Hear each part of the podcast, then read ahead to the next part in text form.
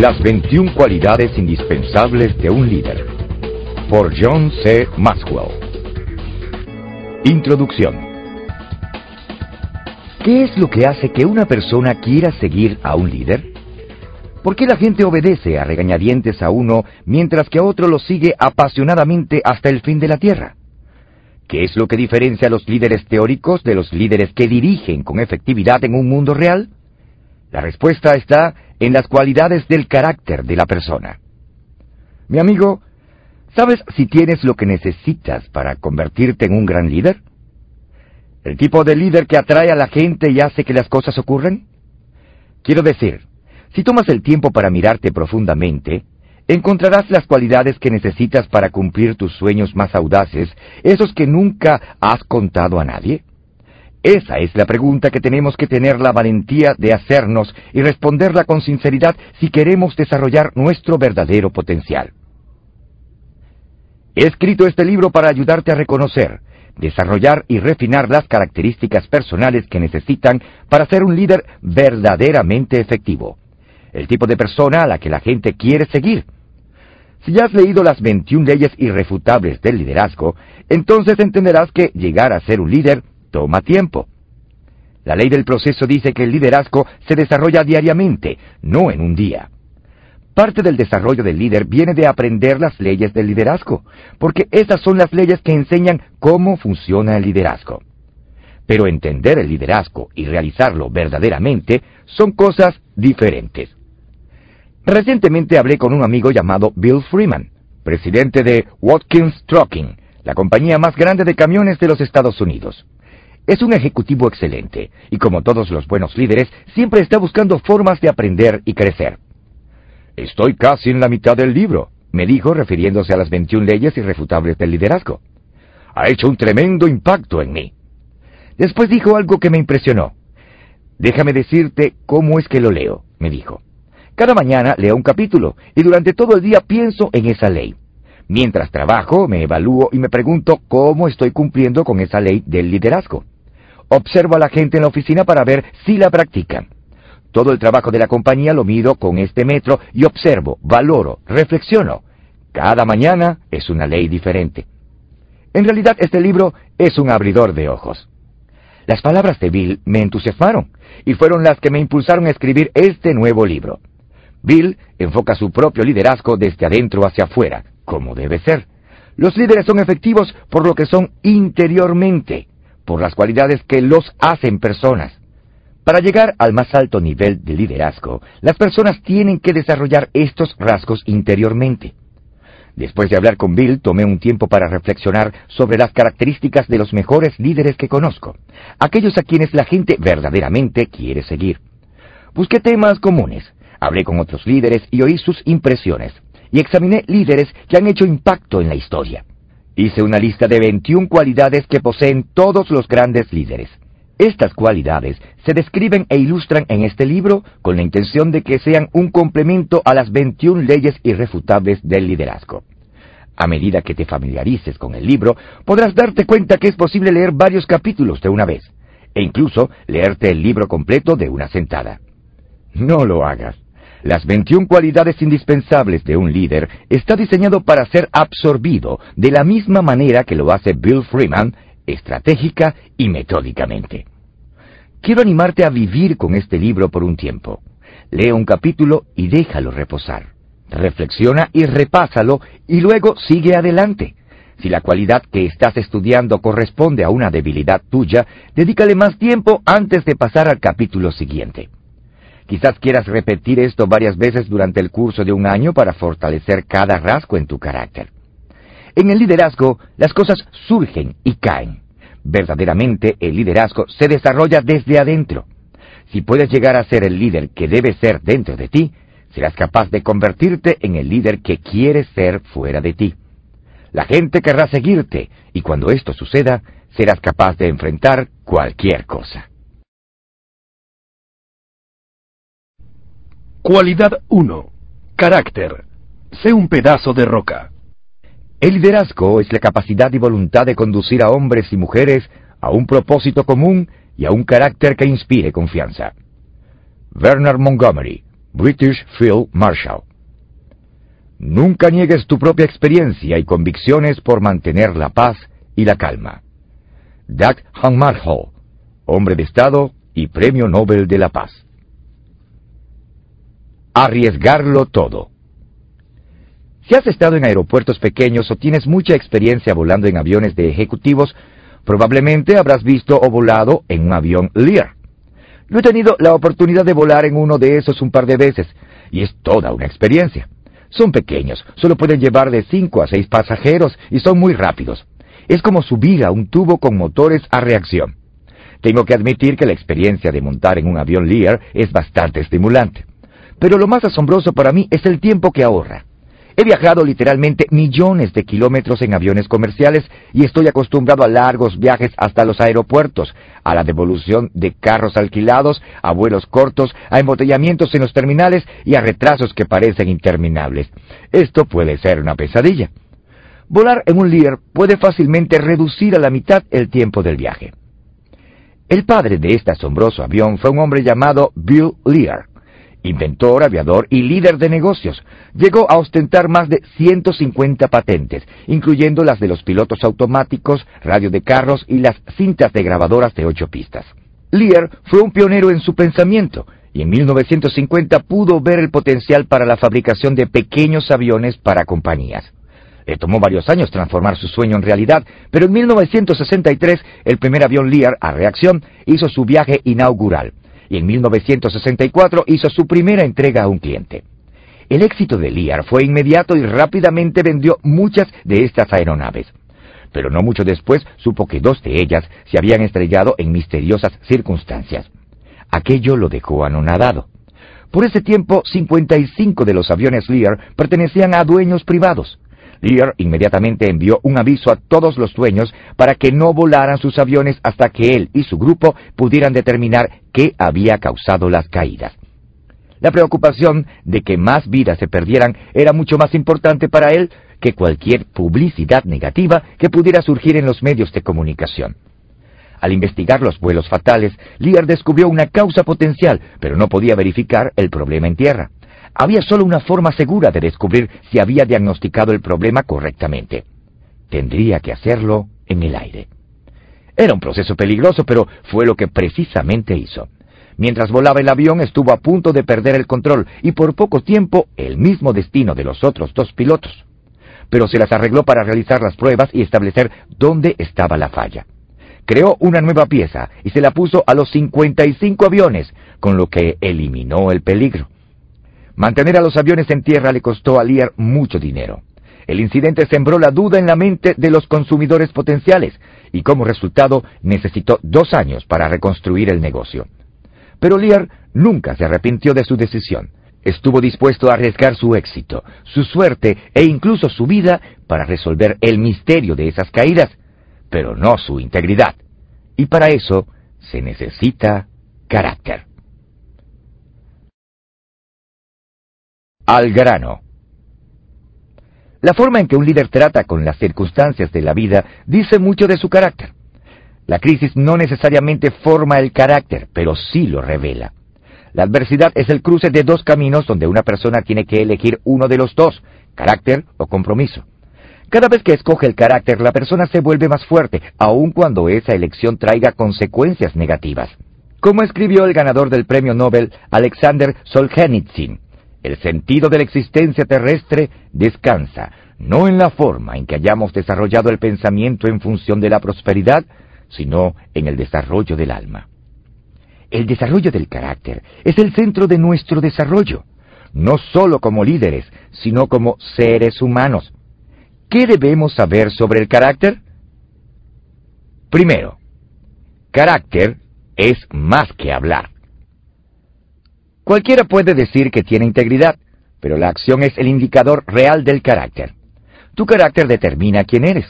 Lo que eres determina lo que ves. Y lo que ves determina lo que haces. Es por eso que nunca se puede separar el carácter de un líder de sus acciones. Si las acciones e intenciones del líder están en constante oposición, entonces mira a su carácter para encontrar el porqué. Segundo, el talento es un don, pero el carácter es una elección. Hay muchas cosas en la vida sobre las que no tenemos control. No podemos escoger a nuestros padres. No podemos seleccionar el lugar ni circunstancias de nuestro nacimiento y crecimiento. No podemos desarrollar nuestros talentos ni nuestro coeficiente de inteligencia, pero sí podemos escoger nuestro carácter. En realidad, el carácter lo estamos creando cada vez que hacemos una elección. Evadir o confrontar una situación difícil, doblegarnos ante la verdad o mantenernos bajo el peso de ella, tomar el dinero fácil o pagar el precio. A medida que vivimos y hacemos decisiones, estamos formando nuestro carácter. Tercero, el carácter produce éxito duradero con las personas. El verdadero líder siempre hace participar a otras personas. Como dice el proverbio sobre el liderazgo, si piensas que eres un líder y nadie te sigue, estás solo dando un paseo. La gente no confía en líderes que se sabe que tienen grietas en sus caracteres. Cuarto, los líderes no pueden ir más allá de los límites de su carácter. ¿Has visto alguna vez a personas altamente talentosas que repentinamente se desmoronaron cuando lograron cierto nivel de éxito? La clave de este fenómeno es el carácter. Stephen Berglas, psicólogo de la Escuela de Medicina de Harvard y autor del Síndrome del Éxito, dice que la gente que alcanza grandes alturas, pero carece de un carácter sólido que los sostenga a través del estrés, va de cabeza al desastre. Él cree que su destino está determinado por una o más de las siguientes características. Arrogancia, profundos sentimientos de soledad, una búsqueda destructiva de aventuras o adulterio.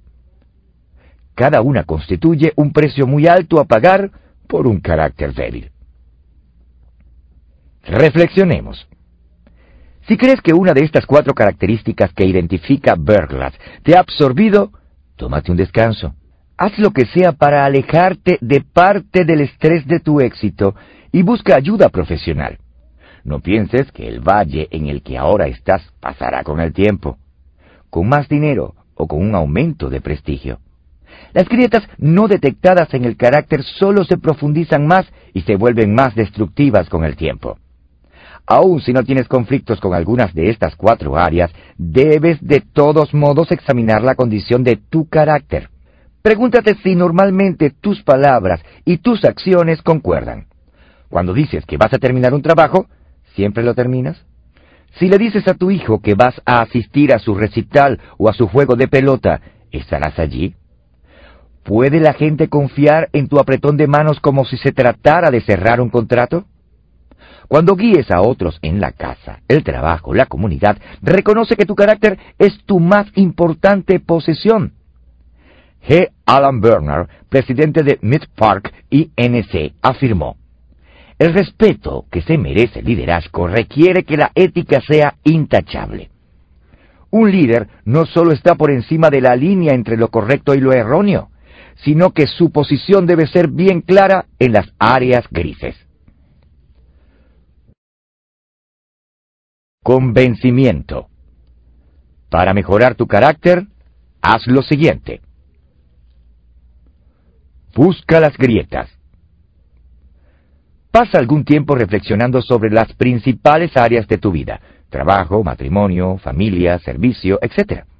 Identifica cualquier aspecto que hayas pasado por alto y en el que hayas transigido o que no hayas cumplido con la gente. Anota cada paso que puedas recordar durante los dos últimos meses. Busca patrones. Examina la respuesta que acabas de escribir. ¿Hay alguna área en particular donde tengas una debilidad o tengas algún tipo de problema que sea recurrente? Los patrones detectables te ayudarán a diagnosticar asuntos de carácter. Afronta las consecuencias. El comienzo de la reparación del carácter viene cuando enfrentas tus defectos, te disculpas y tratas con las consecuencias de tus acciones. Haz una lista de las personas con las que necesitas disculparte por tus acciones y hazlo con sinceridad. Reconstruye. Una cosa es afrontar tus acciones pasadas, otra es construir un nuevo futuro. Ahora que has identificado las áreas de debilidad, formula un plan que te prevenga de volver a cometer los mismos errores. Para extraer diariamente. Un hombre llevó a su pequeña hija a un parque de diversiones y ella inmediatamente corrió a un kiosco y pidió un algodón de azúcar. Cuando el dependiente le entregó una inmensa bola de algodón, el padre le preguntó, Cariño, ¿estás segura que puedes comértelo todo? No te preocupes, papá, le respondió ella. Soy mucho más grande por dentro que por fuera. Eso es lo que el verdadero carácter es. Más grande por dentro. Cualidad 2. Carisma. La primera impresión puede ser determinante. ¿Cómo puedes tener carisma? Preocúpate más en hacer que otros se sientan bien consigo mismos que hacerlos sentir bien contigo. Dan Rayland, vicepresidente de Desarrollo de Liderazgo, Enjoy. Aún no encuentro al hombre que, por alta que sea su posición, no haya hecho un mejor trabajo o no haya puesto un mayor esfuerzo bajo un espíritu de aprobación que bajo un espíritu de crítica. Charles Schwab, industrial el hombre más listo de Inglaterra. Durante la segunda mitad del siglo XIX, dos hombres fuertes compitieron por el liderazgo del gobierno de Gran Bretaña, William Gladstone y Benjamin Disraeli. Los dos políticos eran rivales formidables. El siguiente comentario de Disraeli te permitirá entender cómo se sentía uno respecto del otro. La diferencia entre una desgracia y un desastre si Gladstone se cayera al río Támesis, sería una desgracia, pero si alguien lo sacara, sería un desastre.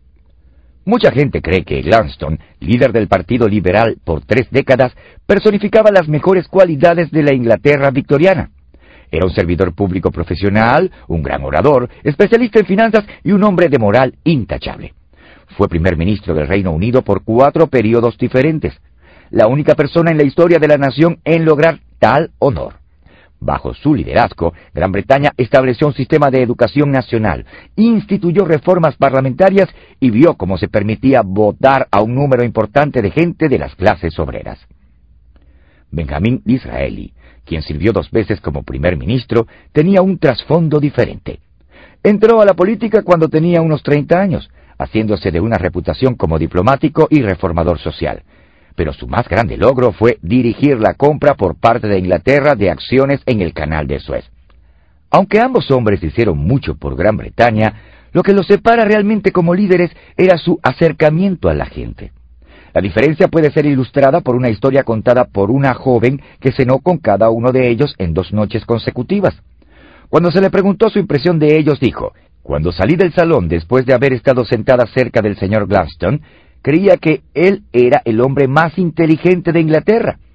Pero después de haber estado sentada cerca del señor Disraeli, creía que yo era la mujer más inteligente de Inglaterra. Disraeli poseía la cualidad de atraer a la gente y hacer que quisieran seguirlo. Tenía carisma. Al grano. La mayoría de la gente piensa que el carisma es algo místico, casi indefinible que es una cualidad que se trae de nacimiento y que, por lo tanto, no se puede adquirir. Pero eso no es cierto. El carisma, dicho claramente, es la habilidad de atraer a la gente, y como otras características del carácter, se puede desarrollar. Para hacer de ti la clase de persona que atrae a otros, necesitas, primero, amar la vida. A la gente le agradan los líderes que aman la vida. Piensa en las personas con quienes te gusta pasar tiempo. ¿Cómo las describes? ¿Gruñones? ¿Amargados? ¿Depresivos? Por supuesto que no. Son alegres, optimistas, no quejosos. Son apasionados por la vida. Si quieres atraer a los demás, tienes que ser como la gente con la que te gusta estar. El evangelista del siglo XVIII, Juan Wesley, lo reconoció cuando dijo, Cuando te prendes fuego, a la gente le gusta venir y ver cómo te quemas. Segundo, Pon un 10 en la cabeza de cada persona.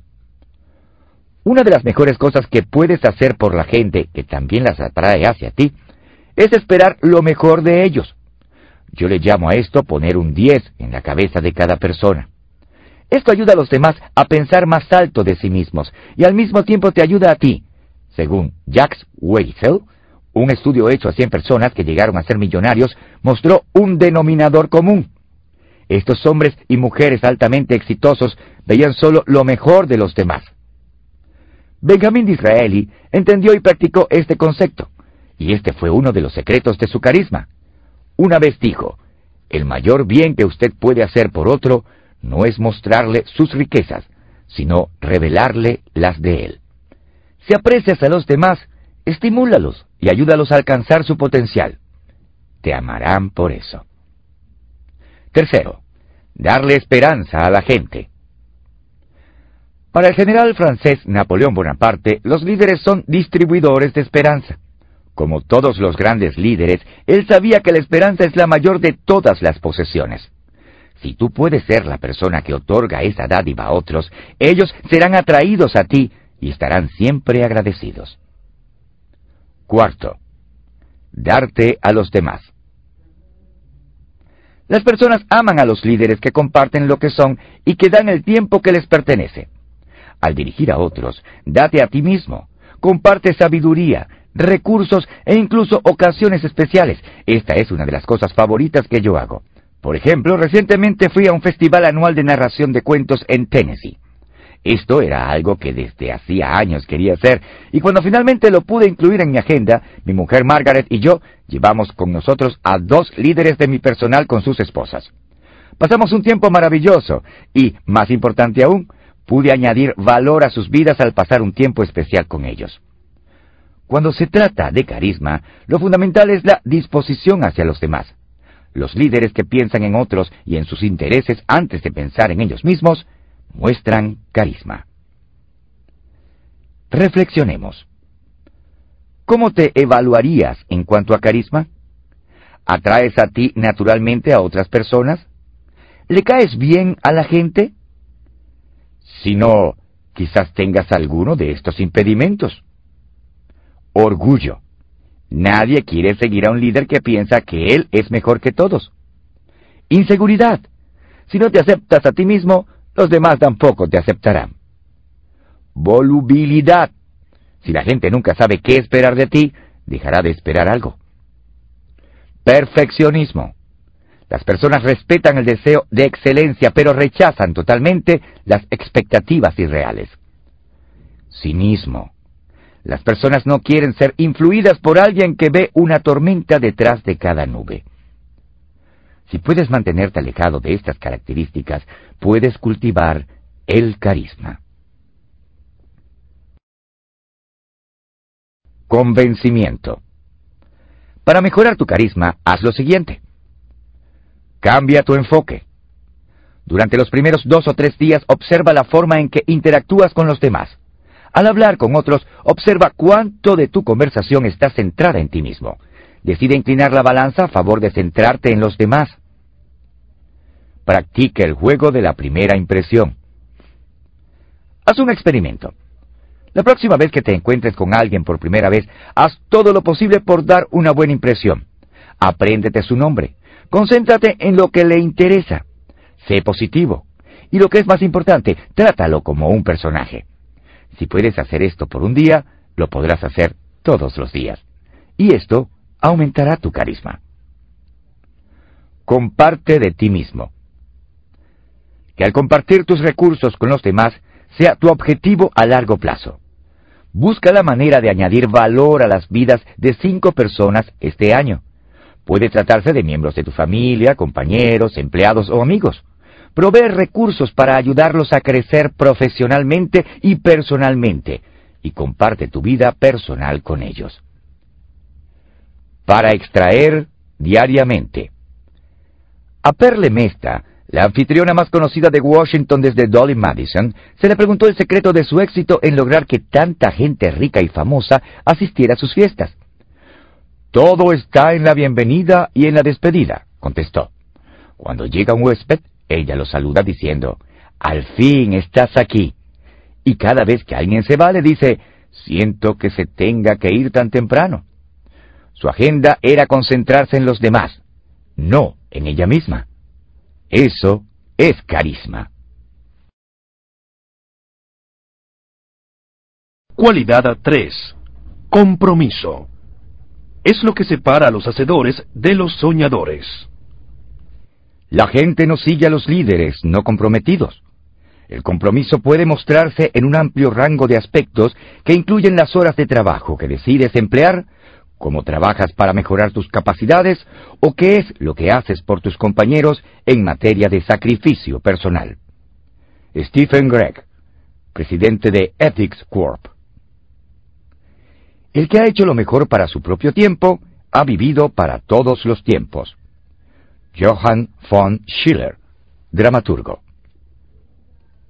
Mucho antes de su tiempo. Hace algunos años mi esposa Margaret y yo tuvimos la oportunidad de ir de vacaciones a Italia. Nuestras dos prioridades mayores eran la comida y el arte. Para encontrar la comida más fina, hablamos con amigos que habían estado allí. Para ver las obras de arte más finas, pedimos la ayuda de un guía fantástico, que es un comprador del Museo de Arte Metropolitano de Nueva York. Durante esa gira vimos muchas piezas de arte realmente grandiosas, pero ninguna me impresionó tanto como el David de Miguel Ángel. Fue entonces que entendí por qué se le conoce como una obra maestra. Miguel Ángel vivió una vida increíble, posiblemente el artista más grande de la civilización occidental y, por cierto, el más influyente, nació para hacer esculturas. Una vez dijo que su amor por las herramientas de cantería nació en la época misma cuando lo amamantaban. Su primera obra maestra la esculpió a los 21 años, y antes de los 30 terminó La Piedad y David. Precisamente cuando tenía unos 30 años, fue llamado a Roma por el Papa Julio II para que esculpiera una espléndida tumba papal, pero después se le pidió que, en lugar de eso, trabajara en un proyecto de pintura. Al principio Miguel Ángel quería negarse porque no le simpatizaba la idea de pintar una docena de personajes en el techo de una pequeña capilla del Vaticano. Aun cuando había aprendido a pintar desde que era un niño, su pasión era la escultura. Sin embargo, cuando el Papa lo presionó, accedió de mala gana. Los expertos creen que los rivales de Miguel Ángel ejercieron presión para que le dieran el trabajo, esperando que rehusara y perdiera el favor del Papa o lo tomara y se desacreditara. Pero una vez que Miguel Ángel aceptó realizar el trabajo, se comprometió consigo mismo a terminarlo, ampliando incluso el proyecto de una simple pintura de los doce apóstoles a más de cuatrocientos personajes y nueve escenas del libro del Génesis. Durante cuatro agotadores años, el artista, tendido sobre su espalda, pintaba el techo de la capilla sixtina. Fue sumamente alto el precio que tuvo que pagar por realizar aquella obra. El intenso trabajo afectó sus ojos, dañándoselos permanentemente. Miguel Ángel dijo, Después de cuatro torturantes años, más de cuatrocientas figuras de un tamaño superior al de la vida real, me sentí tan viejo y cansado como Jeremías. Tenía solo treinta y siete años, pero mis amigos no reconocían al viejo en que me había convertido. El impacto de la dedicación de Miguel Ángel fue amplio. Complació a su benefactor, el Papa, y recibió otras encomiendas del Vaticano. Pero lo más importante es que hizo un tremendo impacto en la comunidad artística. Sus frescos de la capilla Sistina estaban tan intrépidamente pintados, eran tan originales y tan exquisitamente ejecutados que hicieron que muchos artistas, incluyendo al dotado pintor Rafael, alteraran sus propios estilos. Los historiadores de arte sostienen que la obra maestra de Miguel Ángel cambió para siempre el curso de la pintura en Europa. Y esto sentó las bases para su impacto igualmente importante sobre la escultura y la arquitectura. Sin duda el talento de Miguel Ángel creó el potencial para su grandeza, pero sin su dedicación, su influencia hubiera sido mínima. El nivel de dedicación puede verse en su atención a los finos detalles, así como a la visión de conjunto. Cuando le preguntaron por qué trabajaba con tanto ahínco sobre una esquina oscura de la capilla Sistina que nadie podría nunca ver, la simple respuesta de Miguel Ángel fue, Dios la verá. Al grano.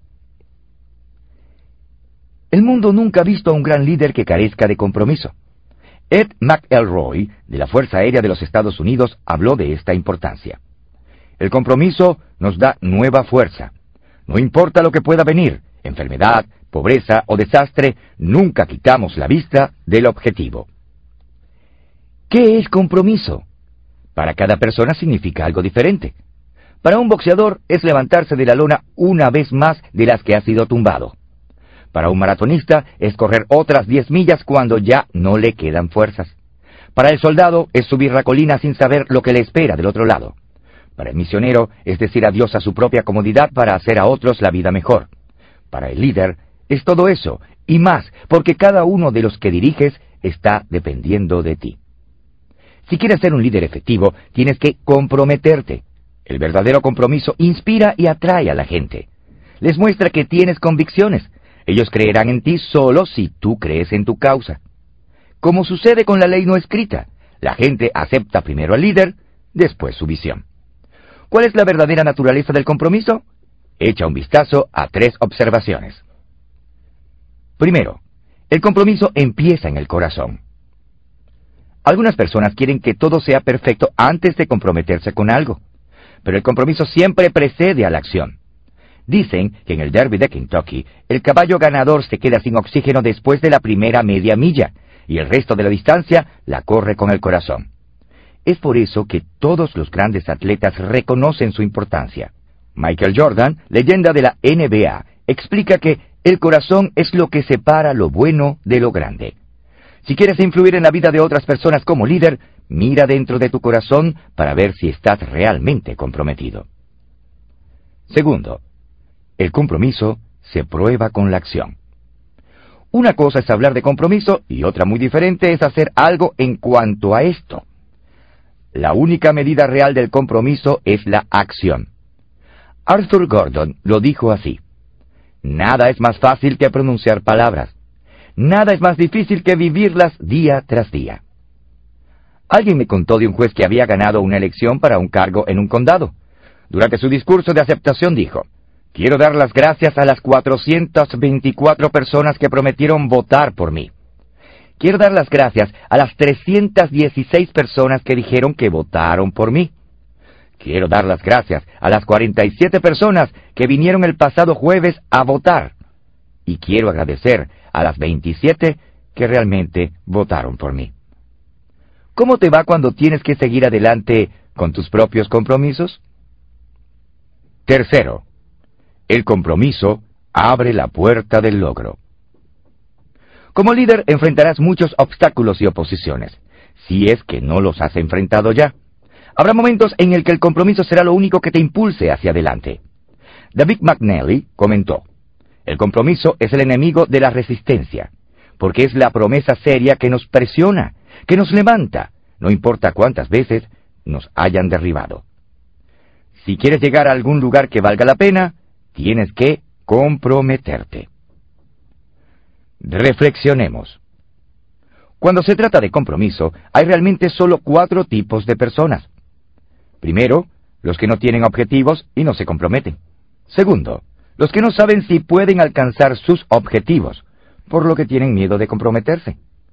Tercero, los que empiezan a caminar hacia un objetivo pero se rinden cuando la situación se pone difícil. Cuarto, los que fijan metas, se comprometen con ellas y pagan el precio por alcanzarlas. ¿Qué tipo de persona eres tú? ¿Has estado alcanzando tus objetivos? ¿Estás logrando todo lo que crees que puedes? ¿Cree la gente en ti y te siguen fácilmente? Si tu respuesta a alguna de estas preguntas es no, el problema puede ser tu nivel de compromiso. Convencimiento. Para mejorar tu compromiso, haz lo siguiente. Mídelo. A veces pensamos que estamos comprometidos con algo, pero nuestras acciones indican lo contrario. Toma tu calendario y tu chequea. Invierte algunas horas revisando cómo gastas tu dinero y dónde gastas tu dinero. Mira cuánto tiempo inviertes en el trabajo, en el servicio a otros, con la familia, en actividades de salud y recreativas, y así por el estilo. Calcula cuánto dinero gastas en vivir, en pasatiempos, en desarrollo personal y en dar. Todas estas son una medida real de tu compromiso. Puede que te sorprendas de lo que descubras. Asegúrate de saber por qué es que vale la pena morir. Una de las preguntas que cada líder tiene que hacerse es, ¿qué es por lo que estoy dispuesto a morir? Si llegas hasta aquí, ¿Qué es lo que en la vida no serías capaz de dejar de hacer, no importa cuáles sean las consecuencias? Pasa algún tiempo meditando en esto. Escribe lo que descubras. Luego ve si tus acciones están en concordancia con tus ideales. Usa el método Edison. Si dar el primer paso hacia el compromiso es un problema, trata de hacer lo que hizo Thomas A. Edison. Cuando tenía alguna idea nueva para un invento, llamaba a una conferencia de prensa y anunciaba el invento. Enseguida tenía que irse a su laboratorio a inventarlo. Haz tus planes públicos y estarás más comprometido a llevarlos a cabo. Cuando tenía 15 años de edad, el exjugador profesional de básquetbol Bill Braley asistió a un campamento de verano de básquetbol dirigido por Ed Macaulay. Durante ese campamento, Macaulay hizo una afirmación que cambió la vida de Braley. Solo recuerda que si no estás jugando al máximo de tu capacidad, habrá alguien fuera de allí, en algún lugar, con iguales capacidades, y algún día jugarán entre sí y él tendrá la ventaja. ¿Cómo te mides tomando este ejemplo? Cualidad 4. Comunicación. Sin ella, viajas solo. Desarrollar excelentes habilidades de comunicación es esencial para el liderazgo efectivo. El líder tiene que ser capaz de compartir conocimientos e ideas para transmitir un sentido de urgencia y entusiasmo a otros. Si no puede hacer comprender un mensaje claramente y motivar a otros a actuar, entonces no tiene sentido tener un mensaje. Gilbert Amelio, presidente de la National Semiconductor Corp. Los educadores toman algo simple y lo vuelven complicado. Los comunicadores toman algo complicado y lo hacen simple. John C. Maxwell un gran comunicador en cualquier circunstancia. Muchos presidentes de los Estados Unidos han hecho un impacto tremendo como grandes comunicadores. John F. Kennedy, Franklin D. Roosevelt y Abraham Lincoln vienen a mi mente como destacados ejemplos.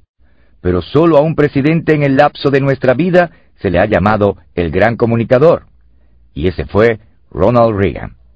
Temprano en su carrera se reveló el talento de Reagan para comunicar. Comenzó en la radio, cuando tenía como 20 años. Rápidamente se convirtió en uno de los mejores narradores del oeste medio. Generalmente narraba juegos en vivo, pero ocasionalmente simulaba la transmisión de un juego de los Cachorros de Chicago usando reportes de la Western Union de cada juego. Durante uno de esos juegos, el cable que llegaba a él se cortó, mientras Oggy Galán estaba al bate en una situación difícil. Ronald Reagan hábilmente mantuvo a Galán bateándole foul tras foul al pitcher durante un picheo imaginario de seis minutos, hasta que pudo reanudar los detalles del juego. A lo largo de su carrera, Reagan demostró una habilidad poco común para relacionarse y comunicarse con la gente. Nunca fue esto más evidente que durante el tiempo que aspiraba a la presidencia y cuando ya estaba en la Casa Blanca. Mientras en 1980 anunciaba su candidatura para la presidencia, lanzó la visión para su campaña clara y simplemente diciendo, en el centro de nuestro mensaje deben haber cinco sencillas palabras familiares.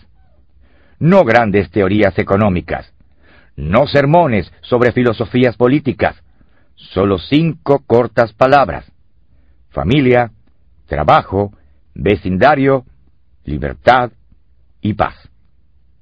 Durante su campaña, Reagan debatió exitosamente con su contrincante Jimmy Carter. El antiguo gobernador de California se mostró como un americano medio tranquilo, simpático y competente. Ganó con facilidad. Más tarde, cuando se le preguntó si se había puesto nervioso debatiendo con el presidente, Reagan respondió, No, no del todo. He estado en el mismo escenario con John Wayne. Ya sea que estuviera hablando a un grupo, mirando a la cámara o hablando cara a cara con alguien, Reagan era capaz de comunicarse con la máxima efectividad.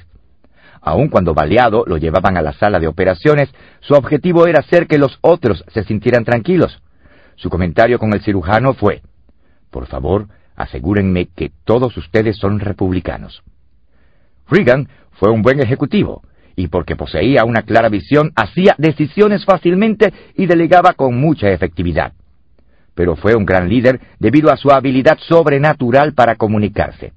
Cuando llegó a dirigir el país, la gente sabía quién era él, dónde estaba situado y qué quería, y no vacilarían en subir a bordo con él. La comunicación lo hizo el tipo de líder que la gente quería seguir. Al grano. Aun cuando no pretendas dirigir al país como hizo Ronald Reagan, aún así necesitas poseer tu habilidad para comunicarte. El éxito de tu matrimonio, tu trabajo y tus relaciones personales depende de esto. La gente no te seguirá si no saben lo que quieres o a dónde vas. Tú puedes ser un comunicador efectivo si sigues cuatro verdades básicas. Primero, simplifica tu mensaje.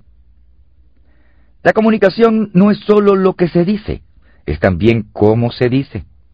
Contrario a lo que algunos educadores enseñan, la clave para la comunicación efectiva es la simplicidad. Olvídate de impresionar a la gente con grandes palabras u oraciones complejas. Si quieres relacionarte con las personas, sé sencillo. Napoleón Bonaparte acostumbraba decir a sus secretarios, sea claro, sea claro, sea claro. Una anécdota sobre un secretario ejecutivo recién nombrado nos da una pauta para una comunicación efectiva. Lo invitaron a hablar a un grupo grande por primera vez, por lo que se acercó a su mentor pidiéndole consejos sobre cómo dar un buen discurso. El hombre, mayor que él, le dijo, Escribe una apertura estimulante que pueda cautivar a todos en la audiencia. Después escribe un resumen y una conclusión dramáticos que haga que la gente desee actuar.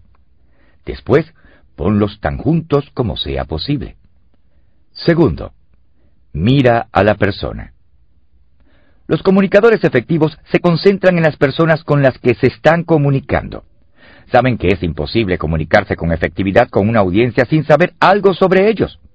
Cuando te comuniques con las personas, ya sea individuos o grupos, hazte estas preguntas. ¿Quién es mi audiencia? ¿Cuáles son sus preguntas? ¿Cuáles son las necesidades a suplir? ¿Y cuánto tiempo tengo?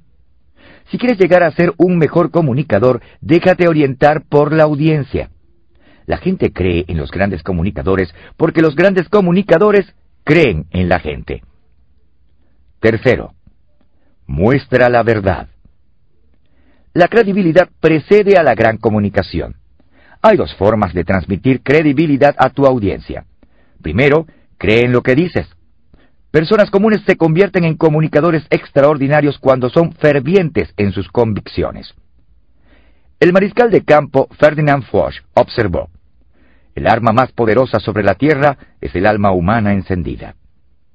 Segundo, vive lo que dices. No hay mayor credibilidad que la convicción en acción. Cuarto, busca una respuesta. Cuando te comuniques, nunca olvides que el objetivo de toda comunicación es la acción. Si descargas un montón de información sobre las personas, no estás comunicando. Cada vez que hables a la gente, dales algo que sentir, algo que recordar y algo que hacer. Si tienes éxito al hacer esto, tu habilidad para guiar a otros tomará otro nivel. Reflexionemos. Dante Márquez Hijo, presidente de MBMINC, ha dicho lo siguiente sobre la habilidad de un líder para comunicarse. Un líder tiene que hacer que otros hagan las cosas. Por lo tanto, tiene que tener la habilidad de inspirar y motivar, guiar y dirigir y escuchar. Es sólo a través de la comunicación que el líder es capaz de provocar que otros interioricen su visión y la pongan en acción. ¿Cómo evalúas tu capacidad de comunicarte con otros? ¿Es la comunicación una prioridad para ti? ¿Puedes inspirar y motivar a otros? ¿Expresas tu visión de tal forma que la gente sea capaz de entenderla, asimilarla e implementarla? Cuando hablas con las personas una por una, ¿eres capaz de establecer un vínculo con ellos? Y con los grupos. Si sientes en tu corazón que tu visión es grande y todavía la gente no la capta, tu problema puede ser una incapacidad para comunicarte efectivamente. Convencimiento. Para mejorar tu comunicación, haz lo siguiente. Sé claro como una campana. Examina una carta, un memorándum u otro artículo que hayas escrito recientemente. ¿Son tus frases cortas y directas o son vagas? ¿Serán capaces los lectores de captar las palabras que has escogido o tendrán que leerte con un diccionario en la mano? ¿Has usado la menor cantidad de palabras posibles? Para un comunicador, los mejores amigos son la sencillez y la claridad. Escribe tu próximo trabajo de comunicación teniendo ambas cosas en mente. Vuelve a enfocar tu atención. Durante la próxima semana, mientras comunicas, pon atención a tu enfoque. ¿Está puesto en ti, en tu material o en tu audiencia? Si no está puesto en las personas, necesitas cambiar eso. Piensa en sus necesidades, preguntas y deseos. Acércate a las personas donde están y serás un mejor comunicador. Vive tu mensaje. ¿Hay alguna discrepancia entre lo que comunicas y lo que haces? Habla con algunas personas confiables y pregúntales si creen ellos que estás viviendo tu mensaje. Tu esposa, un consejero o un amigo cercano pueden ver cosas a las cuales tú eres ciego. Recibe sus comentarios sin ponerte a la defensiva. Haz el propósito de hacer cambios en tu vida para ser más consecuente. Para extraer diariamente. El 7 de abril de 1865, el presidente Abraham Lincoln tomó una difícil decisión y necesitó comunicársela a su general en el campo. En ella descansaban todas sus esperanzas y todo el peso de su liderazgo como presidente. Usando toda su habilidad como comunicador, escribió el siguiente mensaje. Teniente General Grant. El general Sheridan dice, si la cosa se pone difícil, creo que Lee se rendirá. Deje que la cosa se ponga difícil. Abraham Lincoln. El presidente no permitió que la importancia de una comunicación afectara su sencillez. Nosotros tampoco deberíamos permitirlo. Cualidad 5. Capacidad. Si la desarrollas, ellos vendrán.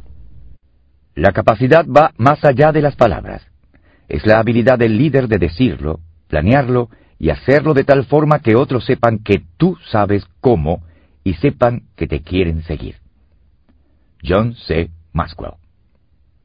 La sociedad que desprecia la excelencia en plomería, porque la plomería es una actividad humilde y tolera la falsedad en la filosofía, porque la filosofía es una actividad elevada, no tendrá ni buena plomería ni buena filosofía ni sus tubos, ni sus teorías retendrán el agua.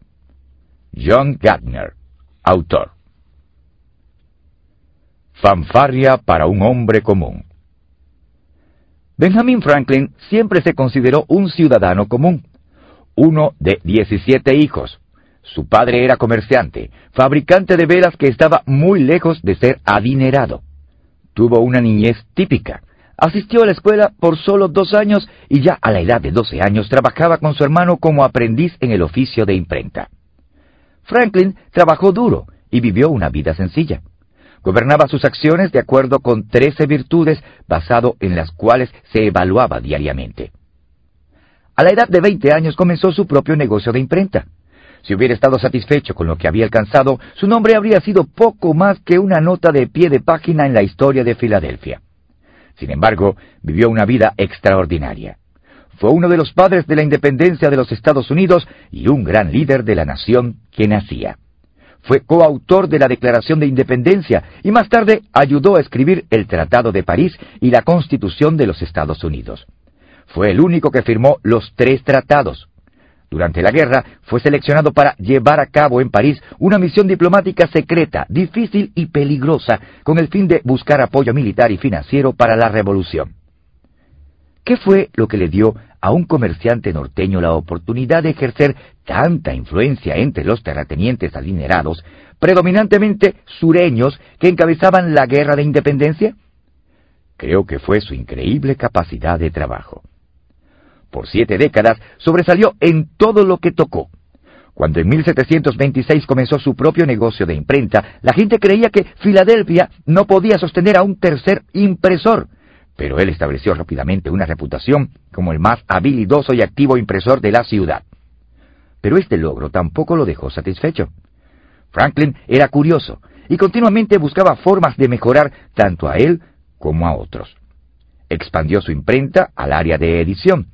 Así publicó el destacado Almanaque del pobre Richard. Hizo importantes experimentos con la electricidad y acuñó muchos términos que siguen en uso hasta hoy. Inventó numerosos artículos tales como la estufa, el catéter y los bifocales. Y como viajaba frecuentemente por el Océano Atlántico, se encargó de trazar la carta de la corriente del Golfo. Su actitud hacia la vida podía verse en un aforismo que escribió para su almanaque. No escondas tus talentos. Fueron hechos para usarlos. ¿Qué podrá hacer un reloj de sol en la sombra? Las evidencias de los talentos de Franklin fueron muchas. Ayudó a establecer la primera biblioteca de Filadelfia. Inició el primer departamento de bomberos de la nación, desarrolló el concepto de aprovechar mejor la luz del día y tuvo muchos cargos de servicio al gobierno. Pero más que nada, se le reconoce por su habilidad. A veces, sin embargo, tenía que dejar que su capacidad hablara por sí misma. En cierta ocasión en que trabajaba en el mejoramiento de la agricultura, descubrió que la argamasa hacía que los granos y la hierba crecieran mejor. Pero sus vecinos no eran gente fácil de convencer. ¿Qué hizo entonces? Cuando llegó la primavera, fue a un pedazo de suelo junto al camino. Con sus propias manos cavó surcos en forma de letras, puso argamasa y luego esparció semilla de pasto en los surcos. En las semanas siguientes, cuando la gente pasaba por allí, podía ver letras verdes que crecían más brillantes que el resto del campo. Y pudieron leer, esto ha sido abonado con argamasa. La gente captó el mensaje. Al grano. Todos admiramos a las personas que muestran gran capacidad, ya sean artesanos de precisión, atletas mundiales u hombres de negocios. Pero la verdad es que tú no tienes que ser un Fabergé, un Michael Jordan o un Bill Gates para destacarte en el área de tu capacidad. Si quieres cultivar esa cualidad, aquí está lo que necesitas hacer. Primero, aparece cada día. Hay un dicho que dice, todas las cosas llegan para el que sabe esperar. Desafortunadamente a veces son solo las sobras de las personas lo que llega primero. La gente responsable aparece cuando se espera que lo haga, pero las personas altamente competentes van un paso más allá. No se aparecen en cuerpo solamente. Vienen preparados para actuar cada día, sin importar cómo se sienten, las circunstancias por las que están pasando o lo difícil que pudiera parecer el juego. Segundo, mantente mejorando. Como Benjamin Franklin, las personas altamente competentes están buscando siempre maneras de aprender, crecer y mejorar. Lo hacen preguntando, ¿por qué? Después de todo, la persona que sabe cómo siempre tendrá un trabajo, pero la persona que sabe por qué siempre será el jefe. Tercero, busca siempre la excelencia. Nunca me he encontrado con una persona que se considere competente que no continúe siéndolo. Apuesto que lo mismo te ha pasado a ti. Willa A. Foster decía, la excelencia nunca es un accidente, siempre es el resultado de una elevada intención, un esfuerzo sincero, una dirección inteligente y una ejecución habilidosa. Representa la elección sabia entre muchas alternativas. Actuar con un elevado nivel de excelencia es siempre una elección, un acto de voluntad. Como líderes, esperamos que nuestra gente haga lo que tiene que hacer cuando le pasemos la bola. Ellos esperan eso y mucho más que eso de nosotros como sus líderes. Cuarto, logra más de lo esperado. La gente altamente competente siempre corre una milla extra. Para ellos, lo suficientemente bueno nunca es suficientemente bueno. En El hombre en su crisis de media vida, Jim Conway escribe que hay personas que sienten un debilitamiento de la necesidad de ser un gran hombre y un sentimiento creciente de vamos a salir de esto lo mejor que podamos. No les importa no correr la carrera completa. Terminan el juego sin haber marcado un tanto. Los líderes no pueden darse el lujo de tener esa clase de actitud necesitan hacer el trabajo todos los días. Quinto, inspira a otros. Los líderes altamente competentes hacen más que actuar al más alto nivel. Inspiran y motivan a su gente a hacer lo mismo.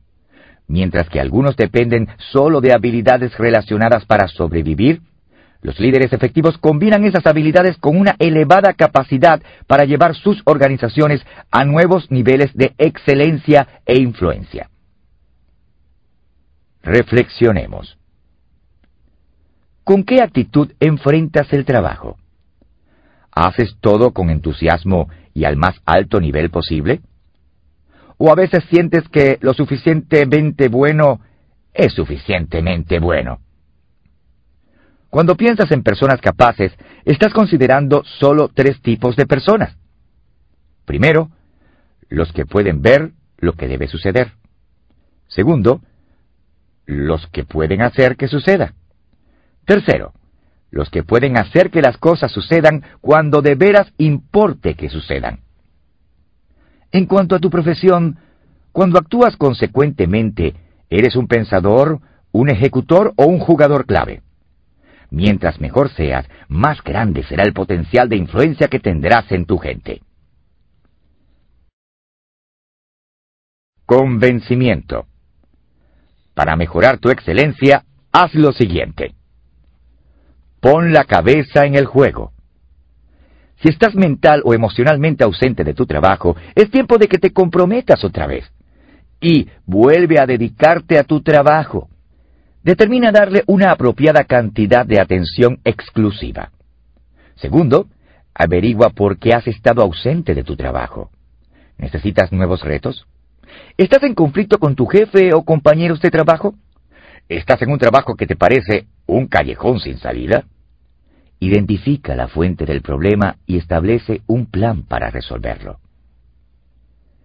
Redefine el nivel. Si no te estás desarrollando siempre a un nivel alto, examina de nuevo tus objetivos. ¿Estás apuntando demasiado abajo? ¿Estás tomando atajos? Si es así, aprieta tu botón mental, reorganízate y traza expectativas más exigentes. Busca tres medios para mejorar. Nadie se mantiene mejorando si no tiene intención de hacerlo. Haz una pequeña investigación para encontrar tres cosas que puedes hacer para mejorar tus habilidades profesionales. Luego, dedica tiempo y dinero para hacerlas. Para extraer diariamente. Leí un editorial en el Texas Business no hace mucho que decía, Realmente somos la generación perdida jadeando y resoplando a lo largo de la pista que nos lleva a ninguna parte, siempre buscando la dirección del dólar. Esa es la única meta que reconocemos. No tenemos creencias en que basarnos ni tampoco límites éticos. Tú no eres mejor que tus parámetros privados. ¿Cuándo fue la última vez que hiciste un trabajo poniendo en él lo mejor de ti, aun cuando nadie, excepto tú, lo supo? Cualidad 6. Valentía. Una persona con valentía es mayoría. La valentía es estimada correctamente como la primera de las cualidades humanas, porque es la que garantiza todas las demás. Winston Churchill, primer ministro británico. La valentía es el temor que ya ha dicho sus oraciones. Karl Barth, teólogo suizo. El as de haces. ¿Qué tienen en común estos tres hombres? El corredor de autos que estableció el récord mundial de velocidad en Daytona en 1914, el piloto que registró el número más alto de victorias en combate aéreo contra los alemanes en la Primera Guerra Mundial, y el secretario del Consejero Especial de Guerra que sobrevivió a un desastre aéreo y a 21 días en una balsa en el Pacífico durante la Segunda Guerra Mundial? Todos pasaron por circunstancias peligrosas. Todos mostraron valentía y nervios de acero bajo las más fuertes tensiones. Y es que todos eran la misma persona. Eddie Rickenbacker. Para Eddie Rickenbacker nunca fue un gran problema enfrentar un reto físico, mental o económico. Su padre murió cuando él tenía 12 años, así es que tuvo que abandonar la escuela para convertirse en el principal sostén de la familia. Vendió periódicos, huevos y leche de cabras. Trabajó en una fundición y en fábricas de vidrios, cerveza y zapatos. Cuando era un adolescente comenzó a trabajar como mecánico de autos de carrera y a los 22 comenzó a correrlos. Dos años más tarde estableció el récord mundial de velocidad. Cuando Estados Unidos entró en la Primera Guerra Mundial, Rickenbacker trató de alistarse como aviador, pero estaba pasado de edad y no tenía educación suficiente. Así es que entró como chofer, pero se las arregló para que sus superiores lo mandaran a entrenamiento de vuelo. A pesar de no tener la educación de sus compañeros, los aventajó a todos. Al final de la guerra había acumulado 300 horas de combate, siendo el mejor de todos los pilotos americanos. Sobrevivió a 134 encuentros con el enemigo, reportó 26 muertes y ganó la medalla de oro, ocho cruces de servicio distinguido y la Legión de Honor francesa. También fue promovido a capitán y puesto al mando de un escuadrón. Las proezas de Rickenbacker en el aire provocaron que la prensa lo apodara el as de ases americano. Cuando se le preguntó sobre su valor en combate, admitió que había sentido miedo. Valentía, dijo, es hacer lo que tienes miedo de hacer. No puede haber valentía si no estás atemorizado. Después de la Primera Guerra Mundial, la valentía le sirvió de mucho a las de Aces. En 1933 se convirtió en el vicepresidente de la compañía Eastern Air Transport, más tarde Eastern Airlines. En aquel entonces todas las compañías aéreas existían porque eran subsidiadas por el gobierno. Pero Rickenbacker pensó que ellos debían ser autosuficientes. Decidió cambiar completamente la forma en que la compañía llevaba el negocio. En dos años hizo a la compañía rentable, la primera en la historia de la aviación cuando el presidente de los Estados Unidos canceló todos los contratos de correo aéreo con las compañías comerciales, él lo enfrentó y ganó. Dijo, la Eastern por 30 años y se retiró a la edad de 73 años. Cuando murió, diez años más tarde, su hijo William escribió, si él hubiera tenido una moto, esta es la frase que hubiera escuchado miles de veces. Volaré cual un gato salvaje. Al grano. Cuando observas la vida de alguien como Eddie Rickenbacker, no puedes dejar de ver una tremenda valentía. Es fácil ver héroes en la guerra, pero también la valentía está presente en cada líder en los negocios, el gobierno y la iglesia. Cada vez que veas un progreso significativo en una organización, sabrás que el líder tomó decisiones valientes. La posición de líder no da a la persona valentía, pero la valentía le puede dar una posición de líder. Eso fue así en el caso del capitán Eddie Rickenbacker. Larry Osborne hace la siguiente observación. Lo más notable entre los líderes altamente efectivos es cuán poco tienen en común, por lo que uno jura, él duda. Pero todos están dispuestos a arriesgarse. Al enfrentar las decisiones difíciles que te desafíen, reconoce tres verdades sobre la valentía. Primero, la valentía comienza con una batalla interior. Cada prueba que enfrentes como líder comienza en tu interior, la prueba de la valentía no es diferente, como psicoterapista Sheldon Cobb señala. Todas las batallas importantes son libradas dentro de uno. La valentía no es la ausencia de temor, es hacer lo que se teme hacer. Es tener el poder de dejar lo conocido y avanzar con firmeza hacia un nuevo territorio. Esto fue cierto para Rickenbacker y puede serlo también para ti.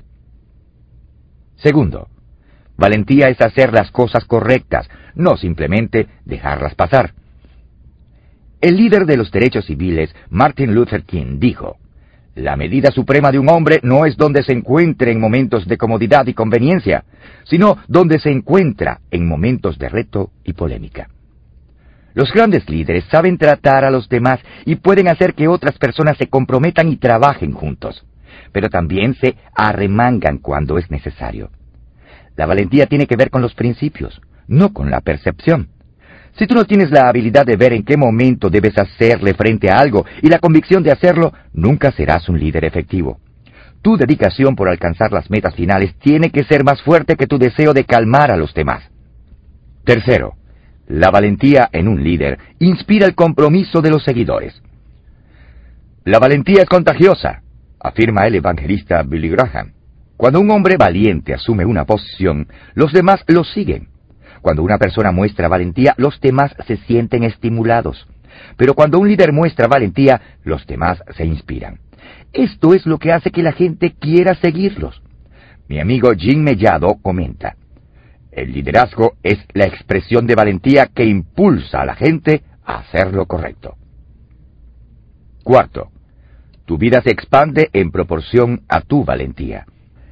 El temor limita a un líder. El historiador romano Tácito escribió, el deseo de seguridad se levanta contra cualquier empresa grande y noble. Pero la valentía tiene el efecto contrario. Abre puertas, y este es uno de los beneficios más maravillosos. Quizás es por esto que el teólogo británico John Henry Newman dijo, No le temas a que tu vida tenga un final, sino a que nunca tenga un principio. La valentía no solo te da un buen comienzo, sino que también te provee un mejor futuro. Lo que es irónico es que aquellos que no tienen la valentía de arriesgarse y los que sí la tienen experimentan la misma cantidad de temor en la vida. La única diferencia es que los que no se arriesgan se preocupan por cosas sin importancia. Si de todas formas vas a tener que vencer tu miedo y dudas, podrías hacer que valga la pena. Reflexiones. Eleanor Roosevelt reconoció, ganas fuerza, valentía y confianza en cada experiencia que dejes de ver con temor. Eres capaz de decirte, viví a través de este horror, por lo tanto puedo enfrentar lo próximo que venga. Tienes que hacer las cosas que piensas que no puedes hacer. ¿Cómo tratas de manejar el temor? ¿Lo abrazas? ¿Lo aceptas? ¿Son las situaciones de tensión parte de tu vida diaria? ¿O te has retirado a tu zona de seguridad que ni siquiera sientes temor? ¿Cómo tienes que cambiar para desarrollar un espíritu de valentía en tu vida?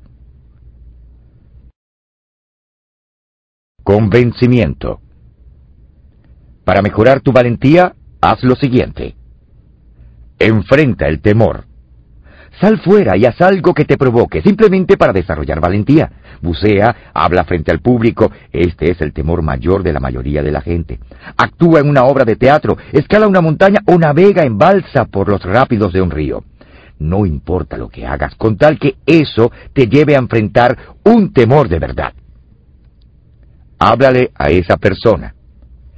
La mayoría de la gente evita enfrentar a alguien en su vida un empleado, un familiar o un compañero de trabajo. Si esto ocurre contigo, habla con esa persona esta semana. No la atropelles ni la irrespetes. Habla con la verdad en amor. No tendrá miedo de hacerlo si ya hiciste algo de lo descrito en el punto anterior. Da un paso realmente grande. Quizás hayas sentido miedo de hacer un cambio en tu carrera. Si has sentido en tu corazón que debes cambiar tu trabajo o comenzar un nuevo negocio, ahora es el tiempo de afrontarlo. Toma el tiempo para analizarlo en profundidad. Habla con tu cónyuge, consejero o uno o dos amigos de confianza. Si esto es lo correcto, hazlo. Para extraer diariamente. Un predicador itinerante del siglo XIX, llamado Peter Cartwright, se estaba preparando para predicar un sermón cuando le dijeron que asistiría el presidente Andrew Jackson. Le pidieron que tuviera cuidado con sus comentarios. Durante el mensaje hizo la siguiente aclaración. Me dijeron que Andrew Jackson estaría presente en este culto y me pidieron que cuidara mis comentarios. Lo que tengo que decir es que si Andrew Jackson no se arrepiente de sus pecados, se irá al infierno. Después del sermón, Jackson caminó hasta el predicador y le dijo, Señor, si yo tuviera un regimiento de hombres como usted, vencería al mundo. Con frecuencia, un acto de valentía produce resultados positivos inesperados. Cualidad 7. Discernimiento. Pon fin a los misterios no resueltos. Los líderes inteligentes creen solo la mitad de lo que oyen. Los líderes con discernimiento saben cuál mitad creer. John C. Maxwell. Primera regla de los huecos. Cuando te encuentres en uno, deja de cavar. Molly Evans, columnista. Siempre en el centro del problema. María Sklonowska, de Polonia, siempre quiso llegar al corazón de las cosas. Cuando era niña, amaba la escuela y amaba aprender. Cuando sus padres perdieron sus trabajos como maestros, tuvieron que tomar huéspedes para sobrevivir y ella pasó horas interminables ayudando en las tareas domésticas. Pero eso no le impidió ser la primera de su clase al terminar la secundaria. Los exámenes eran en ruso. Ya que la educación superior estaba fuera de su alcance, se convirtió en consejera e institutriz. De alguna forma se las arregló para ahorrar suficiente dinero y mandar a su hija mayor a estudiar medicina en París. Más tarde, ella misma se mudó a Francia para estudiar en la Sorbona. Dos años más tarde terminó como la primera de su clase en física y en otro año de estudio ganó su grado de maestría en matemáticas. Se dedicó entonces tiempo completo a investigar para una sociedad industrial francesa. Sin embargo, su pasión verdadera estaba en desentrañar el secreto de los rayos de uranio. Mientras buscaba un laboratorio mejor, María conoció a un hombre que se convertiría en su esposo y en su compañero de investigación. Pierre. Probablemente hayas oído de María Sklonowska, pero quizás más por el nombre que ella prefirió usar después de casarse como Pierre Curie en 1899. Madame Marie Curie. Marie Curie sentó las bases para el trabajo en el campo de la radioactividad, término que ella misma acuñó, y abrió la puerta al estudio de la física nuclear y la radiología médica moderna. Cuando Pierre murió en un accidente en 1906, Marie Curie continuó el trabajo e hizo muchos descubrimientos adicionales. La vida no es fácil para ninguno de nosotros, dijo en cierta ocasión. Pero, ¿qué importa eso? Tenemos que tener perseverancia y sobre todo confianza en nosotros mismos. Tenemos que creer que estamos dotados para algo y que eso tiene que lograrse. Su investigación le trajo muchos reconocimientos. Trece medallas de oro, diecinueve diplomas y dos premios Nobel en física y en química. La tenacidad de Curie era evidente no solo en su deseo de saber, sino en la aplicación práctica de sus investigaciones. Durante la Primera Guerra Mundial se dio cuenta de lo que estaba sucediendo en los campos de batalla y reconoció que la tecnología que había descubierto podía ayudar a salvar vidas. Ella y su hija Irene, quien más tarde ganaría también un premio Nobel, desarrollaron la radiografía X y después dirigió un movimiento para dotar a las ambulancias con equipos de rayos X. Madame Curie entrenó a 150 técnicos para usar sus equipos. También ayudó a fundar el Instituto de Radium en la Universidad de París. No solo dirigió la construcción de sus laboratorios, sino que levantó fondos en Europa y los Estados Unidos para equiparlos. Curie dijo, Nada en la vida debe temerse, solo debe entenderse. Su inteligencia y discernimiento le permitieron entender y descubrir muchas cosas que han tenido un impacto positivo en nuestro mundo. Desafortunadamente, su agudo discernimiento no se extendió a su salud. En el clímax de su investigación con materiales radioactivos, no se protegió lo suficiente de los efectos de la radiación. Su trabajo la fue matando en forma lenta.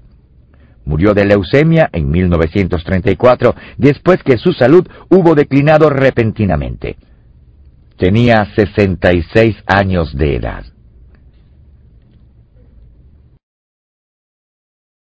Al grano. El discernimiento puede describirse como la habilidad de encontrar la raíz del problema, y descansa tanto en la intuición como en el pensamiento racional. Los líderes efectivos necesitan discernimiento aun cuando los buenos líderes no lo demuestran siempre. Por ejemplo, lee estos comentarios hechos por algunos líderes. Son como sus famosas últimas palabras. Te digo que Wellington, como general, es malo. Los soldados ingleses también son malos. Para la hora del almuerzo ya habremos resuelto el problema. Napoleón Bonaparte en un desayuno con sus generales antes de la batalla de Waterloo, en 1815. Creo que hay un mercado mundial para aproximadamente cinco computadoras. Thomas J. Watson, presidente de IBM en 1943. No necesito guardaespaldas. Jimmy Hoffa, un mes antes de su desaparición en 1975. El discernimiento es una cualidad indispensable para cualquier líder que desea lograr el máximo de efectividad. Esto ayuda a hacer muchas cosas importantes. Primero, descubre la raíz del problema. Los líderes de grandes organizaciones tienen que vérselas cada día con tremendos caos y complejidades. Nunca pueden reunir suficiente información como para tener un cuadro completo de casi nada. Como resultado, tienen que confiar en el discernimiento. El investigador Henry Mitzberg de la Universidad McGill afirmó, la efectividad organizacional no descansa en el estrecho concepto llamado racionalidad, sino en la mezcla de una lógica clara y una intuición poderosa. El discernimiento permite al líder ver un cuadro parcial, llenar los espacios en blanco intuitivamente y hallar el verdadero corazón del problema. Segundo, realza la solución de tu problema. Si puedes ver la raíz del problema, puedes resolverlo. Mientras más cerca está un líder a su área de inclinación, más fuerte será su capacidad y habilidad para ver las causas que originaron el problema. Si quieres aprovechar tu potencial de discernimiento, trabaja en tus áreas fuertes. Tercero, evalúa tus opciones para un impacto máximo. El asesor de administración Robert Heller tiene este concepto. Nunca ignores un presentimiento, pero nunca pienses que eso es suficiente. El discernimiento no se basa solo en la intuición, tampoco descansa solo en el intelecto. El discernimiento te permite usar tanto tus agallas como tu cabeza para encontrar la mejor posición para tu gente y tu organización. Cuarto, multiplica tus oportunidades. Las personas que carecen de discernimiento raras veces están en el lugar correcto en el momento exacto. Aunque para algunos observadores los grandes líderes con frecuencia parecen ser personas afortunadas, creo que los líderes crean su propia suerte como resultado del discernimiento, esa disposición para usar su experiencia y seguir sus instintos. Reflexionemos. ¿Eres un líder con discernimiento? ¿Puedes identificar con facilidad el corazón del problema cuando te enfrentas a asuntos complejos? ¿Eres capaz de ver las raíces de problemas difíciles sin tener que obtener cada ápice de información? ¿Confías en tu intuición y descansas en ella tanto como lo haces en tu intelecto y experiencia? Si no es así, necesitas cultivarlo. Valora el pensamiento no tradicional. Acepta el cambio, la ambigüedad y la incertidumbre. Amplía tus horizontes experimentalmente. Tu intuición solo aumentará con el uso. Convencimiento. Para mejorar tu discernimiento, haz lo siguiente. Analiza éxitos pasados. Piensa en algunos problemas que hayas resuelto exitosamente en el pasado. ¿Cuál fue la raíz del problema en cada caso? ¿Qué te permitió tener éxito? Si puedes captar el corazón del problema en pocas palabras, probablemente podrás hacerlo con asuntos futuros. Aprende cómo piensan otros. ¿A qué grandes líderes admiras? Escoge algunos cuya profesión o talento sea similar al tuyo y lee sus biografías. Al aprender cómo piensan otros líderes con discernimiento, puedes tú mismo llegar a tener más discernimiento. Pon atención a tu propio valor. Trata de recordar algunas veces cuando tu intuición te habló y fue cierto. Pudiste haberla escuchado o no en ese momento. ¿Qué tienen esas experiencias en común? Busca un patrón que pueda darte perspicacia en tu habilidad intuitiva. Para extraer diariamente. Por largo tiempo los suizos tuvieron el monopolio de la fábrica de relojes.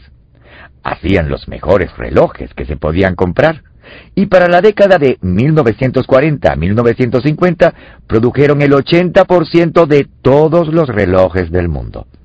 A finales de la década de los 60, cuando un inventor presentó a los líderes de una compañía suiza una idea para un nuevo tipo de reloj, ellos la rechazaron. En realidad, cada compañía suiza a la que él le hizo la propuesta tuvo la misma reacción negativa. Sabiendo que su diseño tenía mérito, se lo llevó a una compañía en Japón. El nombre de la organización fue Seiko. El diseño del reloj era digital. Y hoy, el 80% de todos los relojes usan un diseño digital. Una decisión movida por el discernimiento puede cambiar el curso completo de tu destino.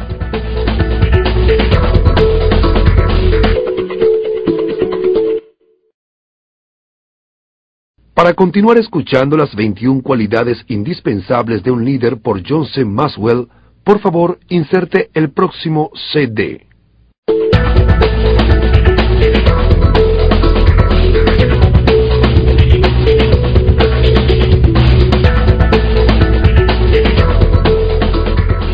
Cualidad 8. Concentración. Mientras más aguda sea, más agudo serás tú. Si persigues a dos conejos, ambos escaparán. Autor desconocido. Lo que la gente dice, lo que la gente hace y lo que la gente dice que hace son cosas completamente diferentes. Margaret Mead, antropóloga. Una clase diferente de mente de una sola vía.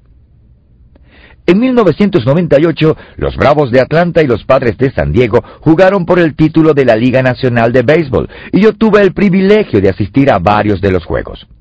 Antes, cuando vivía en San Diego, era un fanático de los padres, pero cuando en 1997 me mudé a Atlanta, cambié mi lealtad a los Bravos.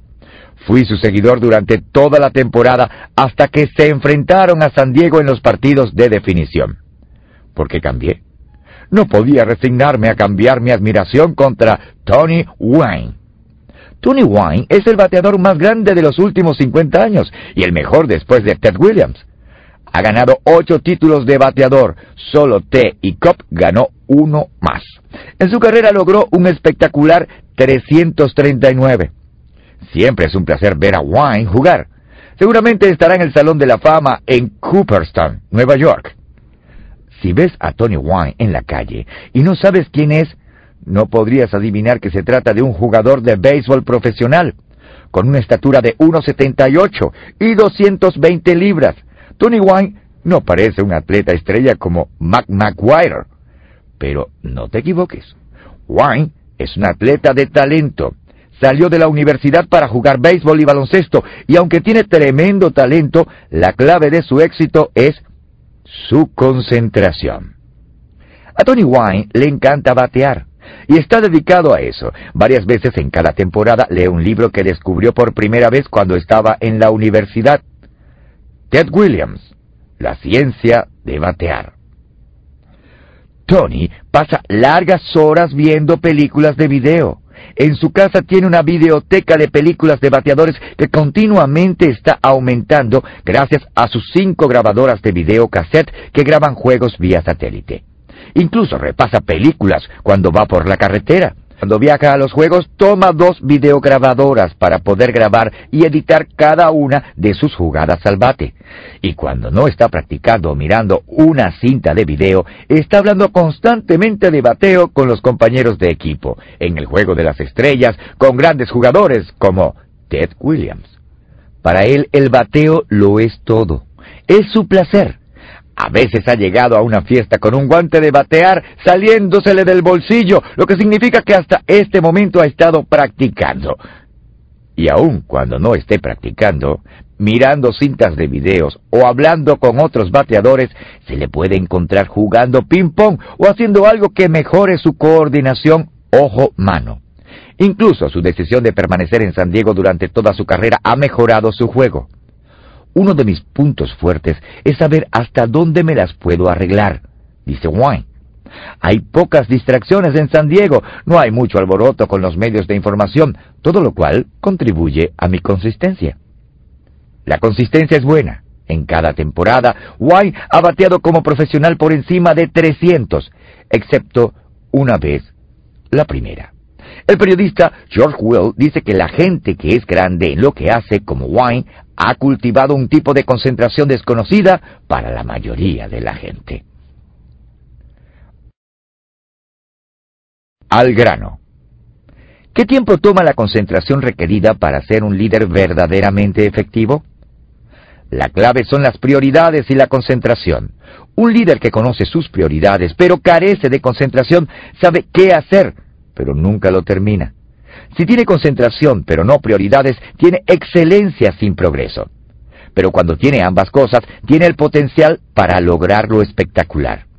Con frecuencia me encuentro con personas en posiciones de liderazgo que parecen especializarse en cosas menores. Eso no tiene sentido. Sería igual a que Tommy Wine gastara todo su tiempo estudiando el robo de bases. Wine puede robar bases, de hecho ha robado más de 300 en toda su carrera, pero esta no es su área fuerte. Y dedicar todo su tiempo a eso en vez de a batear sería un desperdicio de su tiempo y de su talento. Por lo que la pregunta importante es, ¿cómo debes aprovechar tu tiempo y energía? Las siguientes indicaciones te pueden ayudar. Concéntrate un 70% en tu lado fuerte. Los líderes efectivos que alcanzan su potencial invierten más tiempo concentrados en lo que hacen bien que en lo que hacen mal. El experto en liderazgo Peter Drucker señala, el gran misterio no es que la gente haga las cosas mal, sino que ocasionalmente haga unas pocas cosas bien. La única cosa que es universal es la incompetencia. La fuerza es siempre específica. Nunca a nadie se le ocurrió decir, por ejemplo, que el gran violinista Jack Chuck Hayford era un fracaso como trompetista. Para tener éxito, concéntrate en tus éxitos y desarrollalos. En eso es que debes invertir tu tiempo, energía y recursos. Concéntrate un 25% en cosas nuevas. Crecimiento es igual a cambio. Si quieres ser mejor, tienes que mantenerte cambiando y mejorando. Esto significa entrar a nuevas áreas. Wine ejemplificó eso hace varios años después que tuvo una conversación con Ted Williams. El viejo profesional sugirió que aprender a batear dentro de los lanzadores haría de Wine un mejor jugador. Wine, que prefería las bolas por fuera, trabajó en esto y su promedio subió significativamente. Si dedicas tiempo a cosas nuevas relacionadas con áreas fuertes, entonces crecerás como líder. No olvides que en el liderazgo, si dejaste de crecer, estarás terminado. Concéntrate un 5% en tus áreas débiles. Nadie puede evitar completamente trabajar en sus áreas débiles. La clave es minimizarlas tanto como sea posible, y los líderes lo logran delegando. Por ejemplo, yo delego en otros los trabajos de detalles. Un equipo de personas en el grupo Enjoy maneja toda la logística de mis conferencias. De esa forma, cuando estoy allí, me apego a las cosas que hago mejor, como por ejemplo, dar el discurso. Reflexionemos. ¿Cómo te evalúas en el área de la concentración? ¿Has estado especializándote en cosas menores? ¿Has invertido tanto tiempo apuntalando tus debilidades que has fallado en desarrollar tus puntos fuertes? ¿Monopoliza tus fuerzas la gente de menor potencial? Si es así, probablemente has perdido concentración. Trabaja en ti mismo. Tú eres tu mayor ventaja o perjuicio. Trabaja en tus prioridades. Tendrás que luchar por ellas. Trabaja en tus áreas fuertes. Puedes alcanzar tu potencial. Trabaja con tus compañeros. Solo no podrás ser efectivo. Convencimiento. Para mejorar tu concentración, haz lo siguiente. Muévete hacia tus áreas fuertes. Haz una lista de tres o cuatro cosas que haces bien en tu trabajo. ¿Qué porcentaje de tu tiempo inviertes haciéndolas? ¿Qué porcentaje de tus recursos dedicas a estas áreas fuertes? Traza un plan para hacer cambios que te permitan dedicar 70% de tu tiempo a tus áreas fuertes. Si no puedes, quizás sea tiempo de reevaluar tu trabajo o carrera. Crea un margen. Ahora que has visto tus prioridades, piensa en la concentración. ¿Cuánto te tomará pasar al siguiente nivel en tu área principal de fuerza? ¿Qué nuevas herramientas necesitas? Piensa de nuevo en cómo hacer las cosas y disponte a hacer sacrificios. el tiempo y el dinero invertido en llegar al próximo nivel son las mejores inversiones que puedes hacer. Para extraer diariamente. Los entrenadores de animales llevan con ellos una banqueta cuando entran a la jaula de un león. ¿Por qué una banqueta? Porque eso tranquiliza a un león mejor que otra cosa, excepto quizás que una escopeta con dardos para adormecerlos. Cuando el entrenador sostiene la banqueta con las patas extendidas hacia la cara del león, el animal trata de concentrarse en las cuatro patas a la vez y eso lo paraliza.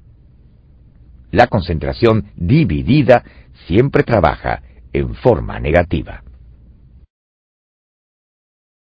Cualidad 9. Generosidad. Tu vela no pierde nada cuando alumbra a otros. Nadie recibe honra por lo que le dan. La honra es la recompensa por el que da. Calvin Cook Light, presidente estadounidense. Dar es el nivel más alto de vivir. John C. Maxwell. La generosidad comienza en el corazón. Cuando piensas en personas generosas, ¿quién te viene a la mente? Filántropos millonarios de finales de siglo como Andrew Carnegie, J.P. Morgan y Andrew Mellon, o donantes contemporáneos como John Kroc o Bill Gates. Estas personas han dado millones de dólares, pero quiero familiarizarte con otro dador. Probablemente no has oído hablar de ella, a pesar que tipifica la clase más profunda de dar, la clase que puede venir solo del corazón. Su nombre es Elizabeth Elliot. A principios de la década del 50, acompañó a un grupo de misioneros que fue a Ecuador con la esperanza de alcanzar a los indios quichuas. Entre el grupo había un joven llamado Jim, que la había estado cortejando desde 1947. Mientras trabajaban juntos dedicando sus vidas a servir a los indios ecuatorianos, decidieron darse el uno al otro y se casaron. Cuando Jim y otros cuatro misioneros se sintieron impulsados a hacer contacto con otro pequeño grupo de indios que vivía en el área llamada el Auca, habían estado juntos por dos años y tenían una hija de diez meses llamada Valerie. El registro más antiguo de algún contacto con ellos se refería al asesinato de un sacerdote en los años 1600. Desde entonces habían atacado a cada extraño que se adentrara en su territorio. Incluso los demás indios ecuatorianos los evitaban debido a su brutalidad. Mientras Jim y los otros se preparaban para hacer contacto, Elizabeth sabía que los cinco hombres estarían poniendo en peligro sus vidas. Pero estaba resuelta. Ella y Jim habían entregado sus vidas a esta misión. Durante varias semanas, uno de los misioneros que era piloto sobrevoló en una pequeña avioneta una villa Auca, dejando caer provisiones y otros artículos como regalos. También incluían fotografías de ellos mismos para preparar a la gente de la tribu para su primer contacto. Varias semanas después, Jim y otros cuatro aterrizaron en una pequeña franja de la playa en el río Curaray y establecieron el campamento. Allí hicieron contacto con tres aucas, un hombre y dos mujeres que parecían ser amistosos y receptivos. En los días siguientes conocieron a varios más. En sus reportes por radio decían a sus esposas que parecían estar haciendo un progreso significativo en materia de amistad con la tribu. Pero unos pocos días después, los misioneros no se reportaron a la hora convenida. Sus esposas esperaron en vano junto al receptor de radio, pero pasaron los minutos, después las horas y luego, un día, Elizabeth y los otros empezaron a temer lo peor. Un grupo de socorro había salido en su búsqueda, pero volvieron con malas noticias. Habían encontrado el cuerpo de un hombre blanco flotando en el río. Luego, uno a uno, fueron descubriendo los demás cuerpos. Habían sido atacados por los aucas. Los cinco hombres estaban muertos. Bajo tales circunstancias, cualquier persona en la situación de Elizabeth Elliot se hubiera ido a casa. Una cosa era renunciar a una vida cómoda en los Estados Unidos y otra era renunciar a su esposo. Pero Elizabeth tenía un corazón verdaderamente generoso. A pesar de su terrible pérdida, se quedó para ayudar a los quichuas con lo que estaba viviendo. Lo que sucedió después fue aún más notable otros misioneros continuaron tratando de hacer contacto con una aldea auca. Después de dos años tuvieron éxito. Inmediatamente Elizabeth Elliot se dirigió hasta allí. ¿Iba a buscar venganza? No. Iba para trabajar con la gente y servirles. Vivió y trabajó entonces entre los Aucas por dos años y muchos de ellos, incluyendo a dos de los siete hombres que habían dado muerte a su esposo, aceptaron gustosos el mensaje del amor de Dios que ella les llevaba. Al grano. Nada habla más alto o sirve más a los demás que la generosidad de un líder. La verdadera generosidad no es algo ocasional, viene del corazón y permea cada aspecto de la vida del líder, su tiempo, su dinero, sus talentos y sus posesiones. Los líderes efectivos, el tipo de líder que a la gente les gusta seguir, no reconocen cosas solo para sí, las reconocen para darlas a los demás. Cultiva la cualidad de la generosidad en tu vida. Aquí dice cómo. Primero, sé agradecido por lo que tienes. Es difícil que una persona sea generosa cuando no está satisfecha con lo que tiene. La generosidad viene de la satisfacción y la satisfacción no se logra acumulando más bienes. El multimillonario John D. Rockefeller reconoció, he ganado millones, pero eso no me trajo la felicidad. Si no estás contento con poco, nunca estarás contento con mucho. Y si no eres generoso con poco, no vas a cambiar de pronto si llegas a ser millonario. Segundo, ponga a las personas primero. La calidad de un líder no se la da el número de personas que lo sirvan, sino el número de personas a las que él sirve. La generosidad requiere poner a otros primero. Si tú puedes hacer eso, el dar se convierte en algo más fácil. Tercero, no permitas que el deseo por las posesiones te controle. De acuerdo con mi amigo Early Wilson, las personas pueden dividirse en tres grupos. Los que tienen, los que no tienen y los que han pagado lo que tienen. Más y más personas se están haciendo esclavos del deseo de adquirir. Richard Foster escribió, Obtener cosas es una obsesión de nuestra cultura. Si somos dueños, pensamos que podemos controlar y si podemos controlar, pensamos que esto nos dará más placer. La idea es una ilusión. Si quieres tener control sobre tu corazón, no permitas que las posesiones te controlen. Cuarto, considera el dinero como un recurso. Alguien dijo que cuando se trata de dinero no se puede ganar. Si tu meta es hacer dinero, entonces eres un materialista. Si lo intentas pero no lo logras, eres un fracasado. Si ganas mucho dinero y lo guardas, eres un miserable. Si tienes mucho dinero y lo gastas, eres un derrochador. Si no te preocupas por tener dinero, no tienes ambiciones. Si haces dinero y todavía lo tienes cuando mueres, eres un tonto por tratar de llevártelo contigo. La única forma de realmente ganar con el dinero es no darle importancia y ser generoso con él para lograr cosas de valor como E. Stanley Jones dijo, el dinero es un siervo maravilloso, pero un amo terrible. Si se pone encima de ti y tú quedas debajo, te convertirá en su esclavo. Quinto, desarrolla el hábito de dar. En 1889, el industrial millonario Andrew Carnegie escribió un ensayo llamado El Evangelio de la Riqueza. En él dijo que la vida de una persona rica debe tener dos periodos, un tiempo de adquirir riquezas y un tiempo de redistribuirlas. La única forma de mantener una actitud de generosidad es hacer propio el hábito de dar tiempo, atención, dinero y recursos. Richard Foster dice que el simple acto de gastar el dinero u otro bien hace algo en nosotros. Destruye el demonio de la avaricia. Si eres un esclavo de la avaricia, no puedes ser un líder. Reflexionemos. ¿Eres un líder generoso? ¿Buscas constantemente formas de añadir valor a los demás? ¿Estás dando dinero para algo más grande que tú mismo? ¿A quién le estás dando tu tiempo? ¿Estás derramando tu vida en otros? ¿Ayudas a los que no te pueden ayudar o darte algo a cambio?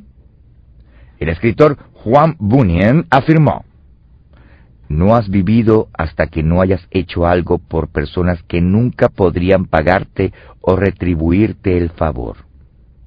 Si no has dado en las áreas pequeñas de tu vida, probablemente no seas un líder tan generoso como deberías ser.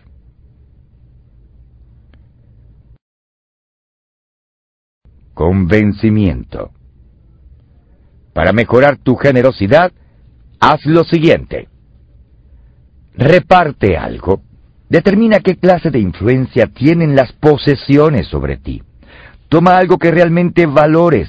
Piensa en alguien que podría beneficiarse con eso y dáselo.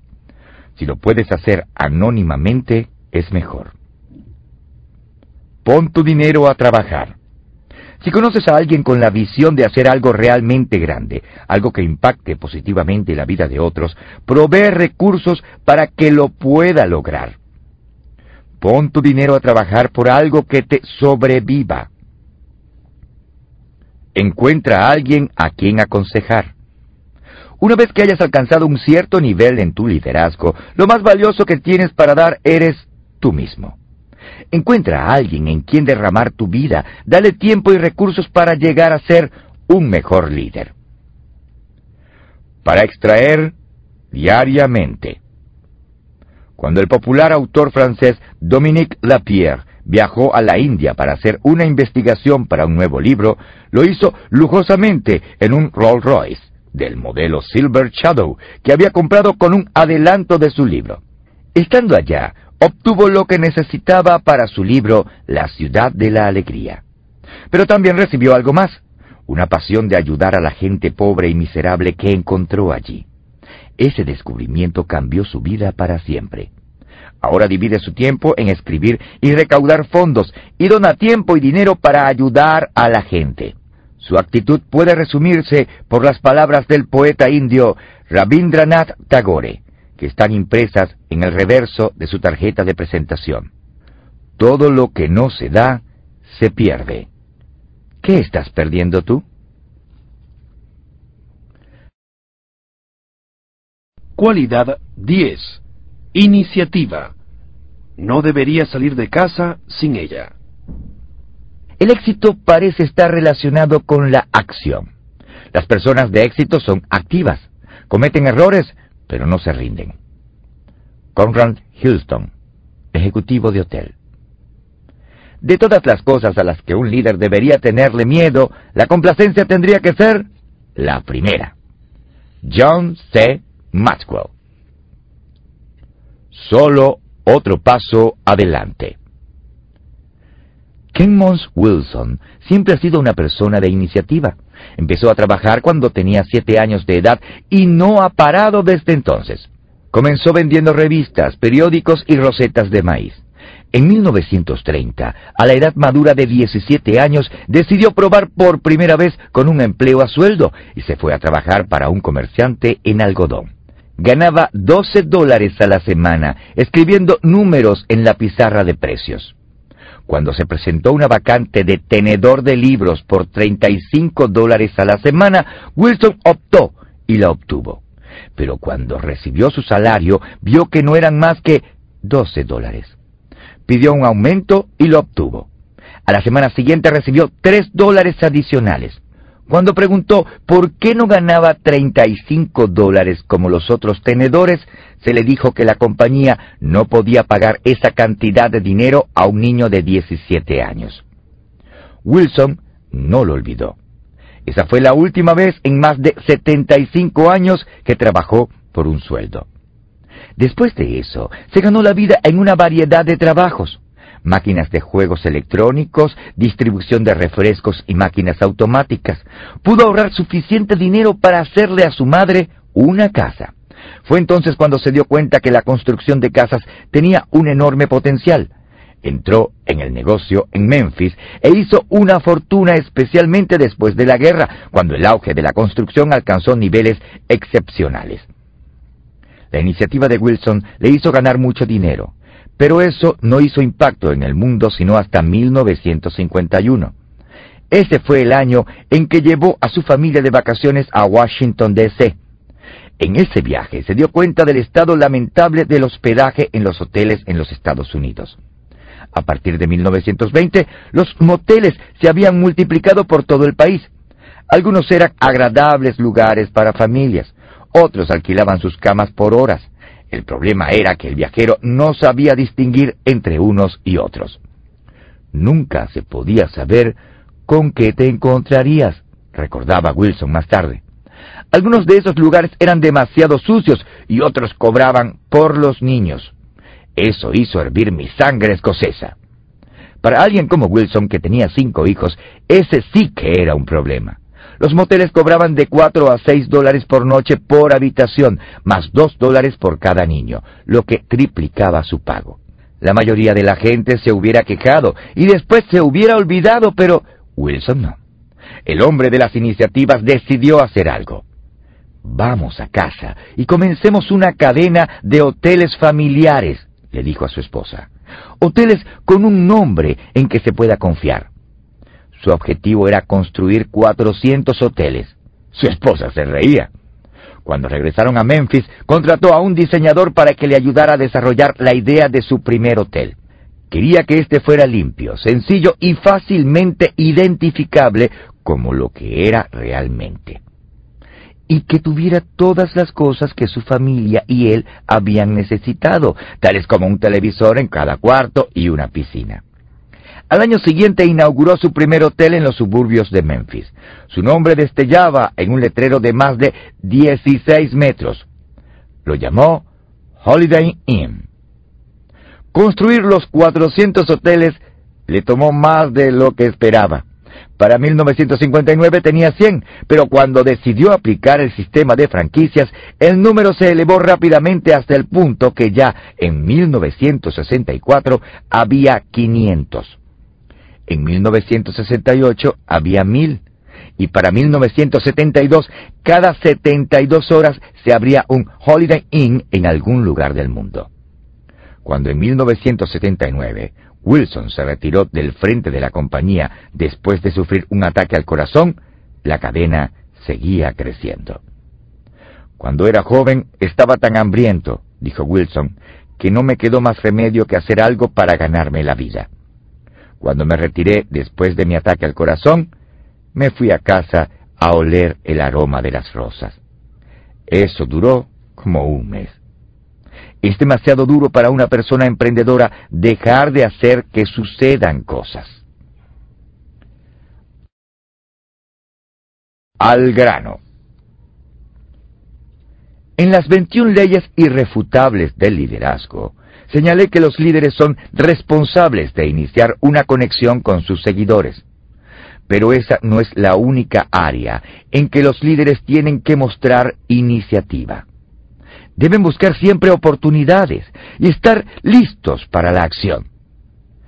¿Qué cualidades poseen los líderes que les permiten actuar? Yo veo por lo menos cuatro. Primero, saben lo que quieren. El pianista humorístico Oscar Levant decía en broma, una vez que me decido estoy lleno de indecisiones. Desafortunadamente esa es la forma en que mucha gente actúa, pero nadie puede ser al mismo tiempo indeciso y efectivo. Como dijo Napoleon Hill, el punto de partida de cada logro es desearlo. Para ser un líder efectivo tienes que saber lo que quieres. Es la única forma de reconocer las oportunidades cuando se presentan. Segundo, se esfuerzan a actuar. Hay un viejo dicho que dice, puede quien cree que puede. Las personas de iniciativa no esperan que otros los motiven. Ellos saben que es su responsabilidad forzarse más allá de su zona de comodidad y hacen de esto una práctica regular.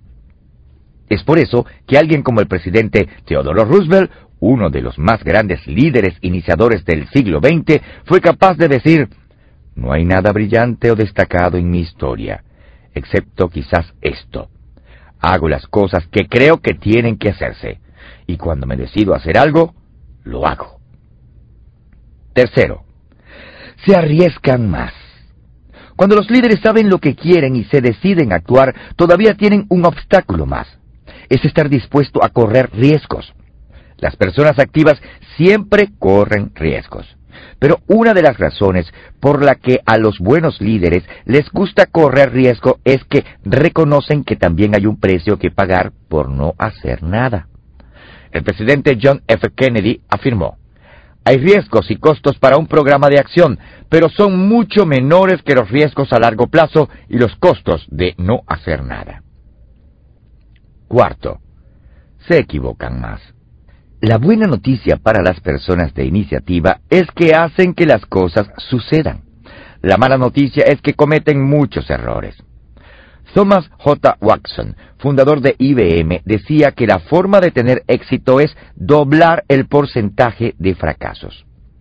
Aun cuando los líderes con iniciativa se equivocan más, no dejan que esto les moleste. Mientras más grande es el potencial, más grande es la posibilidad de fracaso. El senador Robert Kennedy lo resumió así. Solo los que se atreven a fracasar en grande pueden alguna vez lograr lo grande. Si quieres lograr grandes cosas como líder, debes estar deseoso de iniciarlas y exponerte al peligro. Reflexionemos. ¿Eres una persona de iniciativa? ¿Estás constantemente en la búsqueda de oportunidades? ¿O esperas que éstas vengan a ti? ¿Deseas dar pasos basados en tus mejores instintos o lo analizas todo hasta el cansancio? El antiguo presidente de la Chrysler, Lee Iacocca, dijo, Incluso la decisión correcta es equivocada si se hace demasiado tarde. ¿Cuándo fue la última vez que iniciaste algo importante en tu vida? Si no te has forzado últimamente y salido de tu zona de comodidad, quizás necesites dar un empujón a tu iniciativa. Convencimiento. Para mejorar tu iniciativa, haz lo siguiente. Cambia tu actitud mental. Si careces de iniciativa, reconoce que el problema viene de adentro, no de los demás. Determina por qué dudas en actuar. ¿Le temes a los riesgos? ¿Te desanimas por fracasos pasados? ¿No ves el potencial que las oportunidades te ofrecen? Busca la fuente de tu duda y enfréntala. No serás capaz de avanzar hacia afuera mientras no avances en tu interior. No esperes que las oportunidades toquen a tu puerta. Las oportunidades no vienen a tocar a tu puerta, tú tienes que salir a buscarlas. Echa mano de tus talentos, recursos y logros. Hacer esto te dará una idea de tu potencial. Dedica cada día de una semana a buscar oportunidades. ¿Dónde ves necesidades? ¿Quién necesita la ayuda de tu experiencia? ¿Qué grupo se está muriendo por tener lo que tú ofreces? Las oportunidades están en todas partes. Da el próximo paso. Una cosa es ver la oportunidad y otra es hacer algo. Como alguien ha dicho, todo el mundo tiene grandes ideas en la ducha, pero pocos salen, se secan y hacen algo al respecto. Escoge la mejor oportunidad que veas y llévala tan lejos como puedas. No te detengas sino hasta que hayas hecho todo lo que pudiste para realizarla. Para extraer diariamente.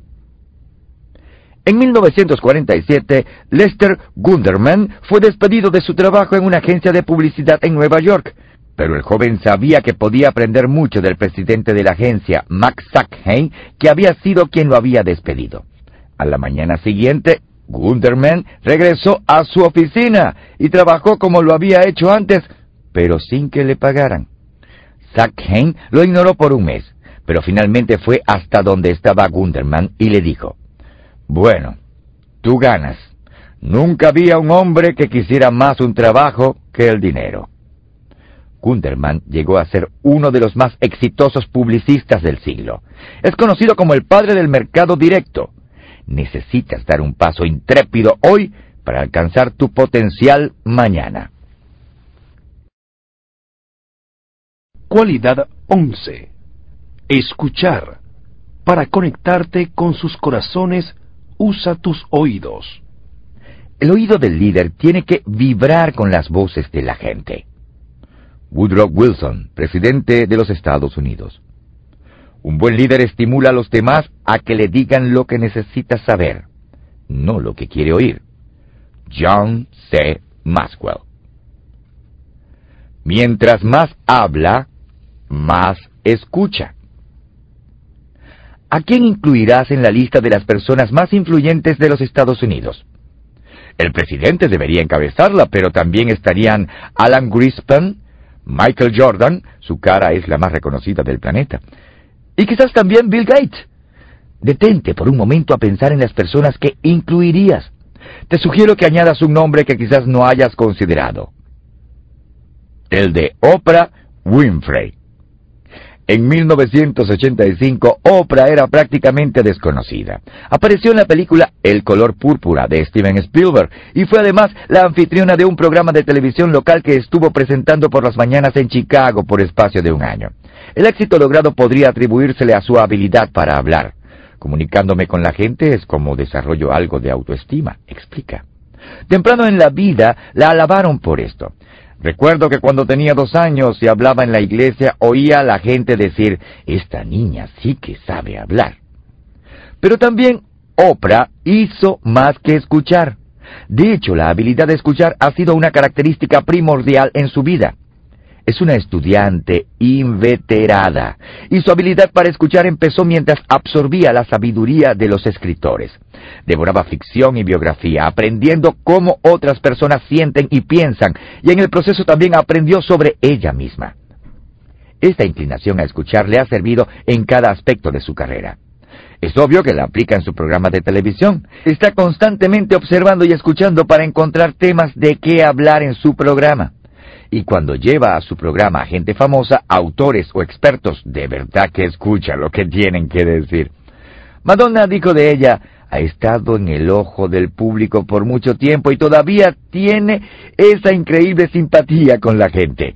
No sé cómo lo hace, lo hace al escuchar. La habilidad de Oprah Winfrey de escuchar ha sido recompensada con un éxito notable y una influencia increíble es la animadora mejor pagada en el mundo y se cree que su fortuna es del orden de casi medio billón de dólares. Cada semana 33 millones de personas solo en los Estados Unidos miran su programa. A pesar de su éxito, recientemente pensó descontinuarlo, pero en lugar de eso decidió renovarlo. ¿Cómo decidió qué cambios hacer? Le preguntó a su personal. No lo tomen como un trabajo, les dijo. Hacer cambios en el programa es como hacer cambios en nuestras vidas.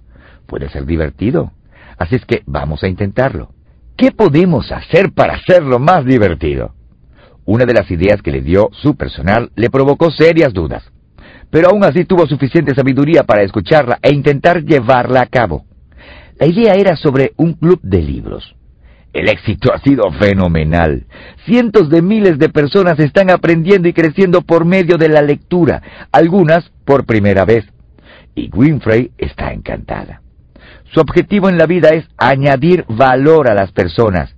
Y tiene éxito porque escucha. Al grano.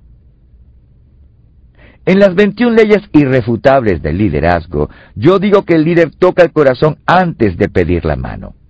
Esa es la ley de la conexión. Antes que un líder pueda tocar el corazón de una persona, tiene que saber qué hay en él.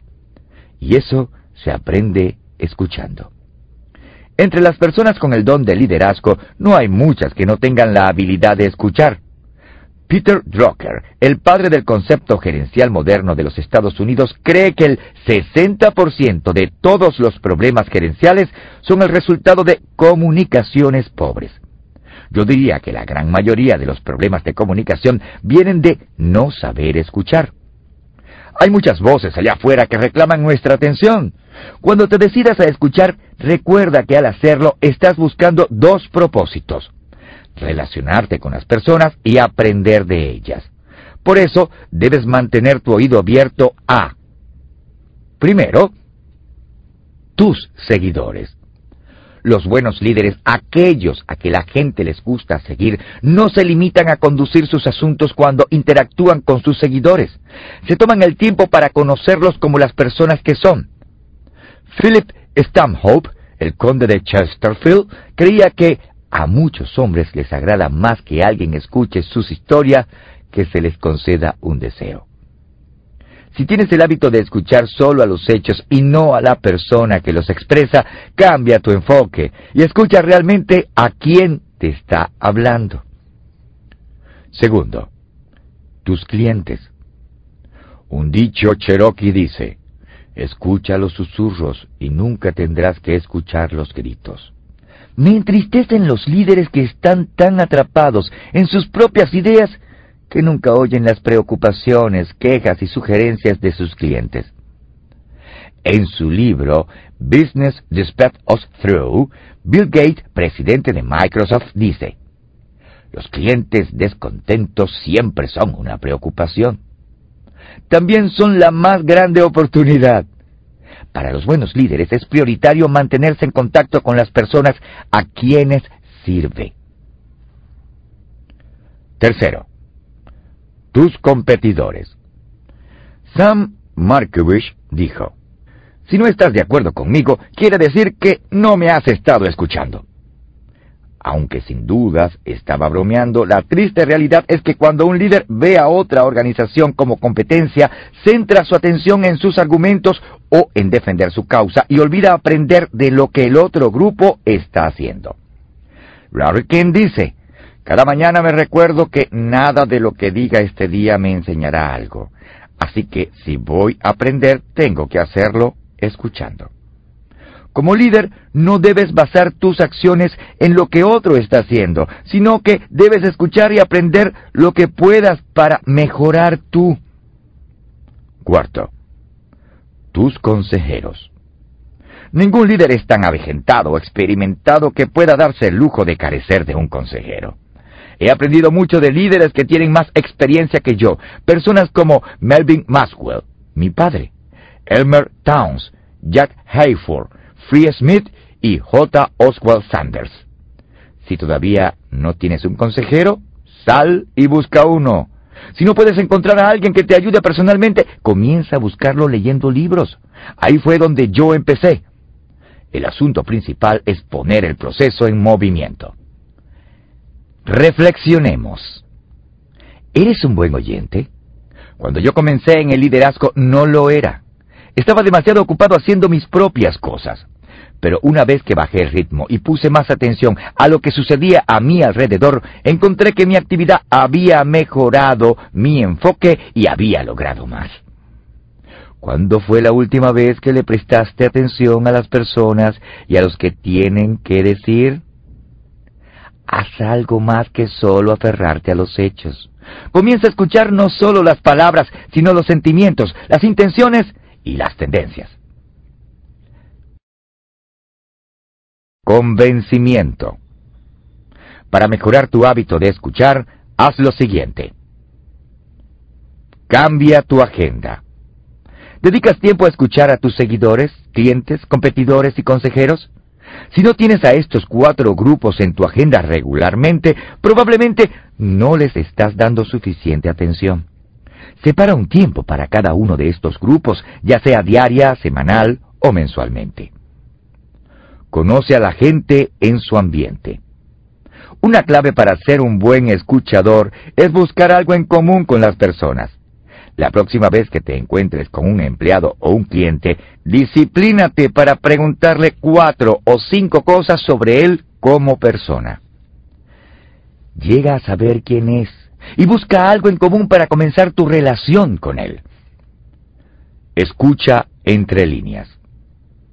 Cuando interactúes con las personas, seguramente querrás poner atención al contexto de los hechos de la conversación, pero no ignores el contenido emocional. A veces se puede aprender más de lo que realmente sucede al leer entre líneas. Emplea tiempo durante los días y semanas siguientes para escuchar con el corazón. Para extraer diariamente. El presidente Theodore Roosevelt era un hombre de acción, pero también era un buen oyente, y apreciaba esa cualidad en otros. Una vez en una fiesta de gala se cansó de saludar a personas que respondían a sus comentarios con dichos ceremoniosos sin sentido. Así que comenzó a saludar a las personas diciéndoles con una sonrisa, Esta mañana asesiné a mi abuela. La mayoría de las personas tan nerviosas por encontrarse con él ni siquiera oían lo que decía, pero un diplomático lo oyó. No bien escuchó el comentario del presidente, se inclinó y le susurró, Estoy seguro que recibió su merecido. La única forma de saber lo que se está perdiendo es comenzar a escuchar. Cualidad 12. Pasión. Toma la vida y ámala. Cuando un líder se expresa con pasión, generalmente encuentra pasión como respuesta. John C. Maxwell. Cualquiera puede hacer las cosas superficialmente, pero una vez que has hecho un compromiso, tu sangre tiene algo particular y es muy difícil detenerte. Bill Cosby, comediante. Salsa de pizza en las venas. En las 21 leyes irrefutables del liderazgo cuento la historia de las pizzas Papa John, y como la compañía fundada en 1984 por John Snyder creció de 1 a 46 establecimientos en sus primeros siete años y de 46 a 1.600 en los siete años siguientes. El éxito fenomenal que la compañía experimentó en la segunda mitad fue debido a la ley de crecimiento explosivo, que dice, para añadir crecimiento, dirija seguidores, para multiplicarse, dirija líderes. Pero, ¿cuál fue la clave para el éxito de Papa John en los primeros siete años? La respuesta es pasión. John Schnatter no solo come pizzas Papa John, sino que las respira, las duerme y las vive. Piensa en ellas con absoluta prioridad. Michael Spacer, analista de Lehman Brothers, dijo en su revista Sausage, la pizza es la vida de Schnatter, y la toma muy en serio. La filosofía de Schnatter es sencilla y directa. Concéntrate en lo que haces bien. Aconseja y hazlo mejor que nadie. Lo que él hace bien es dirigir el negocio de más rápido crecimiento de su clase en el mundo, y lo disfruta tanto que siempre está en lo más reñido de las cosas. Recientemente visitó una franquicia que pertenece a su esposa Annette en el centro comercial de Louisville y encontró que el establecimiento estaba inesperadamente empantanado de órdenes. ¿Qué hizo él? Brincó adentro y ayudó a hacer pizzas por una hora y media. Esto es algo que le gusta hacer. Visita los establecimientos cuatro o cinco veces a la semana, casi siempre sin anunciarse, solo para estar seguro que todo marcha bien. Cuando a los 22 años hablaba de mis sueños de un negocio de pizza, la gente pensaba que estaba loco. Ha dicho Snatter. Vendedores, banqueros y aún amigos solo se reían cuando yo les decía que abriría cinco o seis locales en un mes. Ahora normalmente se abren 30 locales por mes, un nuevo establecimiento cada día del año. Pero Snatter quiere expandir el negocio. Se abrió una nueva franquicia en México y tiene planes de ampliarse a Venezuela, Puerto Rico y otros mercados extranjeros. No intenta detenerse sino hasta que esté a la cabeza como el más grande vendedor de pizza en el mundo. Solo podría hacer esto porque lo ama y le da todo cuanto ha recibido. Al grano. Los expertos pasan mucho tiempo tratando de averiguar lo que hace a las personas exitosas. Casi siempre buscan sus credenciales, inteligencia, educación y otros factores. Pero más que cualquier otra cosa, la diferencia la hace la pasión. David Sarnoff de la RSA afirma que nadie puede tener éxito a menos que ame su trabajo. Si observas las vidas de líderes efectivos encontrarás que casi nunca encajan en moldes estereotipados. Por ejemplo, más del 50% de todos los altos ejecutivos de la revista Fortuna 500 tiene promedios de C o menos C en los primeros años de universidad. Casi el 75% de todos los presidentes estaban en la mitad inferior de sus clases en la escuela. Más del 50% de todos los empresarios millonarios nunca terminaron los estudios universitarios. ¿Qué le permite a la gente que parece común lograr grandes cosas? La respuesta es la pasión. En la vida del líder nada puede tomar el lugar de la pasión. Echemos un vistazo a cuatro verdades sobre la pasión y qué pueden hacer por ti como líder. Primero, la pasión es el primer paso para la realización. Tu deseo determina tu destino. Piensa en grandes líderes y quedarás impresionado por su pasión. Gandhi por los derechos humanos, Winston Churchill por la libertad, Martin Luther King por la igualdad, Bill Gates por la tecnología. Cualquiera que viva por encima de una vida común tiene un gran deseo. Esto es cierto en cualquier campo. Deseos débiles traen resultados flojos. Así como un fuego pequeño produce poco calor. Mientras más fuerte sea tu fuego, más grande será el deseo y más grande el potencial. Segundo, la pasión aumenta tu fuerza de voluntad. Cuentan que un joven poco entusiasta se acercó al filósofo griego Sócrates y le dijo con cierta indiferencia, Oh gran Sócrates, vengo a usted en busca de conocimiento. El filósofo lo llevó hasta el mar, avanzó hasta lo profundo y lo sumergió por treinta segundos. Cuando lo soltó para que tomara aire, le pidió que repitiera lo que quería. El joven gritó, Conocimiento, gran conocimiento. Sócrates lo empujó del agua otra vez, solo que ahora un poco más de tiempo. Después de repetirlo varias veces, el filósofo le preguntó, ¿Qué quieres? El joven finalmente dijo, jadeando, Aire, quiero aire. Bueno, respondió Sócrates, ahora cuando quieras el conocimiento, como quieres el aire, lo tendrás. No hay sustituto para la pasión. Es el combustible de la voluntad. Si quieres cualquier cosa escasamente, no tendrás la voluntad para lograrlo. La única forma de tener esa clase de deseo es desarrollar la pasión. Tercero, la pasión te cambia.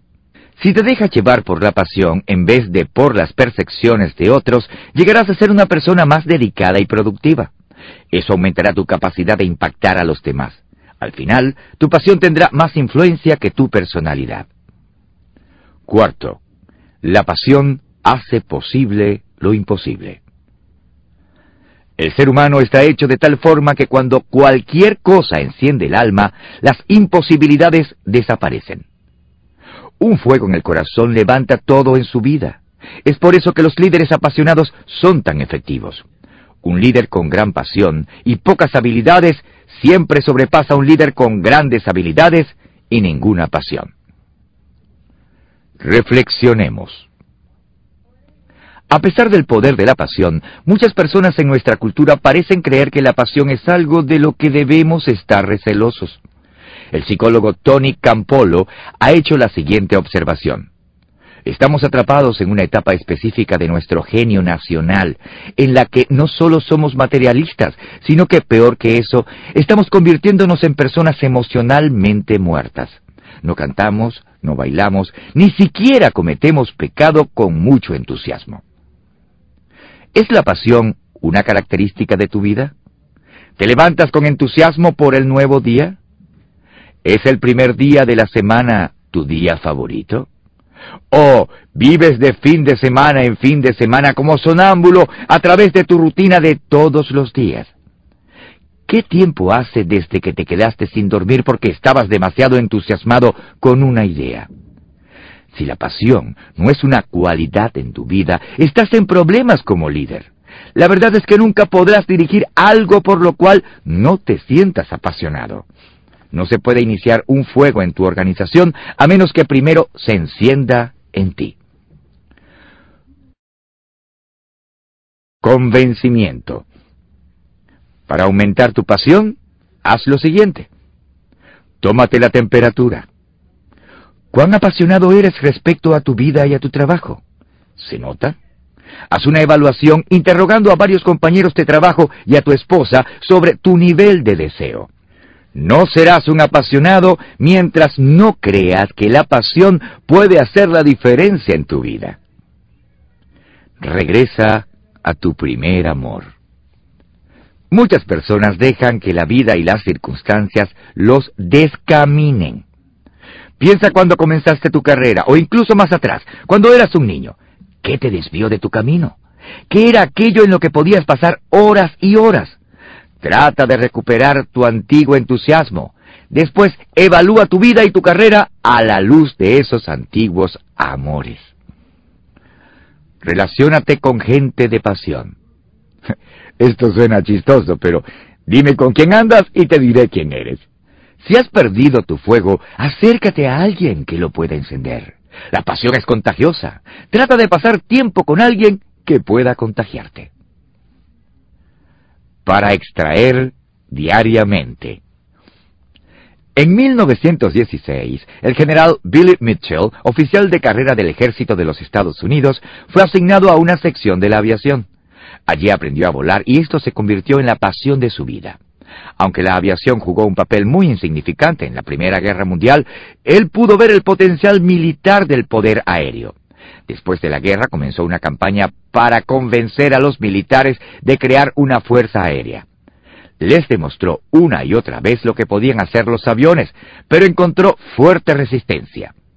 Frustrado, en 1925 presionó al ejército para que lo procesara en un consejo de guerra. Un año más tarde, renunció. Solo después de la Segunda Guerra Mundial fue exonerado y condecorado póstumamente con la Medalla de Honor. Mitchell estuvo listo a pagar el precio que fuera por hacer lo que sabía que era correcto. ¿Y tú? Cualidad 13. Actitud positiva. Si crees que puedes, puedes. El descubrimiento más grande de mi generación es que los seres humanos pueden cambiar sus vidas al cambiar su actitud mental. William James, psicólogo. Una persona de éxito es aquella que puede construir una base firme con los ladrillos que otros le han arrojado. David Brinkley, periodista de televisión. Más que transpiración e inspiración. La revista Life lo nombró el hombre número uno del milenio. Es asombroso el número de cosas que inventó. 1093. Obtuvo más patentes que cualquier otra persona en el mundo. Por 66 años consecutivos recibió al menos una cada año. También desarrolló un moderno laboratorio de investigación. Su nombre fue Thomas Edison. La mayoría de las personas cree que Edison tenía un genio creativo. Esto lo demostró el trabajo duro. Genio, decía él, es 99% de transpiración y 1% de inspiración. Creo que su éxito fue el resultado de un tercer factor, su actitud positiva. Edison era un optimista que siempre veía lo mejor en todo. Nos asombraríamos si hiciéramos todas las cosas que somos capaces de hacer, dijo una vez. Cuando intentó diez mil veces encontrar los materiales correctos para el tubo de luz incandescente, no lo vio como muchos fracasos seguidos. Con cada intento tuvo información sobre lo que no funcionaba, acercándolo más a una solución. Nunca dudó que encontraría una buena solución. Su creencia se podría resumir en la siguiente afirmación. Muchos de los fracasos de la vida son de personas que no se dieron cuenta cuán cerca estaban del éxito cuando se dieron por vencidos. Probablemente la muestra más notable de la actitud positiva de Edison es la forma en que enfrentó una tragedia que ocurrió cuando tenía casi 70 años. El laboratorio que había construido en West Orange, New Jersey, era mundialmente famoso. Llamó al complejo de 15 edificios su fábrica de inventos. Su edificio principal era gigantesco, más grande que tres campos de fútbol. Desde esa base de operaciones, él y su personal concebían inventos, desarrollaban prototipos, elaboraban productos y se los enviaban a los consumidores. Llegó a ser un modelo de investigación y fabricación moderna. Edison amaba el lugar. Pasaba cada minuto que podía allí e incluso con frecuencia se quedaba a dormir, lo que hacía sobre una de las mesas del laboratorio. Pero un día de diciembre de 1914, su amado laboratorio se encendió. Mientras estaba parado afuera viendo cómo se quemaba, dicen que dijo, Niños, busquen a su madre. Nunca verá otro fuego como este. La mayoría de la gente se hubiera sentido aplastada, pero Edison no. Después de la tragedia afirmó, tengo 67 años, pero no soy demasiado viejo como para no emprender un nuevo comienzo. He pasado por muchas cosas así. Reconstruyó el laboratorio y se mantuvo trabajando por otros 17 años. Me sobran las ideas, pero me falta el tiempo, comentaba. Espero vivir solo 100 años. Murió a los 84. Al grano. Si Edison no hubiera sido una persona tan positiva, nunca hubiera alcanzado tanto éxito como inventor. Si observas la vida de las personas que logran éxitos duraderos en sus respectivas profesiones, encontrarás que casi siempre poseen una perspectiva positiva de la vida. Si deseas ser un líder efectivo, es esencial tener una actitud positiva. Esto no solo determina el nivel de compromiso como persona, sino también tiene un impacto en cómo los demás interactúan contigo. Para aprender más sobre lo que significa ser positivo, piensa en estas cosas. Primero, tu actitud la decides tú. La persona promedio prefiere esperar que otros la motiven. Cree que piensa como piensa por culpa de sus circunstancias. Pero, ¿qué viene primero? ¿La actitud o las circunstancias? Este es un tipo de pregunta como la del huevo y la gallina. La verdad es que no importa quién fue primero, no importa lo que sucedió ayer, tú decides tu actitud hoy. El psicólogo Víctor Frank creía que la última de nuestras libertades humanas es decidir cuál será nuestra actitud en cualquier circunstancia. Él conocía la verdad de esta afirmación. Sobrevivió a la prisión en un campo de concentración nazi y a través de su penosa experiencia no permitió que su actitud se deteriorara. Si él pudo mantener una buena actitud, también tú puedes. Segundo, tu actitud determina tus acciones. El experto en vida familiar, Dennis Wakely, se refiere a este asunto diciendo que la ventaja de un ganador no está en haber nacido superdotado, ni en un alto coeficiente intelectual, ni en el talento. La ventaja del ganador está en la actitud, no en la aptitud. La actitud es la norma para el éxito. Tu actitud es crucial porque determina la forma como actúas. Tercero, tu gente es un espejo de tu actitud. Constantemente me siento asombrado por las personas que muestran una actitud pobre y todavía esperan que su gente sea optimista. Pero la ley del magnetismo todavía es real. Según seas tú, así será la gente que atraigas.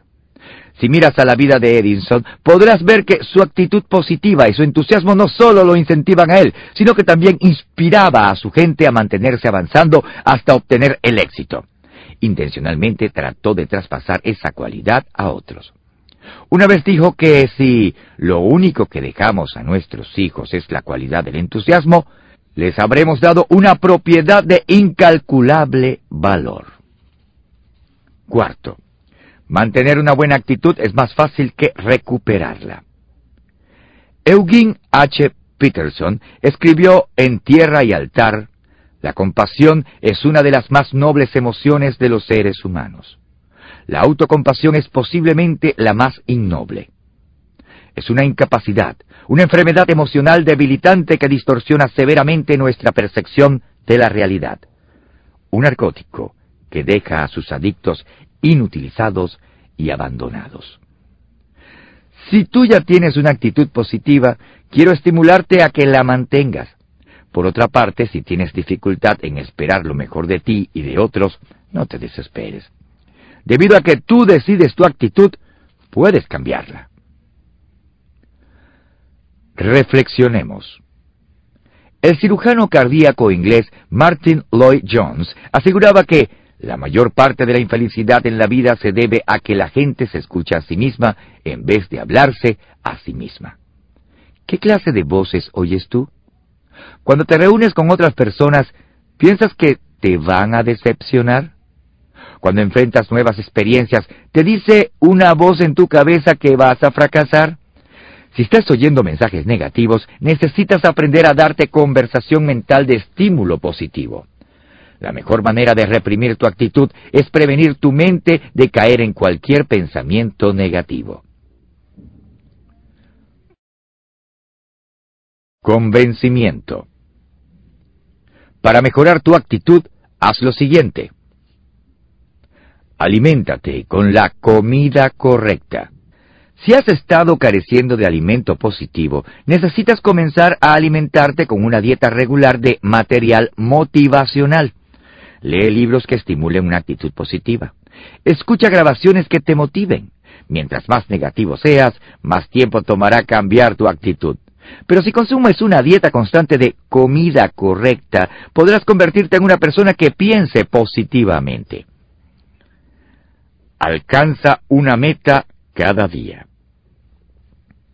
Algunas personas caen en una rutina de negatividad porque sienten que no están progresando.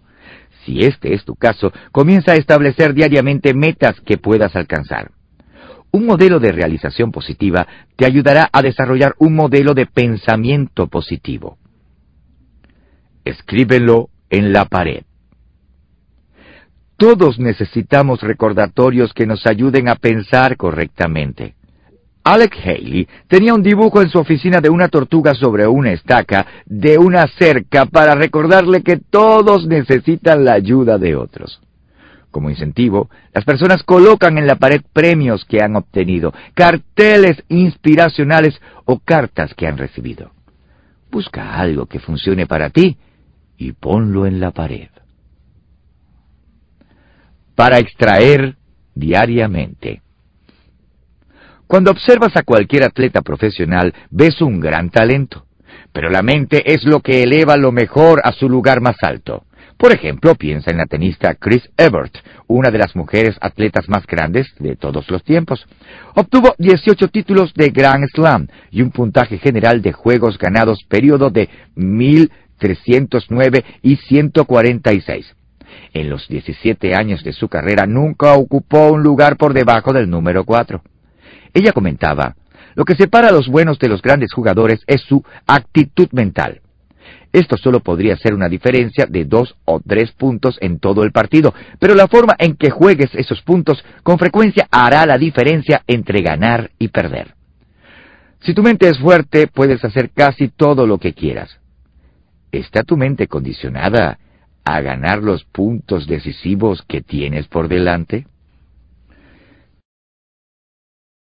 Cualidad 14.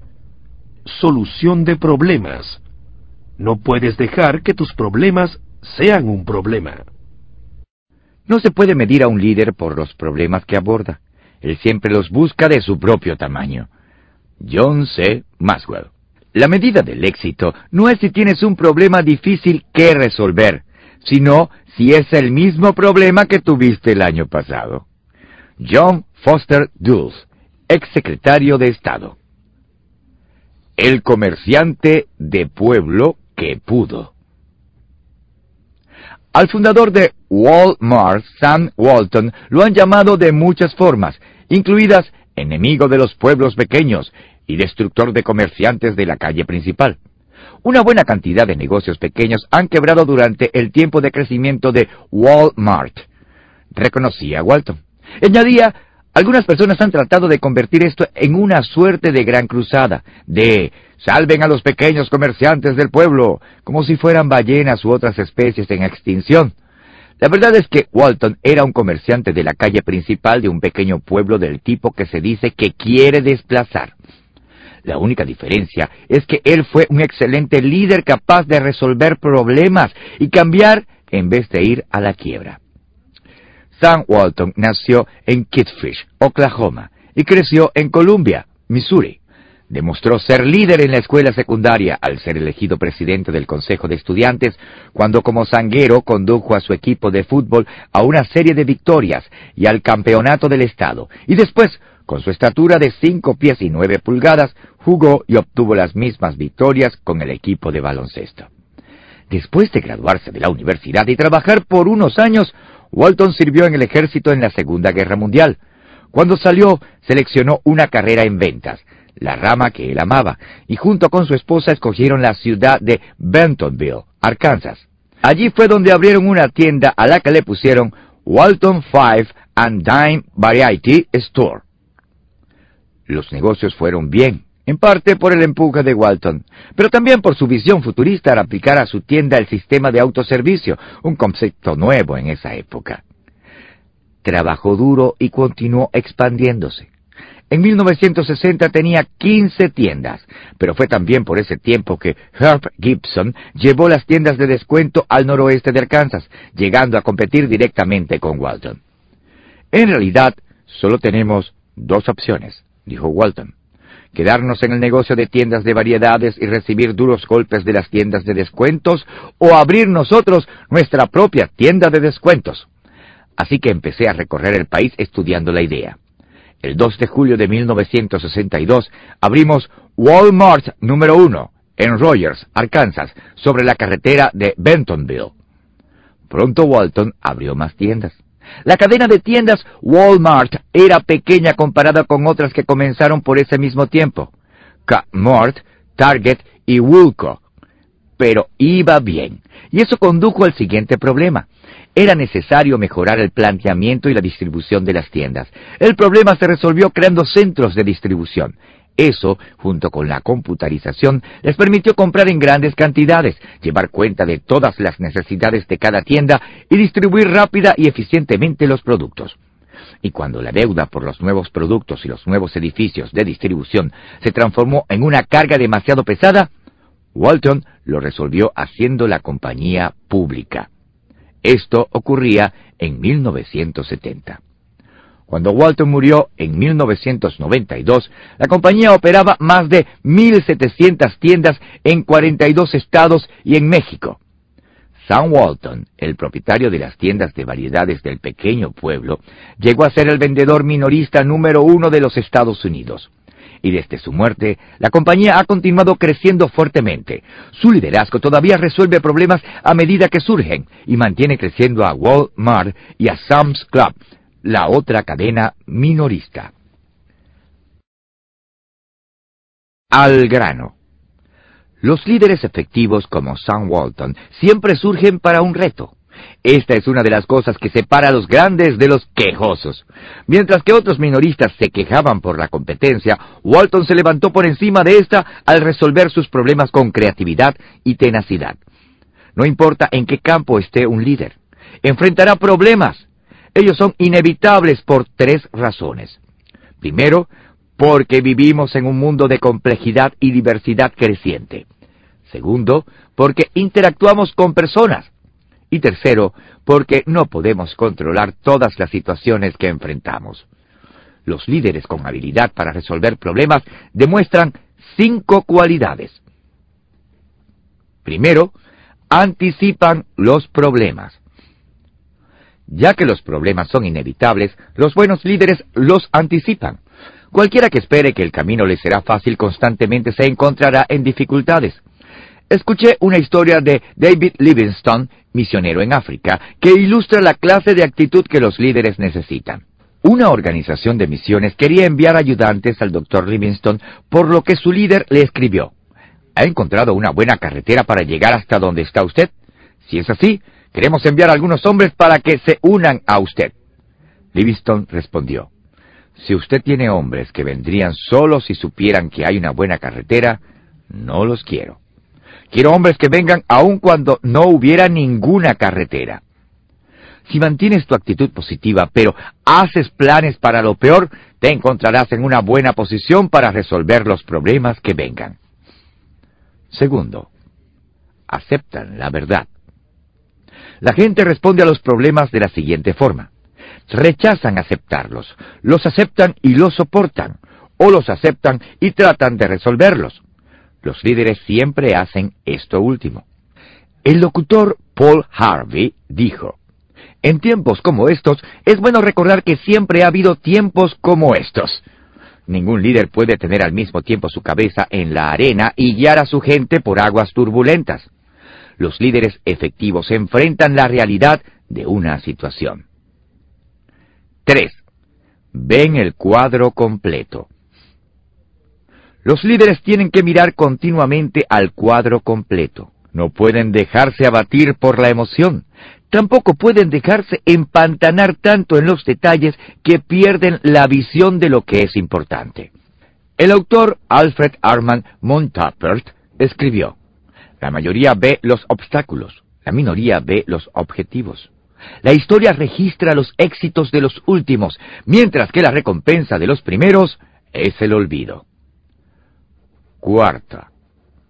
Manejen una sola cosa a la vez. Richard Sloma tiene este consejo. Nunca trates de resolver todos los problemas de una vez. Deja que hagan fila mientras los vas atendiendo uno por uno. Los líderes que se complican con mayor frecuencia son aquellos que se dejan abrumar por el tamaño o volumen de sus problemas y después se ocupan superficialmente en su solución. Si te enfrentas a muchos problemas, asegúrate de resolver realmente lo que quieres resolver en ese momento antes de pasar al siguiente. Quinta, no abandonan una meta importante cuando están deprimidos.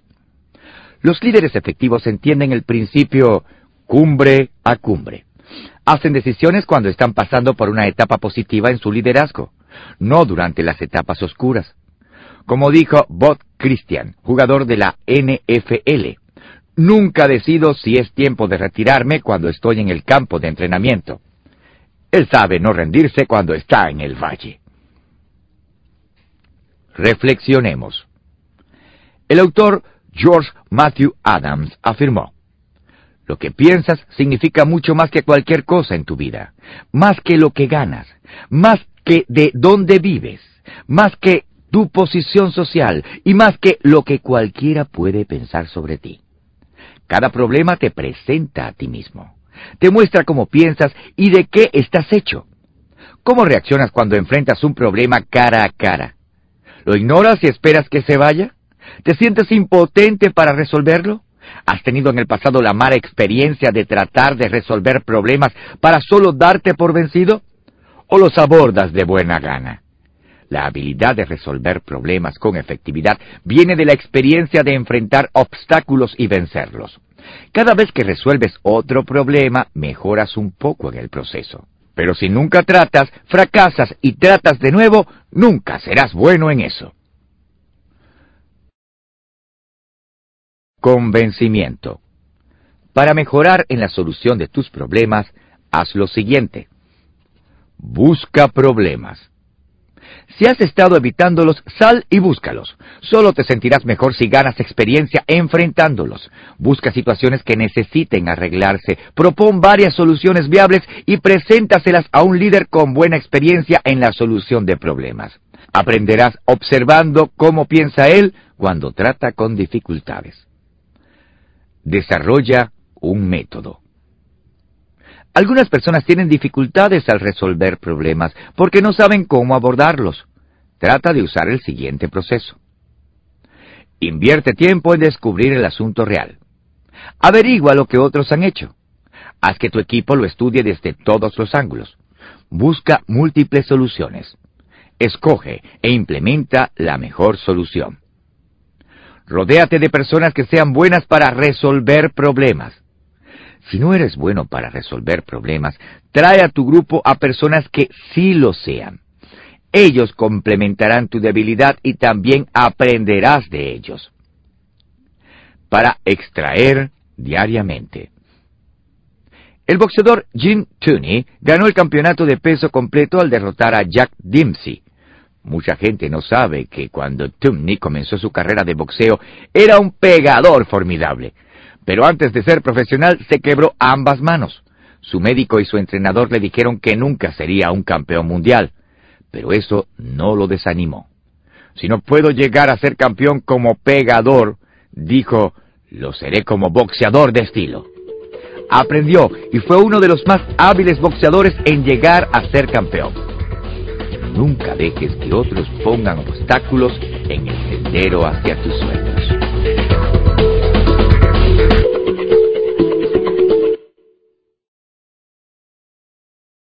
Para continuar escuchando las 21 cualidades indispensables de un líder por John C. Maswell, por favor, inserte el próximo CD.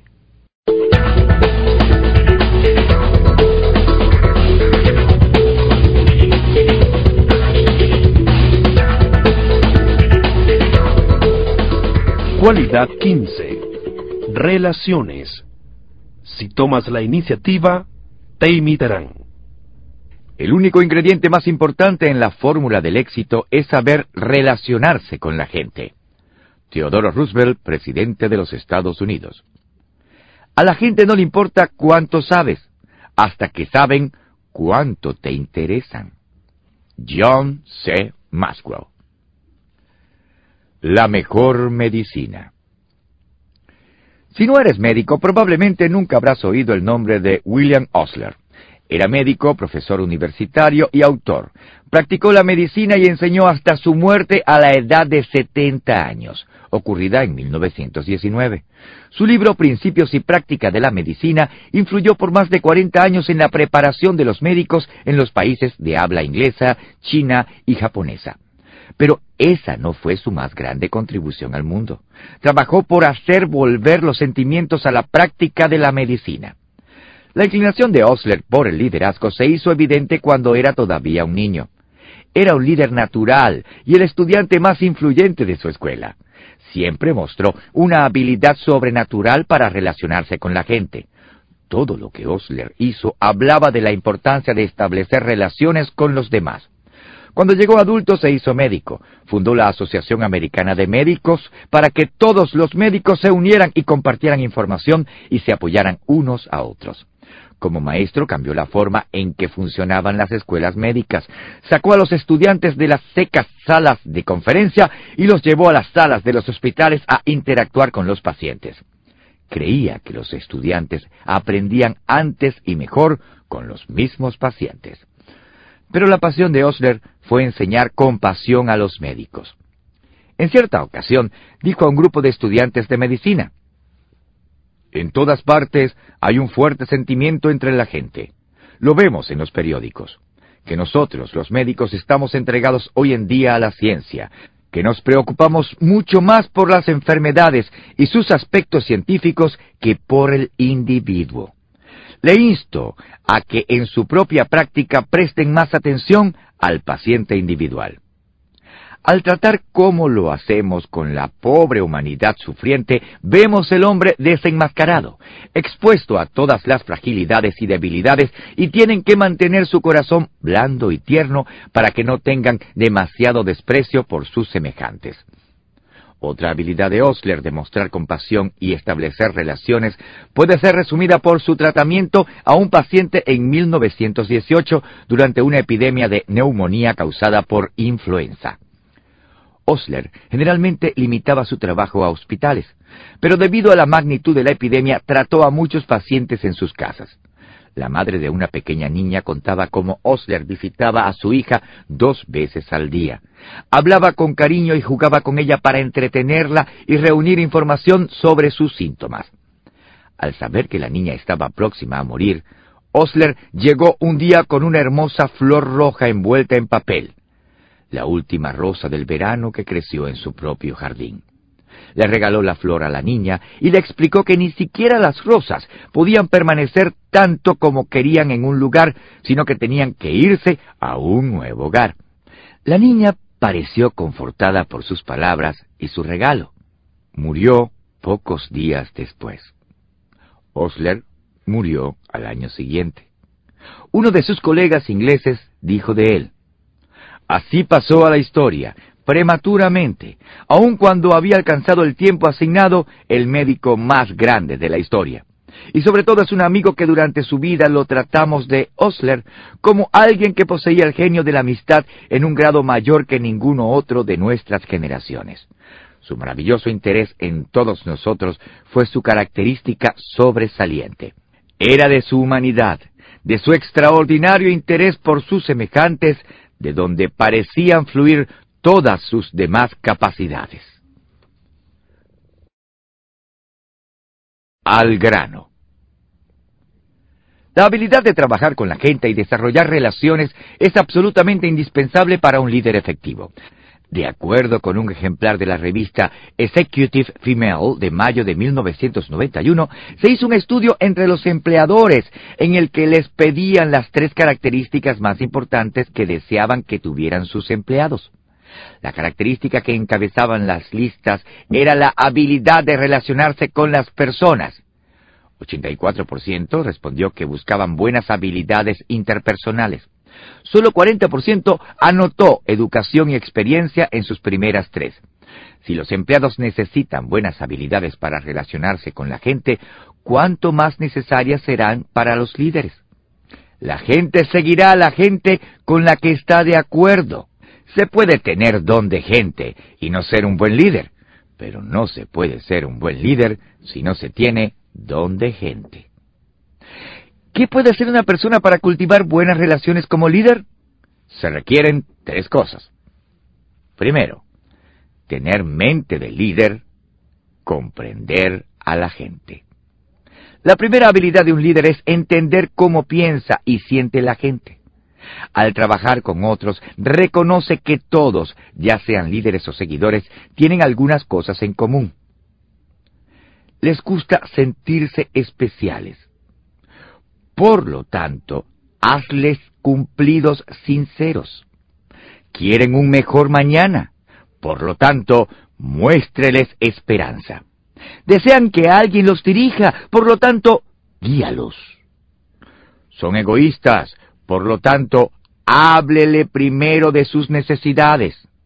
Son poco emocionales. Por lo tanto, estimúlalos. Quieren éxito. Por lo tanto, ayúdalos a ganar. Aun cuando reconozca estas verdades, un líder todavía tiene que tratar a las personas como individuos. La habilidad de mirar a cada persona, extenderla y conectarse con ella es un factor fundamental en el éxito de las relaciones. Esto significa tratar a cada uno individualmente y no a todos por igual. Rock Nichols, experto en mercadotecnia, dice que en los negocios esto es particularmente importante. Si usted trata con cada cliente de la misma forma, solo logrará éxito en un 25 o 30% de sus contactos, debido a que solo se habrá acercado a un tipo de personalidad. Pero si aprende a trabajar efectivamente con todos los tipos de personalidades, podrá tener éxito con el 100% de sus contactos. A esta sensibilidad se la puede llamar el factor blando del liderazgo. Tienes que ser capaz de adaptar tu estilo de liderazgo a la persona a la que estás dirigiendo. Segundo, tener corazón de líder, amar a la gente. Henry Gruland, presidente de Definitive Computer Service, tiene esta idea. Ser un líder es más que querer dirigir. Los líderes tienen empatía por otros y una aguda habilidad de encontrar lo mejor en las personas, no lo peor, al preocuparse verdaderamente por ellos. Quien no ame a la gente no puede ser un líder verdaderamente efectivo, del tipo que la gente quiere seguir. El físico Albert Einstein lo dijo de esta forma. Somos extranjeros en esta tierra. Cada uno viene para una corta visita, sin saber por qué, e incluso a veces con un propósito divino. Sin embargo, desde el punto de vista de la vida diaria, hay algo que sabemos, que el hombre está aquí para el bien de otros hombres. Tercero, extender una mano de líder, ayudar a la gente. Lee Roy H. Kurst, de la General Motors, dijo, los campos de la industria están sembrados de los huesos de aquellas organizaciones cuyo liderazgo se corrompió al creer que era más importante tomar que dar, que no se dio cuenta que las únicas posesiones que no se pueden reemplazar fácilmente son las humanas. La gente respeta a un líder que tiene en cuenta sus intereses, si tú te concentras en lo que puedes poner en la gente en vez de en lo que puedas obtener de ellos, te amarán y te respetarán. Y esto crea una gran base para establecer relaciones. Reflexionemos. ¿Cómo es tu don de gente? ¿Te mezclas bien con los extranjeros? ¿Interactúas bien con todo tipo de personas? ¿Encuentras con facilidad algo en común? ¿Cómo manejas la interacción a largo plazo? ¿Eres capaz de mantener las relaciones? Si tus habilidades relacionales son débiles, tu liderazgo siempre sufrirá. Convencimiento. Para mejorar tus relaciones, haz lo siguiente. Mejora tu mente. Si tu habilidad necesita mejoramiento, comienza leyendo varios libros sobre el tema. Te recomiendo las obras escritas por Dave Carnegie, Alan Lloyd McGuinness y Liz Farrow III. Luego, dedica más tiempo a observar y hablar con la gente para aplicar lo que aprendiste. Fortalece tu sensibilidad. Si no te preocupas por los demás como debieras, tienes que dejar de centrarte en ti. Haz una pequeña lista de cosas que podrías hacer para añadir valor a tus amigos y colegas. Trata de hacer una de ellas cada día. No esperes a tener deseos de ayudar a otros. Hazlo y los tendrás. Corrige una relación dolorosa. Piensa en alguna relación valiosa a largo plazo que se haya opacado. Haz lo que puedas por repararla. Ponte en contacto con la persona y trata de reconectarte. Si habías fallado, asume tu responsabilidad y discúlpate. Trata de entender mejor, amar y servir a esa persona. Para extraer diariamente. En un cuento corto titulado El Capitolio del Mundo, de Ernest Hemingway, ganador del Premio Nobel, cuenta de un padre y su hijo adolescente, Paco, cuyas relaciones se habían roto. Después que el hijo huyó de la casa, el padre comenzó un largo viaje en busca de él. Finalmente, y como último recurso, puso un anuncio en el periódico local en Madrid, en el que decía, Querido Paco, reúnete conmigo frente a la oficina del periódico mañana al mediodía. Todo está perdonado. Te amo. A la mañana siguiente, frente a la oficina del periódico, había ochocientos hombres llamados Paco que deseaban restaurar una relación rota. Nunca subestimes el poder de las relaciones en las vidas de las personas. Cualidad 16. Responsabilidad. Si no llevas la bola, no puedes dirigir al equipo. El éxito en cualquier escala requiere que asumas la responsabilidad. En última instancia, la única cualidad que toda persona de éxito tiene es la capacidad de asumir su responsabilidad. Michael Corda, editor en jefe de Simon ⁇ Shooter. Un líder puede abandonar cualquier cosa menos la responsabilidad final. John C. Maxwell. Una nueva visita al Álamo. En 1835, un grupo de rebeldes tejanos sitió una pequeña misión convertida en fuerte en San Antonio, Texas. A finales del año, los soldados mexicanos que estaban en el fuerte se rindieron y se dirigieron al sur dejando el fuerte en manos de los rebeldes. El nombre del viejo edificio de la iglesia era El Álamo. Ese hecho preparó el escenario para uno de los acontecimientos heroicos más grandes de la historia de los Estados Unidos. La batalla que ocurrió allí en febrero y marzo del siguiente año es una historia de valor y responsabilidad increíble. La batalla en el Álamo entre los colonizadores estadounidenses y el ejército mexicano era inevitable. Por 25 años, los ciudadanos de Texas intentaron una y otra vez independizarse del gobierno mexicano, y una y otra vez se enviaba prontamente a las tropas mexicanas para reprimir la rebelión. Pero esta vez fue diferente. El fuerte fue tomado por un grupo resuelto de 183 voluntarios, que incluían soldados a sueldo y colonizadores como William Travis, David Crocker y Jim Bowie. Su lema era vencer o morir. A finales de febrero, varios miles de soldados mexicanos bajo el mando de Antonio López de Santa Ana marcharon sobre San Antonio y sitiaron el Álamo. Cuando ofrecieron a los defensores rebeldes los términos para la rendición, estos se mantuvieron firmes en su negativa, y cuando el enemigo les dijo que si luchaban no habría concesiones para ellos, no les importó. Al ver que la batalla era inevitable, los sitiados enviaron a un joven a tratar de traer refuerzos del ejército de Texas. Su nombre era James Bohan. Aprovechando la oscuridad de la noche, se escabulló fuera de la vieja misión y recorrió 153 kilómetros hasta Goliath, pero cuando llegó, se le dijo que no había tropas disponibles. Por once días, Santa Ana acorraló a los rebeldes y en la mañana del 6 de marzo de 1836 el ejército mexicano tomó por asalto la vieja misión. Al final de la batalla, ni un solo hombre de los 183 defensores quedó con vida. Sin embargo, se llevaron con ellos a la tumba a 600 soldados enemigos.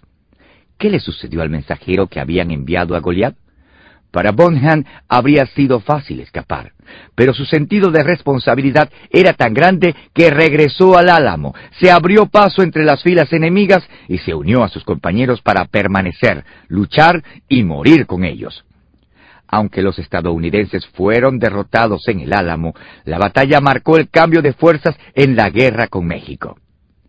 Recuerden el Álamo, se convirtió en el grito de estímulo en las siguientes batallas contra el general Santa Ana y sus tropas. Menos de dos meses más tarde, Texas aseguró su independencia.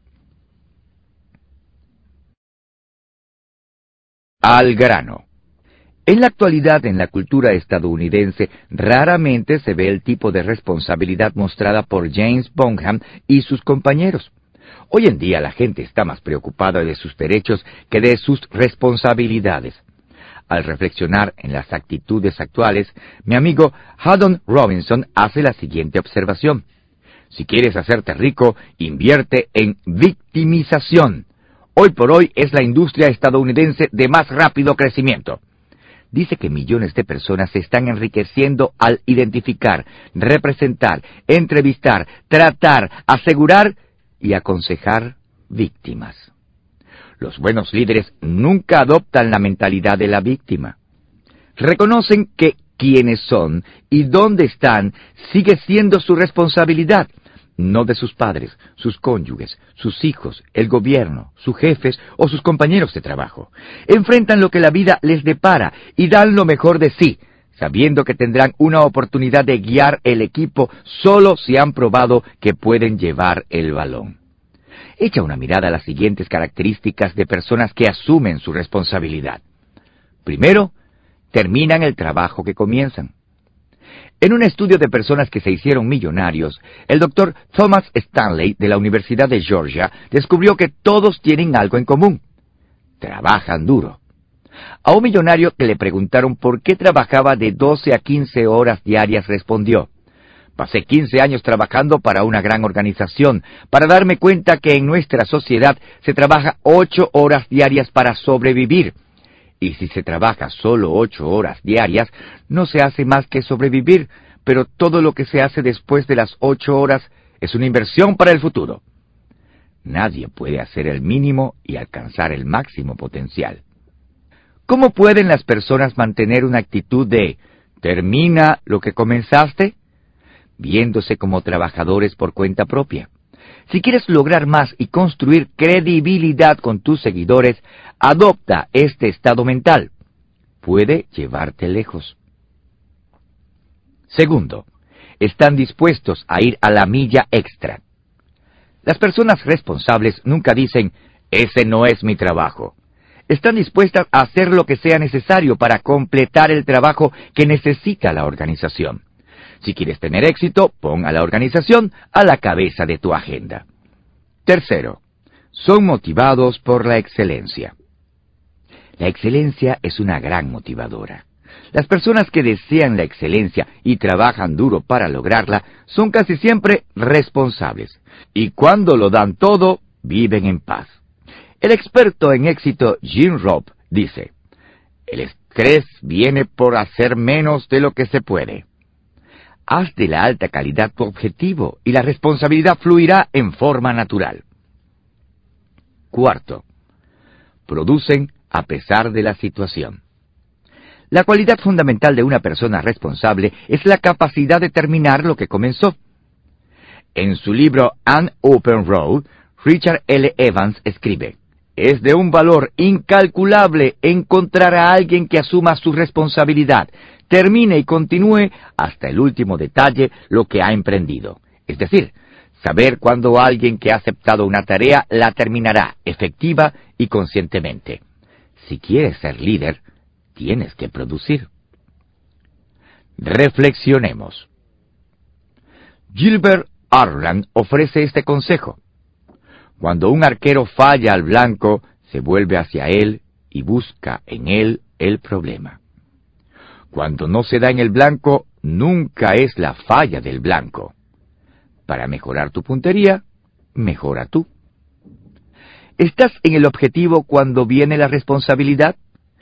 ¿Te ven los demás como alguien que termina lo que comienza? ¿Te busca la gente para que lleves el balón en situaciones difíciles? ¿Te reconocen por tu excelencia? Si no has estado actuando a un elevado nivel de excelencia, necesitas cultivar un sentido de responsabilidad más fuerte. Convencimiento. Para mejorar tu responsabilidad, haz lo siguiente. Mantente pendiente. A veces la inhabilidad de cumplir a pesar de las circunstancias difíciles puede deberse a un problema de persistencia. La próxima vez que veas que no vas a poder cumplir a tiempo, detente y busca la forma de resolverlo. Piensa en todas las posibilidades. ¿Puedes trabajar durante la noche? ¿Puedes llamar a un colega para que te ayude? ¿Puedes contratar a alguien o encontrar un voluntario que te ayude? La creatividad puede traer responsabilidad a tu vida. Admite lo que no es suficientemente bueno. Si tienes problemas en lograr la excelencia, puede ser que hayas bajado tus metas. Busca en tu vida personal lugares donde hayas dejado que las cosas se hagan solas. Haz después cambios para establecer metas más altas. Esto te ayudará a restablecer tu propio nivel de excelencia. Busca mejores herramientas. Si encuentras que tus normas son altas, tu actitud es buena y trabajas duro, pero todavía no lo logras de la forma en que te gustaría, equípate mejor. Mejora tus habilidades tomando clases, leyendo libros y escuchando grabaciones. Busca un consejero. Haz lo que sea necesario para mejorar lo que haces. Para extraer diariamente. Un recluso de la cárcel Good County Jail en California explicó de esta forma a un asistente de alguacil de policía su ausencia de la cárcel. Estaba practicando salto con garrocha. Me acerqué demasiado a la pared y caí del otro lado. Cuando recuperé mis sentidos corrí por todo aquel lugar tratando de buscar una forma de entrar, pero por no estar familiarizado con la zona me perdí.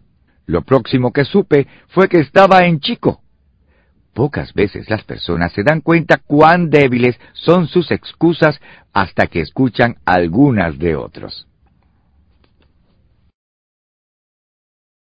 Cualidad 17. Seguridad. La competencia nunca compensa la inseguridad. No puedes dirigir personas si necesitas de las personas.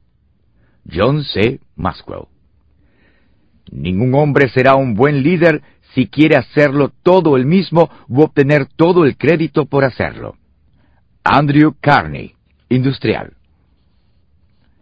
Constitución de Hierro y Seguridad Unidos. Durante el periodo del presidente Ronald Reagan, los líderes de siete naciones industrializadas se reunieron en la Casa Blanca para discutir políticas económicas. Reagan contó que durante la reunión presenció al primer ministro canadiense Pierre Trudeau, recriminando fuertemente a la primera ministra británica Margaret Thatcher. Le dijo que estaba totalmente equivocada y que sus políticas no funcionarían. Ella se puso de pie frente a él y con su cabeza levantada lo escuchó hasta que hubo terminado.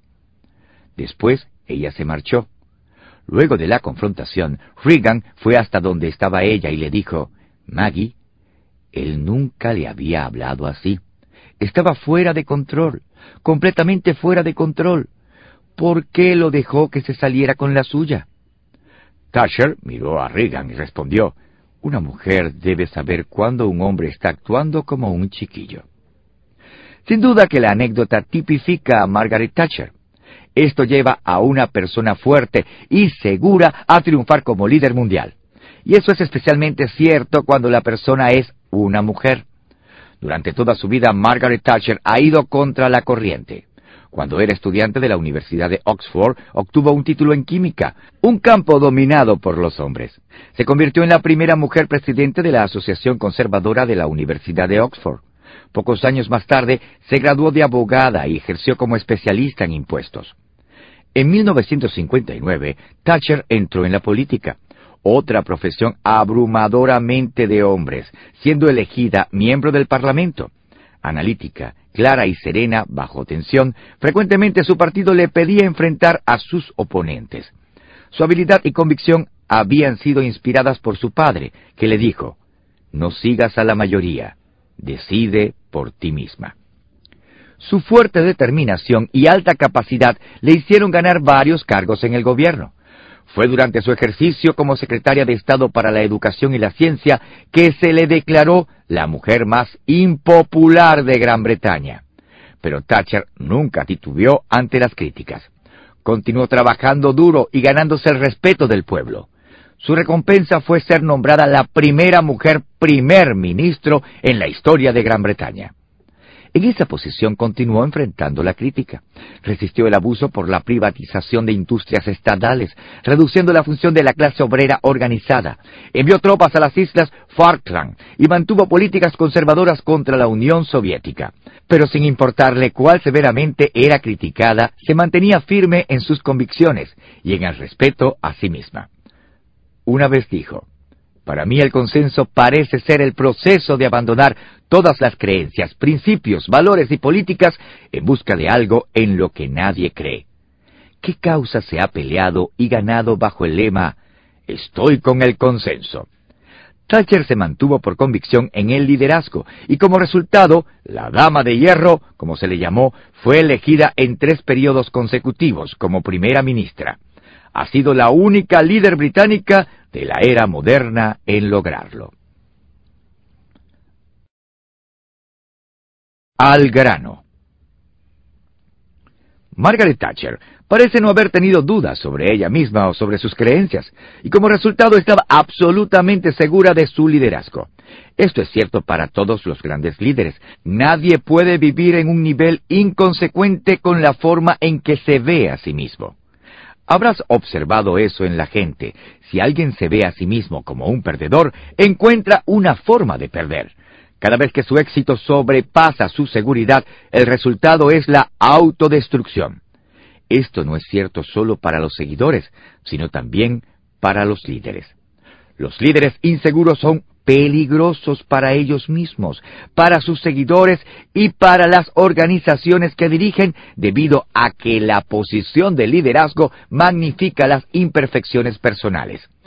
Cualquier antecedente negativo que tengas en la vida solo se vuelve más difícil de soportar cuando tratas de guiar a otros. Los líderes inseguros tienen varios rasgos en común. Primero, no dan seguridad a los demás. Un viejo dicho dice, nadie puede dar lo que no tiene. Así como las personas sin habilidades no pueden impartir habilidades a los demás, las personas sin seguridad no pueden hacer que otros se sientan seguros. Para que una persona se convierta en un líder efectivo, la clase de líder que a otros les gusta seguir necesita hacer que sus seguidores se sientan bien consigo mismos. Segundo, toman más de las personas de lo que dan. Las personas inseguras están en una constante búsqueda de valoración, reconocimiento y amor. Debido a eso, se concentran en buscar seguridad, no en inspirarla en otros. Son recibidores más que dadores, y los recibidores no son buenos líderes. Tercero, limitan continuamente a sus mejores personas. Muéstrame a un líder inseguro y te mostraré a alguien que no puede celebrar genuinamente las victorias de su gente. Podrían incluso evitar que celebren cualquier victoria o podrían atribuirse el crédito por el mejor trabajo de su equipo. Como digo en las 21 leyes irrefutables del liderazgo, solo los líderes seguros pueden dar poder a otros. Esta es la ley del otorgamiento de poderes. Un líder inseguro acapara el poder. En realidad, mientras mejor sea su gente, más amenazado se siente y más duro trabajará para limitar su éxito y reconocimiento. Cuarto, limitan continuamente a la organización. Cuando los seguidores son subestimados y no reciben reconocimiento, se desalientan y finalmente dejan de funcionar en todo su potencial. Cuando esto sucede, la organización completa sufre. Por otra parte, los líderes seguros son capaces de creer en otros porque creen en ellos mismos. No son arrogantes, conocen sus propias fuerzas y debilidades y se respetan a sí mismos. Cuando la gente actúa, ellos no se sienten amenazados. Se salen de su ruta para reunir a las mejores personas y prepararlas para que puedan actuar a un nivel más alto. Cuando un equipo de un líder seguro tiene éxito, esto le produce una gran alegría. Él lo ve como el mejor cumplido que puede recibir por su capacidad de liderazgo. Reflexionemos. ¿Cómo te entiendes y te respetas tú mismo? ¿Conoces tus fuerzas y te sientes bien con relación a ellas? ¿Has reconocido tus debilidades y has aceptado las que no puedes cambiar? Cuando una persona se da cuenta que está creada con un tipo de personalidad particular y tiene talentos únicos, es capaz de apreciar mejor las fuerzas y éxitos de otros. ¿Cuán seguro eres como líder? Cuando un seguidor tiene una gran idea, ¿la apoyas o la reprimes? ¿Celebras las victorias de tu gente? Cuando tu equipo tiene éxito, ¿le das el crédito a sus miembros? Si no, puedes estar tratando con la inseguridad y podrías limitarte y limitar a tu equipo y a tu organización. Convencimiento. Para mejorar tu seguridad, haz lo siguiente. Conócete a ti mismo. Si eres el tipo de persona que no está consciente de sí misma de una manera natural, tómate tu tiempo para aprender de ti. Haz una prueba de personalidad tal como la creada por Myers-Briggs o Florence Litwire. Pregunta a varias personas que te conozcan bien cuáles son tus tres grandes talentos y tus tres grandes debilidades. No te defiendas cuando escuches sus respuestas. Reúne la información y después reflexiona sobre ella. Cede el crédito.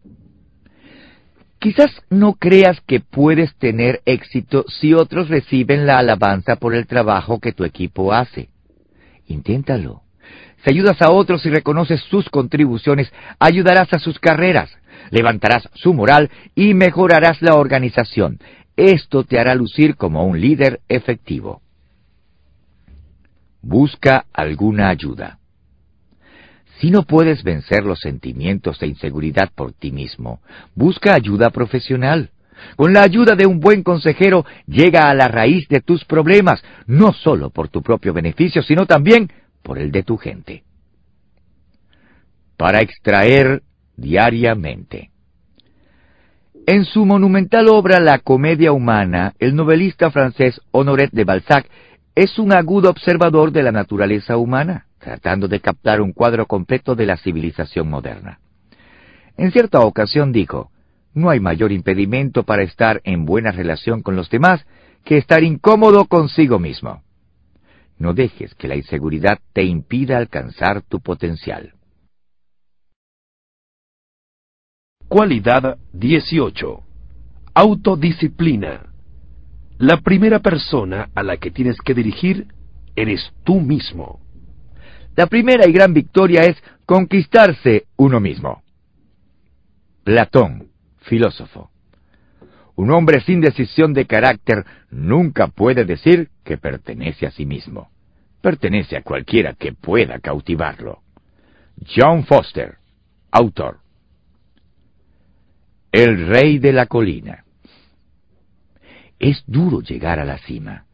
Pocas personas alcanzan alguna vez el lugar donde se les considera de los mejores en su trabajo, y menos aún aquellos a quienes se les considera el mejor de todos los tiempos. Eso fue lo que logró Jerry Rice.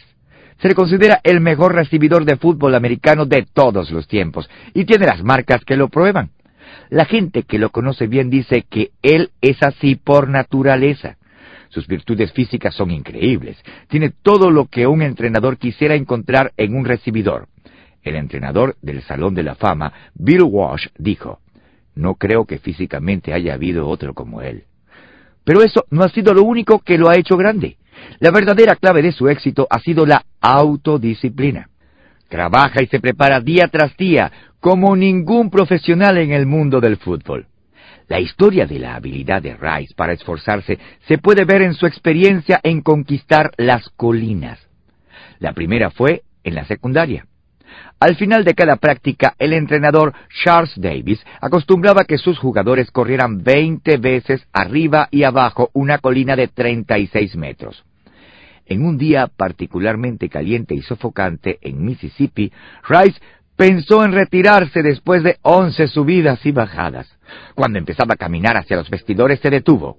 No te rindas, se dijo a sí mismo, porque una vez que lo hagas, te parecerá que lo que hiciste estuvo bien hecho y no lo está. Así es que regresó y terminó sus carreras, y desde entonces nunca más pensó en desertar. Como jugador profesional se hizo famoso por su habilidad de subir otra colina.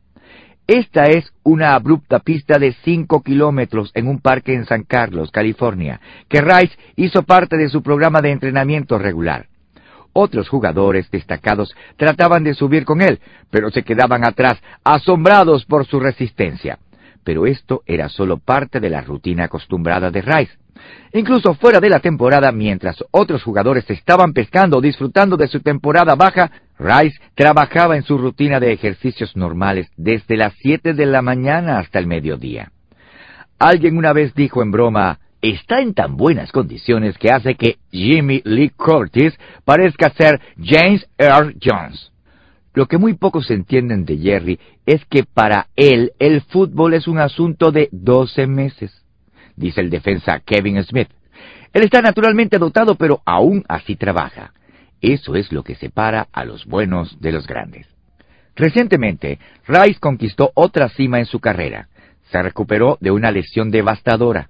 Antes de eso, en 19 temporadas nunca había perdido un juego, un testimonio a su ética de trabajo disciplinado y tenacidad absoluta. Cuando el 31 de agosto de 1997 se lesionó la rodilla, la gente pensó que para él la temporada había terminado. Hasta ese momento solo un jugador había tenido una lesión similar y había regresado en la misma temporada. Rod Woodson. Rod había rehabilitado su rodilla en cuatro meses y medio. Rice, gracias a su determinación y a su autodisciplina, lo hizo en tres y medio. Anteriormente la gente nunca había visto algo así, y no lo volverían a ver. Rice continuó estableciendo sus marcas y su reputación mientras ayudaba a su equipo a ganar.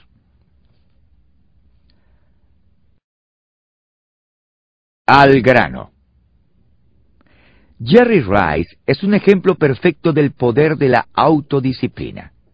Sin ella, nadie logra ni mantiene el éxito. No importa cuán dotado sea un líder, sus dotes nunca alcanzarán su potencial máximo sin la autodisciplina.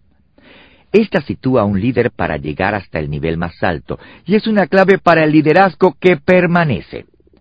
Si quieres llegar a ser un líder para quien la autodisciplina es un capital, sigue las siguientes instrucciones. Primero, desarrolla y cumple tus prioridades. Cualquiera que hace lo que tiene que hacer solo cuando tiene la disposición o cuando le conviene, no llegará a tener éxito. Tampoco la gente lo seguirá y lo respetará. Alguien dijo una vez, para hacer tareas importantes se necesitan dos cosas, un plan y en realidad no demasiado tiempo. Como líder, tú ya tienes poco tiempo. Ahora todo lo que necesitas es un plan. Si puedes determinar lo que es realmente una prioridad y liberarte de todo lo demás, es mucho más fácil continuar con lo que es importante. Esa es la esencia de la autodisciplina. Segundo, haz de un estilo de vida disciplinado tu meta. Aprender sobre cualquier persona altamente disciplinada, tal como Jerry Rice, debe llevarte a entender que para tener éxito, la autodisciplina no puede ser asunto de un día. Tiene que convertirse en un estilo de vida. Una de las mejores formas de autodisciplinarse es desarrollar sistemas y rutinas, especialmente en áreas cruciales para tu éxito y crecimiento a largo plazo. Por ejemplo, debido a que hablo y escribo continuamente todos los días, estoy leyendo y guardando material para uso futuro. Y debido a mi infarto en diciembre de 1998, cada mañana hago ejercicios. No es algo que hago solo por una temporada, lo haré todos los días por el resto de mi vida. Tercero, duda de tus excusas. Para desarrollar un estilo de vida disciplinada, una de las primeras tareas tiene que ser objetar y eliminar cualquier tendencia a dar excusas. Como dijo el escritor francés François La Rochefoucauld, casi todas nuestras faltas son más perdonables que los métodos que elaboramos para ocultarlas. Si tienes varias razones por las que no puedes ser autodisciplinado, entiende que realmente son solo un montón de excusas, todas las cuales necesitan ser objetadas si quieres llegar al próximo nivel como líder. Cuarto, elimina las recompensas hasta que esté hecho el trabajo. El autor Mike Delaney sabiamente expresó, Cualquier negocio o industria que reconozca por igual a sus trabajadores indolentes y desinteresados que a los esforzados y empeñosos, tarde o temprano se encontrará que tiene más trabajadores indolentes que empeñosos. Si careces de autodisciplina, puedes adquirir el hábito de comerte el postre antes de la sopa. La siguiente historia ilustra el poder de retener las recompensas. Un matrimonio mayor había estado en un campamento por un par de días cuando llegó una familia a ocupar un lugar cerca de ellos. Tan pronto como el vehículo se detuvo, sus ocupantes, una pareja y sus tres niños, se separaron. Un niño descargó rápidamente las neveras, mochilas y otros artículos, mientras los otros dos se dieron a la tarea de levantar las tiendas. El lugar estuvo listo en quince minutos. El matrimonio mayor estaba asombrado.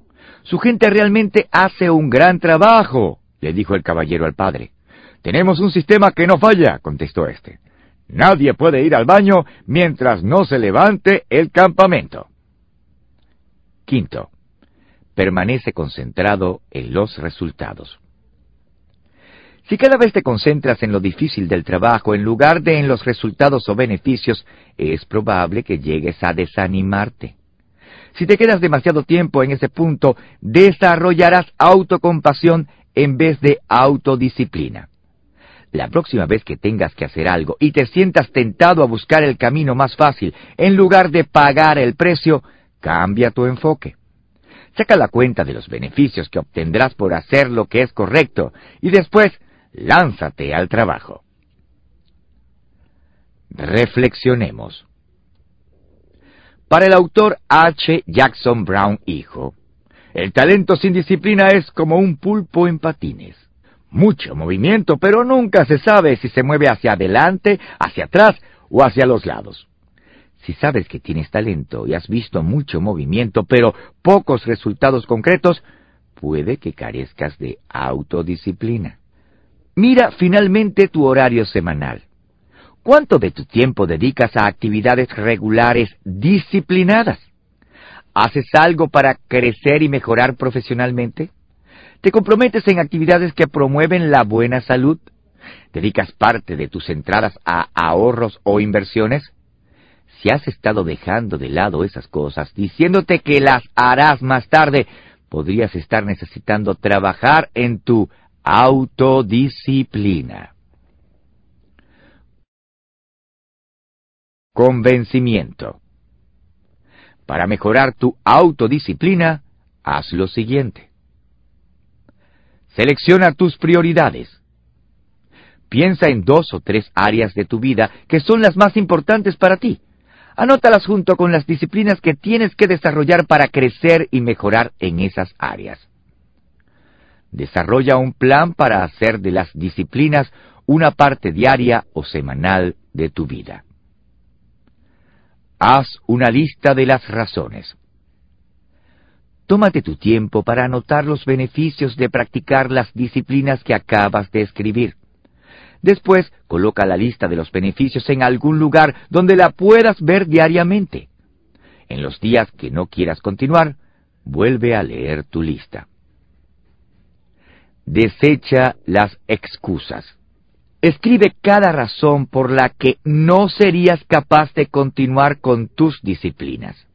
Léelas todas. Necesitas descartarlas como excusas que son. Aun si una razón pareciera legítima, busca una solución para vencerla. No dejes que ninguna razón te haga desistir. Recuerda, solo en el tiempo de la disciplina tendrás el poder para lograr tus sueños. Para extraer diariamente. Un vivero de plantas en Canadá muestra este cartel en la pared. El mejor tiempo para plantar un árbol es 25 años atrás. El segundo mejor tiempo es hoy. Siembra el árbol de la autodisciplina en tu vida hoy.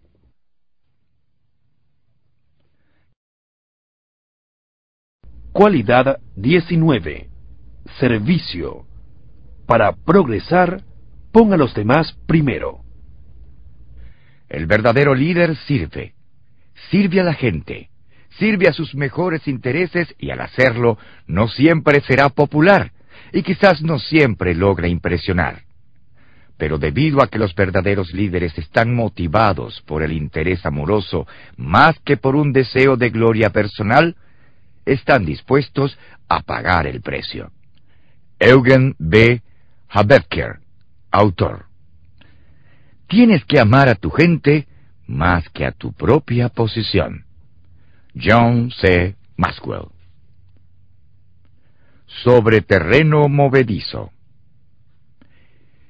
No hace mucho tiempo irrumpió ante los ojos del pueblo de los Estados Unidos el general H. Norman Schwarzkopf, había demostrado habilidades de líder altamente exitosas al comandar las tropas aliadas en la guerra del Golfo Pérsico, tal y como había hecho durante toda su carrera que comenzó durante sus días en West Point. En las 21 leyes irrefutables del liderazgo, escribí cómo Vietnam cambió por completo la fama de un batallón que era un desastre en materia de disciplina.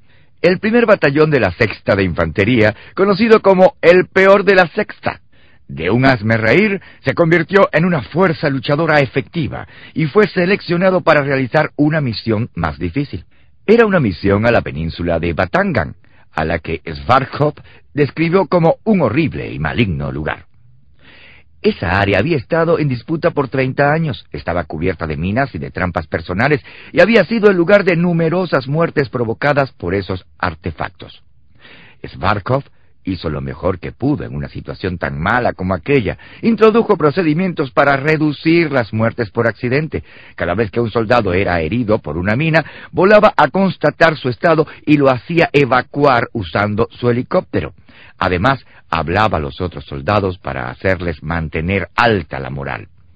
El 28 de mayo de 1970, un hombre fue herido por una mina, y Svarkov voló para verlo. Mientras el helicóptero lo retiraba del lugar, otro soldado pisó una mina, hiriéndose severamente una pierna. El hombre se revolcaba gritando y lamentándose. En ese momento se dieron cuenta que la primera mina no era la única en ese lugar. Estaban en medio de un campo minado. Svarkov creía que el herido podría sobrevivir y aún conservar su pierna, pero solo si dejaba de revolcarse. Solo había una cosa que se podía hacer inmovilizarlo. Svarkov escribió, Comencé a caminar por el campo minado, paso a paso, lentamente, estudiando el terreno, buscando protuberancias de dispositivos o puntas que sobresalieran de la tierra. Mis rodillas temblaban tan fuerte que cada vez que daba un paso tenía que agarrarme las piernas y estabilizarlas con ambas manos antes de poder dar el siguiente. Me pareció como si hubieran pasado miles de años antes de llegar al joven. Svarkov, de 240 libras de peso y que había sido luchador en West Point, sujetó al hombre herido y lo calmó. Esto le salvó la vida, y con la ayuda de un equipo de ingenieros lo sacó a él y a los demás del campo minado. La calidad que Svarkov demostró ese día podría describirse como heroísmo, valentía o aún temeridad. Pero creo que la palabra que mejor lo describe es servidor. Ese día de mayo la única forma en que podía ser efectivo como líder era servir al soldado que estaba en problemas. Al grano. Cuando piensas en servidumbre, ¿la imaginas como una actividad realizada por personas relativamente poco capacitadas en lo más bajo de las capas sociales? Si es así, tienes una impresión equivocada. El concepto de servidumbre no se refiere a posiciones ni a habilidades. tiene que ver con actitud. Es probable que hayas conocido a personas en posiciones de servicio con actitudes muy pobres hacia el concepto de servir. El trabajador rudo de una agencia de servicio del gobierno, el camarero al cual no lo puede molestar ordenándole tu comida, o el empleado de la tienda que habla por teléfono con un amigo en lugar de atenderte. Tal como sientes cuando un trabajador no quiere ayudar a la gente, puedes detectar también cuando un líder tiene un corazón de siervo y la verdad es que los mejores líderes desean servir a otros, no a ellos mismos. ¿Qué significa personificar la cualidad de siervo? Un verdadero líder servidor, primero, pone a otros a la cabeza de su propia agenda. La primera señal de servicio es tu habilidad de poner a otros por delante de ti mismo y de tus deseos personales. Es más que desear poner tu agenda en espera. Significa estar intencionalmente consciente de las necesidades de tu gente, estar disponible para ayudarlos y ser capaz de aceptar sus deseos como importantes. Segundo, posee la seguridad para servir. El verdadero corazón del siervo es la seguridad. Muéstrame a alguien que piense que es muy importante para servir y te mostraré a alguien que es básicamente inseguro. La forma en que tratamos a otros es realmente un reflejo cómo pensamos de nosotros mismos. El poeta filósofo Eric Hoffer captó este pensamiento. El hecho notable es que amamos realmente a nuestros vecinos como a nosotros mismos. Hacemos a otros lo que queremos que otros hagan con nosotros. Odiamos a otros cuando nos odiamos a nosotros mismos. Somos tolerantes con otros cuando nos toleramos a nosotros mismos. Perdonamos a otros cuando nos perdonamos a nosotros mismos. No es el amor al yo, sino el odio al yo lo que está en la raíz de los problemas que afligen a nuestro mundo. La ley del otorgamiento de poderes dice que sólo los líderes seguros otorgan poder a otros y que los líderes seguros demuestran ser servidores. Tercero, toma la iniciativa en el servicio a otros. Casi nadie servirá si es obligado a hacerlo. Algunos servirán en una crisis, pero lo que sí se puede ver es el corazón de alguien que toma la iniciativa en servir a otros. Los grandes líderes ven la necesidad, aprovechan la oportunidad y sirven sin esperar nada a cambio. Cuarto, no impone su posición. Los líderes servidores no se fijan en rangos o posiciones. Cuando el coronel Norman Svarkov caminó por un campo minado, el rango fue la última cosa en su mente. Era solamente una persona tratando de ayudar a otra. Si algo le dio a él un sentido mayor de obligación de servir, fue ser el líder. Quinto, sirve por amor. El servidor no es motivado por manipulación o por autopromoción, sino por amor. Al final, el alcance de tu influencia dependerá de lo profundo de tu preocupación por otros. Es por eso que es tan importante para los líderes estar dispuestos a servir. Reflexionemos. ¿Dónde está tu corazón cuando se trata de servir a otros? ¿Deseas llegar a ser un líder para obtener gloria y beneficios? ¿O estás motivado por un deseo de ayudar a otros? Si realmente quieres llegar a ser el tipo de líder que la gente quiere seguir, tienes que decidir ser un servidor. Si tu actitud es que te sirvan más que servir, puede que tengas problemas. Si esto es un problema para tu vida, entonces necesitas poner atención a este consejo. Deja de señorearte de las personas y empieza a escucharlas. Deja de actuar en busca de ventajas personales y empieza a arriesgarte por el beneficio de otros. Deja de buscar tu propio beneficio y comienza a servir a otros. Es verdad que aquel que quiera ser grande tiene que ser como el más pequeño y el siervo de todos. Convencimiento. Para mejorar tu servicio, haz lo siguiente. Haz cosas pequeñas. ¿Cuándo fue la última vez que hiciste pequeños actos de amabilidad por otros? Empieza con los que están más cerca de ti, esposa, esposo, hijos, padres. Encuentra formas de hacer cosas pequeñas que muestren a otros tu preocupación e interés por ellos. Aprende a caminar despacio por entre la multitud. Una de las más grandes lecciones que aprendí cuando era un líder joven me la dio mi padre. La llamó caminar despacio por entre la multitud. La próxima vez que asistas a alguna actividad con clientes, colegas o empleados, hazte el propósito de conectarte con ellos, moviéndote y hablando. Concéntrate en cada persona que se encuentre presente. Aprende el nombre si no lo sabes. Trata de conocer las necesidades de cada uno, lo que quieren y sus deseos. Después que hayas vuelto a casa, escribe una nota para recordarte a hacer algo beneficioso por una media docena de esas personas. Entra en acción. Si la actitud de servidor está visiblemente ausente de tu vida, la mejor manera de cambiarla es comenzar a servir. Empieza a servir con tu cuerpo y tu corazón finalmente lo captará. Comprométete a servir a otros por seis meses en tu iglesia, una agencia comunitaria o una organización de voluntarios. Si tu actitud todavía no es buena al final de ese periodo, hazlo de nuevo y sigue haciéndolo hasta que cambie tu corazón. Albert Schweitzer dijo una vez, Yo no sé cuál será su destino, pero una cosa sí sé. Los que entre ustedes hayan buscado y encontrado cómo servir serán verdaderamente felices.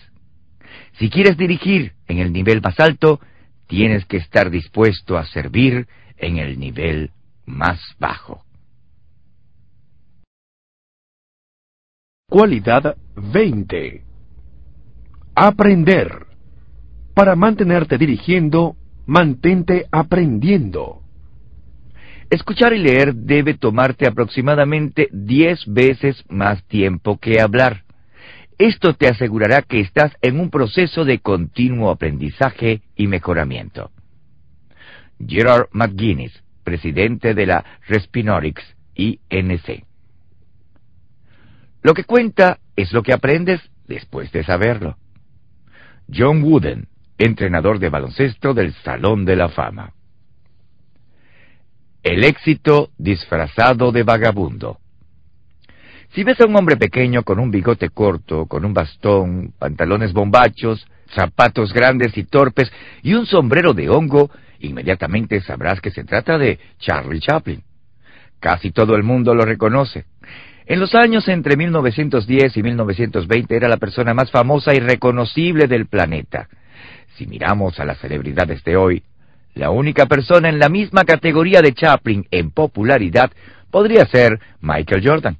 Pero para medir quién es la mejor estrella tendríamos que esperar otros 75 años para saber cómo el mundo recuerda a Jordan. Cuando Chaplin nació, nadie le hubiera predicho tanta fama. Nacido en la pobreza dentro de un matrimonio de músicos ingleses, se encontró en la calle desde muy pequeño cuando su madre fue internada en una institución para enfermos mentales. Después de años en asilos y orfanatos, comenzó a trabajar en el teatro para sobrevivir.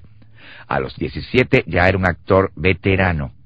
En 1914, cuando estaba en la mitad de la década de sus 20, trabajó para Max Sennett en los estudios Kingston, en Hollywood, ganando 150 dólares a la semana. Durante ese primer año en el negocio de la cinematografía, hizo 35 películas, trabajando como actor, escritor y director. Todos reconocieron su talento de inmediato y su popularidad creció. Un año más tarde ganaba 1.250 dólares a la semana. En 1918 hizo algo sin precedente. Firmó el primer contrato de un millón de dólares de la industria del entretenimiento. A los 29 años de edad era rico, famoso y el productor de películas más poderoso del mundo. Chaplin tuvo éxito porque tenía un gran talento y un empuje increíble pero esas características eran alimentadas por la habilidad para aprender. Continuamente se esforzaba por crecer y perfeccionar su arte. Aun cuando era el actor más popular y mejor pagado del mundo, no estaba satisfecho con lo que había logrado. En una entrevista explicó su deseo de mejorar. Cuando estoy viendo alguna de mis películas presentadas a una audiencia, siempre pongo mucha atención a lo que no los hace reír.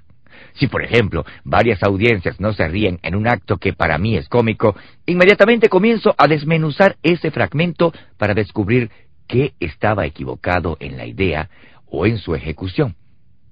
Si oigo un ligero murmullo de risa por algo que yo no esperaba que fuera gracioso, me pregunto, porque esa parte en particular produjo risas. Ese deseo de crecer lo hizo exitoso económicamente y le produjo un alto nivel de excelencia para todo lo que hacía. En sus primeros días el trabajo de Chaplin fue aclamado como entretenimiento maravilloso. Con el paso del tiempo fue reconocido como un genio cómico. Hoy en día muchas de sus películas son consideradas obras maestras y él es apreciado como uno de los más grandes productores de todos los tiempos. El crítico de cine y escritor de guiones James Agee escribió, en la obra de Chaplin se encuentra la más fina pantomima, la más profunda emoción, la más rica y más conmovedora poesía.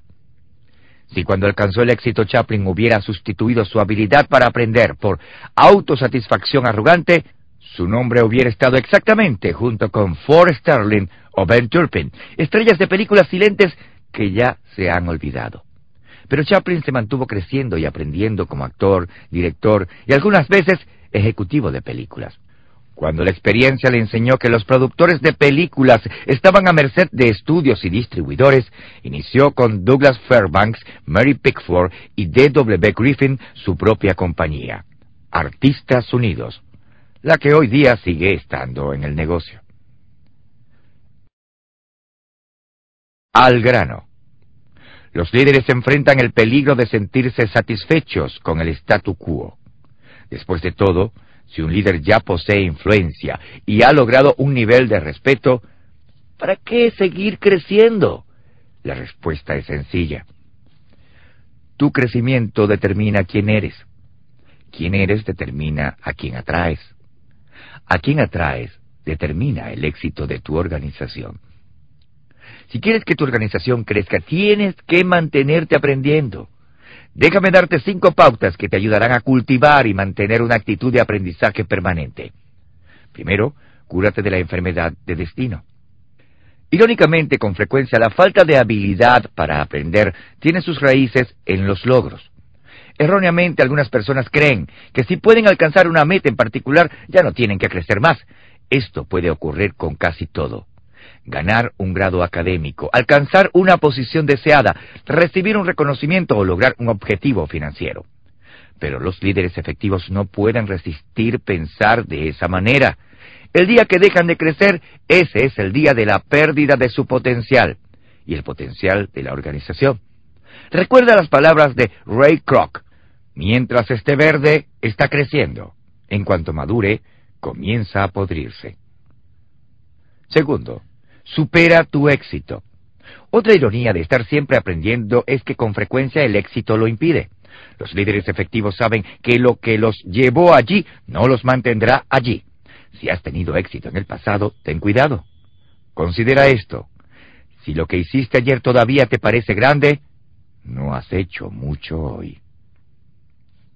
Tercero, no tomes atajos. Mi amiga Nancy Dornan dice, la mayor distancia entre dos puntos es un atajo. Esto es verdaderamente cierto. Por casi todo en la vida se paga un precio. Cuando desees crecer en una esfera particular, analiza lo que realmente costará, incluyendo el precio, y entonces decide pagarlo. Cuarto, depón tu orgullo. Tener una disposición a aprender requiere admitir que no lo sabemos todo y eso nos puede hacer lucir mal. Además, si nos mantenemos aprendiendo, también seguiremos cometiendo errores. Pero como dice el escritor y experto artesano Albert Hoover, el mayor error que uno puede cometer en la vida es estar temiendo continuamente que va a cometer uno. No se puede ser orgulloso y estar aprendiendo al mismo tiempo. Emerson escribió, por cada cosa que ganas pierdes algo. Para ganar crecimiento, renuncia al orgullo.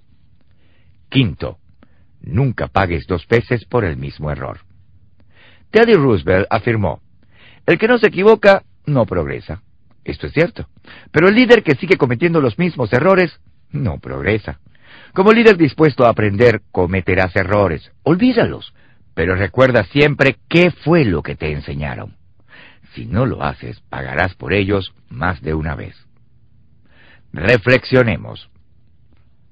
Cuando era un muchacho y crecía en la zona rural de Ohio, vi este letrero en una tienda de alimentos. Si no le gusta la cosecha que recoge, revise la semilla que siembra. Aunque el letrero era un anuncio para las semillas, contenía un principio maravilloso. ¿Qué clase de cosecha estás recogiendo? ¿Parecen tu vida y liderazgo mejor día tras día, mes tras mes, año tras año? ¿O luchas constantemente solo para mantener tu terreno? Si para este tiempo en tu vida no te encuentras en el lugar que esperabas estar, tu problema puede ser falta de disposición para aprender. ¿Cuándo fue la última vez que hiciste algo por primera vez?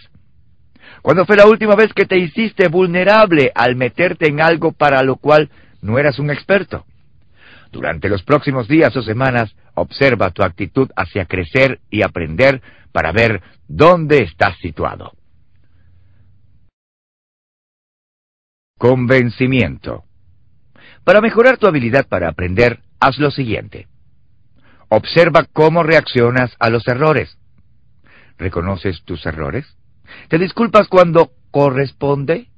¿O permaneces a la defensiva? Obsérvate y pide su opinión a un amigo confiable. Si reaccionas de mala forma o no cometes ningún error, necesitas trabajar en tu habilidad para aprender.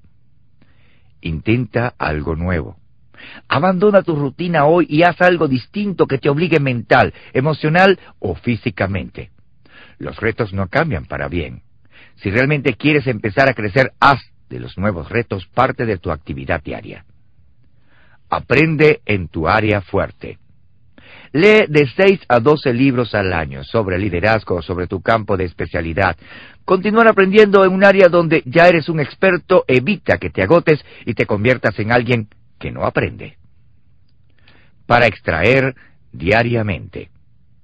Después de ganar su tercer campeonato mundial, el montador de toros Tup Hedeman no tuvo una gran celebración.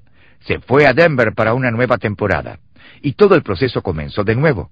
Su comentario fue, al toro no le interesa lo que hice la semana pasada. Ya seas un novato no probado o un veterano de éxito, si quieres ser campeón mañana, tienes que estar dispuesto a aprender hoy. Cualidad 21. Visión. Puedes conseguir solo lo que puedes ver. El valor de un líder para cumplir su misión viene de la pasión, no de la posición. John C. Maxwell.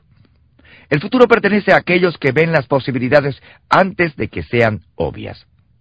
John Scullin, ex ejecutivo de Pepsi-Cola y las compañías Apple. No hay pintura descascarada. Todos los caballos saltan. Uno de los más grandes soñadores del siglo XX fue Walt Disney. Quienquiera que haya sido capaz de crear los primeros dibujos animados con sonido, los primeros dibujos animados a todo color y la primera película animada de largometrajes es definitivamente alguien con visión. Pero las obras maestras más grandes de la visión de Disney fueron Disneylandia y Walt Disney World. La chispa para esa visión vino de un lugar inesperado. Cuando las dos hijas de Walt eran jóvenes, él acostumbraba llevarlas a un parque de diversiones en el área de Los Ángeles los sábados por la mañana. A sus hijas les encantaba, y a él también. Un parque de diversiones era un paraíso para los niños, con una atmósfera maravillosa, el olor a rosetas de maíz y algodón de azúcar, los colores llamativos de los carteles de anuncios de los aparatos y el sonido de los niños gritando cuando la montaña rusa cae cuesta abajo. Walt se sintió especialmente cautivado por el carrusel. Al acercarse, vio una mancha de imágenes brillantes cabalgando alrededor al sonido de la música del órgano de vapor. Pero cuando estuvo más cerca y el carrusel se detuvo, pudo ver que sus ojos habían sido engañados. Observó caballos castados con la pintura agrietada y descascarada, y notó que sólo los caballos de la línea exterior se movían arriba y abajo. Los otros se mantenían sin vida, fijos en el suelo. El desengaño le dio una gran visión. Con los ojos de su mente pudo ver un parque de diversiones donde la ilusión no se evaporara, donde niños y adultos pudieran disfrutar una atmósfera de carnaval sin el aspecto deteriorado que acompaña a algunos circos o parques de entretenimientos itinerantes. Su sueño se convirtió en Disneylandia, como Larry Taylor propone a Be an Orange, sé una naranja. La visión de Walt podría reunirse como no hay pintura descascarada. Todos los caballos saltan. Al grano. Para un líder la visión es todo. Es absolutamente indispensable. ¿Por qué? Porque es la visión la que lo guía. Es ella la que marca la meta, enciende y alimenta el fuego dentro de él y lo lleva hacia adelante. También es el encendedor para otros que siguen a ese líder. Muéstrame un líder sin visión y te mostraré a alguien que no va a ningún lugar. En el mejor de los casos, viaja en círculos. Para conocer algo de visión y como esta forma parte de la vida de un buen líder, entiende estas cosas. Primero, la visión comienza adentro. Cuando doy conferencias, de vez en cuando alguien me pide que dé una visión para su organización, pero yo no puedo hacer eso. La visión no se puede comprar, mendigar ni pedir prestada, tiene que venir de adentro. Para Disney, la visión nunca fue un problema. Debido a su creatividad y búsqueda de la excelencia, siempre vio lo que podía ver. Si careces de visión, mira dentro de ti. Saca tus deseos y dotes naturales. Mira a tu llamado si tienes uno. Si todavía no sientes una visión propia, piensa en la posibilidad de conectarte con un líder cuya visión esté en consonancia con la tuya. Hazte su compañero. Esto es lo que Roy, el hermano de Walt Disney, hizo. Él era un buen hombre de negocios y un líder que podía hacer cosas, pero Walt era el que proveía la visión. Juntos hicieron un equipo increíble. Segundo, la visión proviene de tu historia. La visión no es una cualidad mística que viene de un vacío, como algunas personas parecen creer. Esta brota del pasado de un líder y de la historia de la gente que lo rodea. Este fue el caso para Disney, pero es cierto para todos los líderes. Habla con cualquier líder y es probable que descubra sucesos claves en su pasado que fueron instrumentales en la creación de su visión. Tercero, la visión enfrenta las necesidades de otros. La verdadera visión es de largo alcance. Va más allá de lo que un individuo puede lograr y si tiene verdadero valor, hace más que solo incluir a otros, les añade valor. Si tienes una visión que no sirve a otros, probablemente sea demasiado pequeña. Cuarta, la visión ayuda a conseguir recursos.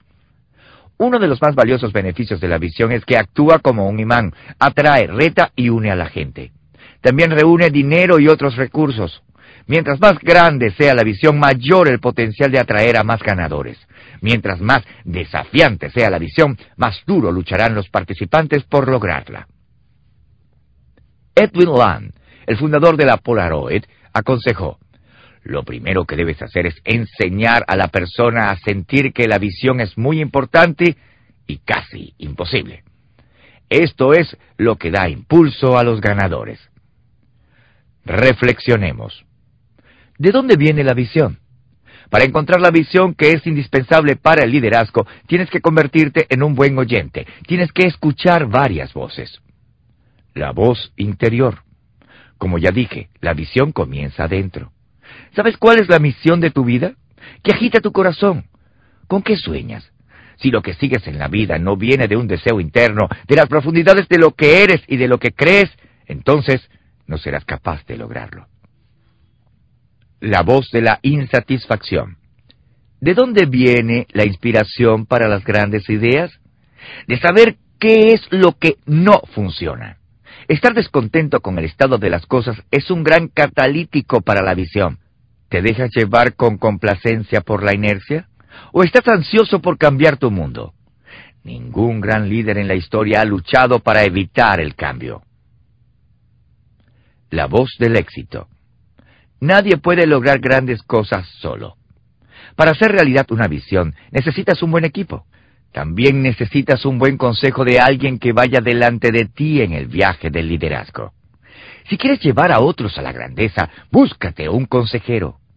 ¿Tienes un consejero que pueda ayudarte a aguzar tu visión? La voz más alta. Aunque es cierto que tu visión tiene que venir de adentro, no debes dejarla confinada por tus capacidades limitadas. Una visión verdaderamente valiosa tiene que tener a Dios en ella. Solo Él conoce todas tus capacidades. Cuando has buscado tu visión, ¿has mirado más allá de ti, incluso más allá del tiempo de tu vida? Si no, puedes estar perdiendo tu verdadero potencial y lo mejor de tu vida. Convencimiento. Para mejorar tu visión, haz lo siguiente. Mídete. Si has pensado previamente en tu visión para tu vida y la has enunciado claramente, mide cuán bien la estás llevando a cabo. Habla con varias personas claves, tales como tu cónyuge, un amigo de confianza y empleados claves, y pídeles que digan lo que piensan que es tu visión. Si la pueden describir, entonces es probable que la estés viviendo. Escríbela. Si has pensado en tu visión, pero nunca la has escrito, tómate el tiempo para hacerlo hoy. Escribir clarifica tu pensamiento. Una vez que la hayas escrito, evalúa si es digna de lo mejor de tu vida. Entonces, dedícate a ella con todas tus fuerzas. Haz un chequeo de tu ánimo. Si no has trabajado mucho en tu visión, pasa las próximas semanas o meses pensando en esto. Considera lo que realmente te impacta a nivel de tu ánimo. ¿Qué te hace llorar? ¿Qué te hace soñar? ¿Qué te da energía? Piensa también en lo que te gustaría que cambiara en el mundo que te rodea. ¿Qué ves que no es, pero puede ser? Una vez que tus ideas se hayan aclarado, escríbelas y habla a un consejero sobre ellas. Para extraer diariamente. Robert Woodruff fue de 1923 a 1955 presidente de la Coca-Cola. Durante ese tiempo trabajó para que cada estadounidense tuviera acceso a una botella de Coca-Cola por el precio de cinco centavos, sin importar cuánto le costara a la compañía. ¡Qué meta! Pero eso no era nada comparado con el cuadro mayor que podía ver con los ojos de la mente. En el lapso de su vida, quiso que cada persona en el mundo pudiera degustar la Coca-Cola. ¿Qué ves cuando miras hondo dentro de tu corazón y tu alma en busca de una visión? Conclusión. Espero que hayas disfrutado la lectura de las 21 cualidades indispensables de un líder y te hayas beneficiado al hacer los ejercicios en la sección de convencimiento de capítulo. Estas tareas están diseñadas para, ayudarte a echar una mano a cada cualidad e iniciarla en el proceso de crecimiento personal continuo en tu vida. Quiero animarte a seguir creciendo como líder. Repasa este libro periódicamente para medir cómo te estás desarrollando y hazte un programa regular donde constantemente leas libros, escuches grabaciones y asistas a conferencias que te ayuden a crecer. Si buscas recursos que te puedan ayudar en este proceso, ponte en contacto con mi organización. Te enviaremos con gusto un catálogo y un programa de conferencias. Quiero animarte a buscar otros líderes que te aconsejen en persona o a través de libros y grabaciones. La única forma de convertirte en el tipo de líder que la gente quiere seguir es mantenerte creciendo y aprendiendo sobre liderazgo. Buena suerte.